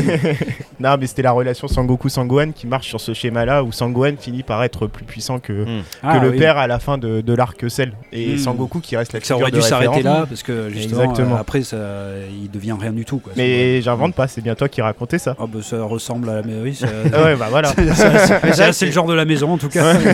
C'est la patte. c'est une possibilité qui est laissée par certains mentors et puis pas par d'autres. Genre Ouais. de- euh, Gandalf, on sait très bien que, que Frodon il va jamais devenir. Non, mais, être il- meilleur il- comme lui. tu dis, il est à côté. Oui, Là, on oui. n'est pas dans la transmission comme on disait. Bah oui, euh, c'est voilà, c'est pas c'est pas quelqu'un qui va lui apprendre des choses. Mais t'as des, t'as des mentors où justement en fait le but c'est que euh, euh, soit ils deviennent absolument qui il est, qu'ils deviennent libres, Mhm. mais qu'ils puissent aussi euh, bah, dépasser, avoir plus de sagesse. Euh, Peut-être là où le, le mentor a échoué, c'est là où il peut donner des conseils de attention, Mhm. moi j'ai fait ça, Euh, j'ai merdé à, à tel moment, essaie de pas merder à ton tour. Mais ouais, Ouais, mais ouais. Même là, tu vois, sur ce truc-là, je pensais à Kill Bill. Ouais. Alors il y a plusieurs mentors dans Kill Bill euh, dans le truc. Il y a le mentor, euh, le, le sage du kung-fu là, qui, apprend à Oui, oui. chacune des, euh, des vipères assassines à, ben, à se battre. Lui, c'est radical. Et alors lui, euh, c'est radical. Effectivement, il les pousse à bout. Philippe Etchebest. Philippe Etchebest. Donc lui, il les pousse à bout. Euh, Il y en a qui arrivent, comme euh, l'héroïne. Il y a la vipère là qui arrive pas là. Et puis il y a Elle Driver qui, n'y arrive pas et qui elle du coup Elle euh, va le buter. alors lui du coup comme elle n'y arrive pas euh, et comme elle est insolente il lui arrache un œil c'est radical c'est Philippe Etchebest Programme mentor. Il lui en laisse un, merci. voilà il lui en- il lui en- Oh. il en Oui, mais avec un. le bon couteau. et elle du coup le tue euh, pour se venger machin et puis il y a le, le dernier mentor qui est, qui est quand même Bill et même et ce qui est, ce qui est pas mal hein, parce qu'effectivement dans cette relation euh, disciple mentor ce film enfin ces deux films euh, avant d'aller voir Bill elle va voir le mentor de Bill je sais pas Mm. si vous vous rappelez c'est un vieux proxénète qui a tout un Ah, tas de prostituées dans la- dans la- l'Amazonie, là, c'est ça Ouais, Ouais. enfin, euh, il est dans des pays comme ça, là, et... euh, on va reparler d'Anaconda, c'est ça oui. et du cul des éléphants. Et, euh, il, euh, et il y a tout un tas de prostituées, et justement, il montre comment est-ce qu'il punit les prostituées qui lui désobéissent ou qui essayent d'être libres. Il y en a une qui est, qui est complètement balafrée, comme Ouais. ça, etc. Bon. Et donc, on voit d'où Bill tient sa cruauté Ouais, Et, euh, et son sens, justement, de la vie et de la mort. Ça se répand en fait. euh, Ben la oui. violence se Et donc on répand. voit justement exactement, on voit le mentor de Bill, après on voit Bill, on voit Bill qui a formé quand même tous ces vipères assassines, qui les a envoyés chez son mentor aussi, euh, son autre Mm. mentor qui est par contre euh, l'aspect oriental quoi disons, hein, il y a, euh, de, de- de tous ces gens-là. Et à la fin, ben, Béatrice Kido, la mariée, elle, elle surpasse Bill. Et elle surpasse Bill parce que euh, elle était tellement euh, meilleure que lui et que les Mm. autres que le mentor oriental lui a appris la, Ouais. Ouais, ouais. La dernière. la technique ultime, tu vois, comme dans les- tous les films, Mm. technique Les cinq martiaux, euh, voilà, qui font exploser le cœur. font exploser le cœur. Et euh, ben, c'est assez intéressant, je trouve, hein, de ces transmissions. C'est-à-dire Mm. quand est-ce qu'on transmet, quand est-ce qu'on transmet pas. Je transmets à la meilleure, je transmets à celle qui euh, a le, Le Les pouvoir. épaules. non, hein. mais oui, les épaules, quoi. Ouais. Celle qui, qui est capable, tu vois, de, de- de recevoir ça, celle qui est, qui est élue, quoi, pour ça. Et, et elle va justement pouvoir euh, être meilleure que Bill et le surpasser à la fin. Non, et mais et puis c'est un acte fort de la part du mentor, je trouve, d'accepter que ton élève devienne meilleur que toi, que ton Mm. disciple devienne meilleur que Ouais. toi, et ça, en fait, ça renvoie à une certaine forme de bonté Mm. aussi de la part du mentor. C'est je transmets en fait, et si tu deviens meilleur que moi, tu deviens Tu meilleur que deviendras moi. qui tu deviendras, c'est Bah. c'est pas entre mes mains. Et puis tu peux, et puis- formation. et puis C'est tu peux me censé dé- être ton but. et puis tu peux me- et c'est censé être ton Parce but. que si ouais. en tant que mentor tu dis bah, le but à atteindre c'est Ouais, moi, ouais. Euh, il y a peut-être Mais un en petit vrai, il y problème a- dans ta conception Ouais, de toi-même. mais Si ton but c'est que Mm. toi t'as fait une étape et Ouais. maintenant Ouais, en ouais. fait la posture de l'enseignement normalement c'est ça. Normalement, Bah Moi oui, j'ai oui, fait, une- voilà. j'ai fait une étape, le reste de l'étape je, je peux pas, je vais pas pouvoir la faire autant Mm. que je pourrais. Mm. Je vous apprends tout ce que je peux et puis c'est à vous de continuer. Surtout que Béatrice, elle arrive à passer le test parce qu'en fait, elle accepte tous les, euh, tous les sévices qu'elle va recevoir. rester sous la pluie, manger des petites rations de nourriture. Elle accepte. Et lui, il commence à être limite euh, émerveillé Mais il est par un peu son, son abnégation, Ouais. par sa... Ouais. C'est ça, c'est de l'abnégation. Ah bah oui, oui. Il est, et comme tu dis, il est émerveillé, il est attendri. Donc là aussi, hein, il y, a- il y a cet aspect du disciple ah, ça qui, va, elle, elle ouais, dure. Elle qui dure, ça va. imprègne, qui imprègne quand même le, euh, le mentor quoi là-dessus. Mhm. Il y, a, euh, il y a tout un tas de trucs autour de Kill Bill, effectivement, qui sont très intéressants. Je pense qu'il y a tous les aspects de. Ouais. Et que la formation, euh, le flashback revienne au moment où elle se retrouve dans la caisse. Ah oui, ah oui, oui. Ça prend tout son sens. C'est Mm. euh, comment est-ce qu'elle arrive à sortir de cette caisse parce Ah oui. qu'elle a vécu tout ça? ça montre que c'est quasiment une super héroïne parce Mm. qu'elle a vécu tous ces trucs-là avant et que elle, donc elle a été euh, capable, elle a été élue pour euh, pouvoir avoir ces trucs-là. Mm, Les mm. enfants, on fera une émission sur Kill Bill Bah oui, Bah, avec plaisir. Avec- mais oui. avec Philippe Etchebest. Bah justement, ça serait pas le temps de conclure. Et je crois que c'est le temps de conclure. On peut dire à Philippe Etchebest de mettre moins de coups de casserole déjà on peut répondre à notre problématique initiale qui était Philippe Etchebest est-il un gros connard C'est Gandalf, Gandalf. Gandalf, Gandalf. Mais sur Philippe Etchebest, c'est oui. hein. En tout cas, il n'y a pas de. il y a Et pas sur de- Eh, Et on a vu qu'en fait tous les mentors, ils, ils- soit ils manipulent, soit ils sont. Soit ils n'y arrivent pas. Hein soit ils manipulent, soit ils échouent. non, oui, ou soit ils sont quand même un peu trop. euh, Enfin, tu vois, soit ils, euh, ils tapent, soit ils font de la Mm. pression. Ouais, oui, Il y, a- oui, il y a quand même quelque chose. Y a de très ambigu, bizarre, très ambivalent. Il veut juste dans la sauver le figure monde. du mentor. il y a une ambiguïté. du pouvoir. Ben oui, mais il y a une ambiguïté structurelle dans le mentor. Bah oui, il y a quand même une part, tu vois, de, euh, de, de trucs pas terribles. quoi. Ouais, ouais. Et qui peut, euh, qui pourrait tomber dans le mentor noir, quoi. hein, Ouais. En- en- et si on fait une, ouais, une réponse en quelques mots Euh, Genre Louise, pour toi, est-ce que Gandalf c'est. Pour moi, euh, Gandalf, c'est pas un mentor, donc. euh, Ah, c'est bien, mais c'est ce que j'allais répondre, putain. ouais, voilà, je pense qu'on a, peut-être établi. Pour moi, une je pense que euh, là, c'est un archétype euh, contre le mal qui est pas, qui fait pas partie du commandé mortel, et, et du coup, tu peux pas l'in- l'intégrer dans un, dans une dynamique d'apprentissage, d'apprenant et de Hmm. prof. euh, parce que tous les exemples qu'on a eu avant, c'était quand même des personnes qui étaient sur le même niveau, euh, qui pouvaient avoir les, mê- avoir les mêmes connaissances. Alors que Dumbledore et Gandalf, c'est pas, c'est pas la même ligue, quoi. Ils sont, Mhm. sont pas dans la même ligue euh, spirituelle et magique. Globalement, moi je suis d'accord. C'est-à-dire, on a vu qu'il y avait quand même des concepts de mentor qui marchaient pas de la même manière Ouais. entre euh, le- Mm. celui Ouais, qui ouais. enseigne véritablement Mm. et celui qui est narratif euh, pour Mm. pousser à l'histoire. Et euh, du coup, dans ce cas-là, bah, Gandalf, il- n'est pas le mentor euh, original de celui qui enseigne Mm. quoi que ce soit. Sont pas au même Oui, niveau. mais est-ce que c'est un salaud Alors, ou pas alors, ton avis, du coup, ton Alors, ton- par- ton- alors, ouais, moi, ouais, je on va dirais- faire un tour de table. attends, je fais juste Ah oui. ma réponse parce que euh, il, il Alors, a posé la question. Vas-y. Ce n'est pas un mentor, un mentor, mais c'est quand même un salaud. D'accord. Oh, le peur Ah oui, oui, oui, oui, c'est c'est ça, ouais. Ouais, ouais. Ouais, ouais, ouais. Ah, c'est ça que. d'accord. Alors Fred. moi je dirais que euh, c'est un manipulateur, mais pour le bien de tous. Oui, oui. Donc euh, ben là, en fait, chacun euh, prend sa position. quoi. Est-ce qu'on est un salaud euh, Hmm. dès qu'on manipule, ou est-ce que quand même, justement, le, le- la finalité fait que non, tout va bien? C'est euh, voilà. Là, chacun se, se positionnera selon sa propre morale. Moi, je vais me coucher. Gaëtan. Bah moi si on est dans la relation mentor-disciple et qu'on questionne le sens euh, Ouais. être salaud dans cette relation mentor-disciple, on peut pas enfin pour moi c'est un salaud. À l'égard de Frodon, c'est un salaud. Effectivement, on peut on peut on peut questionner les conséquences de ses actes et, et qui sont Mhm. bonnes ou pas, non. mais la relation entre euh, Gandalf et Frodon, euh, c'est pas des bonnes bases les gars. Là, je me disais qu'à la fin de tout ça, Frodon, il doit être juste un peu perturbé. Bah, il est tellement perturbé qu'il va au pays Ah imaginaire chez les morts. Quoi. Il Ah peut plus vivre. Hmm. Donc on peut se dire, voilà. Mm. Ah, mais Harry Potter, lui, il s'en sort, tu vois. Oui, mais dit, bon, ça, bah, voilà. on a déjà parlé de la Je fin d'Harry Ouais, Potter. oui, on a déjà dit que c'était une Laguna, catastrophe. Monospace, J'ai sauvé le monde maintenant, Ouais. maintenant je peux aller. Oui, mais euh, narrativement, la fin d'Harry Potter, c'est la Non, cata. non, c'est pas Et clair. si, et Dans la si- première émission sur la résurrection les gars, on a parlé d'Harry Potter. Putain, et là- non, mais si on n'a pas une courbe là, qui explose avec de toutes les préparer pubs. notre, euh, notre Ah, impression mais, en les Pléiade gars, ou quoi mais vous avez vu de Tous fait le chapitrage et les notes. Dans deux semaines, on va vendre des appareils raclette. Attends. Il fait une thèse sur nous, le gars. Mais t'as vu de tout ce qu'on a parlé? Franchement, je suis enthousiaste. Eh, moi j'ai envie de croire que Fight Club c'est la suite de Harry Potter. Waouh. J'arrive plus à réfléchir. Névrosé, névrosé à Et non, et tu tout. vois, genre, Oui, oui, il a oui, sa oui. Laguna, Oui, oui. Il, a- il fait son truc Oui, c'est avec vrai. son catalogue Ikea, et puis en C'est fait vrai. il y a un truc en lui qui dit Attends, est-ce que t'es pas passé à côté de ta vie? Est-ce qu'en fait t'es pas un serpentard? Voilà, ce sera la question de la prochaine émission. bien. on va laisser avec ça. Euh, ouais, moi je vais fermer le bar, les gars. Bah oui. Ouais, bah, putain, euh, t'as bien raison. Ok. On Allez, se bon, retrouve bientôt ou pas Et on parlera de Putain, quelque ou chose. pas, t'as vu, le mec il est toujours super content d'être avec nous. Non, j'ai dit bientôt ou En pas fait, il déteste être là. Ouais, c'est clair. tu, nous, tu nous envoies un son de merde ou pas avant de partir? Euh, bah oui, tiens, bon bah vas-y, on va mettre. euh, Pour les trois personnes qui tiennent encore Ouais, le coup. voilà. Bah on termine avec euh, Akhenaton, et, parce que j'aime bien Akhenaton. Ayam. Deuxième fois. Ouais, bah j'ai rien d'autre, hein, mec. euh. Non, sur MP3, il s'appelle Akhenaton. Ouais. C'est Ayam ou Akhenaton Ah, Alors Ayam avec Ah. les psychiatres de la rime cette fois-ci. Ah bah voilà. et Je voilà. te rappelle, il faut quand même dire aux auditeurs, Gaëtan c'est le seul mec qui a encore un baladeur MP3 sur lui. Oui, Et du coup, il 256 mégas. Voilà, c'est ça. La quantité limitée, donc il a trois morceaux. C'est un, Voilà, mini désolé. disque. Désolé, c'est lui qui fait la playlist. Et Alors- tu prends la température aussi, tu sais pas. Putain, je, je fais de la pub pour le bar et voilà ce que j'ai en. en- Putain, j'en ai marre. Bon, allez, au revoir Allez, tout le monde. allez, Salut, salut, ciao. salut. On vous aime. Marseille C'est moi, papa. oh. C'est moi. Quattro mame. Oh, papa. I am. Yeah. Psichiatra. C'est moi, papa. Ok. Yeah. Bugatti, Bugatti, Fendi, Papi. Pour ça que je charbonne à vie. Pour ça que je charbonne à vie. Je rappe depuis le col de Canto dans la ville du 9000. Kalaché depuis petit. Hasi. Je me suis fait tout seul et tout pour les purple.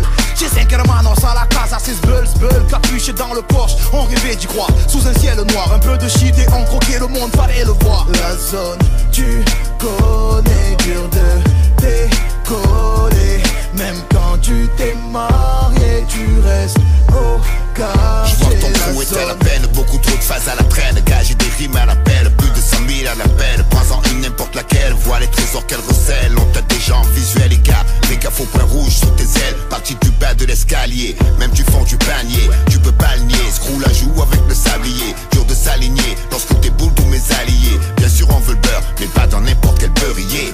On reste des MC meurtriers derrière les meurtrières.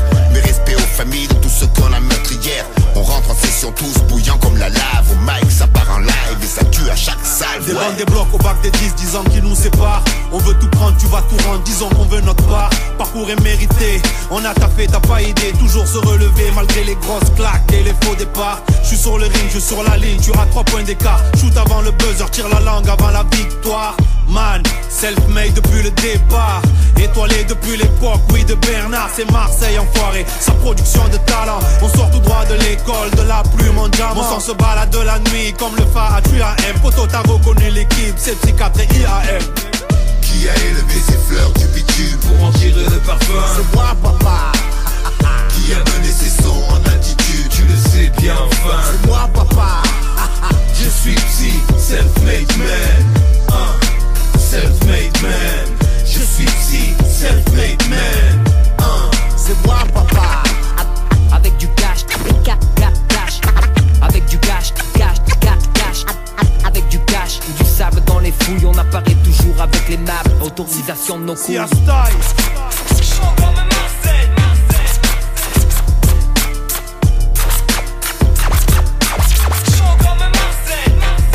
J'ai pas attendu que tu crois en moi. Pour croire en moi apparemment ça parlait mal. Là ça parle moins. T'as pas la moindre idée de tout ce qu'on a parlé Man. À part les miens personne n'était paré À nous voir parader avec notre part du gâteau Rien n'est gratos, tout se paye doublement quand tu viens de ces quartiers où la misère veille. Je n'essaye pas de nous victimiser ou bien de minimiser mes chaînes où la réussite est une voiture rayée.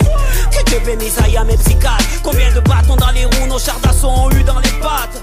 On s'est fait tout seul, le front au sol, les nuages sous la semelle, malgré les plans sur les ailes. Si tu n'as pas vigé que la carrière je m'en C'est que t'as pas su me cerner Mon meilleur morceau c'est le dernier C'est ça, seul dans la jungle métropolitaine J'ai pris la ville de France à coups de schcaf napolitaine Jeune j'ai dit que la vie est une chienne. Sûrement de traîneau Car j'ai posé mon cul de fainéant pour avancer. Un jour le sort j'ai dû le devancer. Il ne savait que penser. Certains que j'étais là pour me venger. Rime sans chasse à paparazzi. Pénétrer les foyers Retourner tous les paparazzis. Qui disaient c'est une belle merde. Maintenant levez les yeux, appelez-moi Mr. Self-Made. Qui a élevé ses fleurs du bitume Pour en tirer le parfum? C'est moi, papa. A donné attitude Tu le sais bien enfin C'est moi, papa. Je suis ici, self-made man Self-made man Je suis ici, self-made man. C'est moi, papa. C'est moi. Papa. Oh, c'est moi. Papa. C'est moi. Papa. Oh,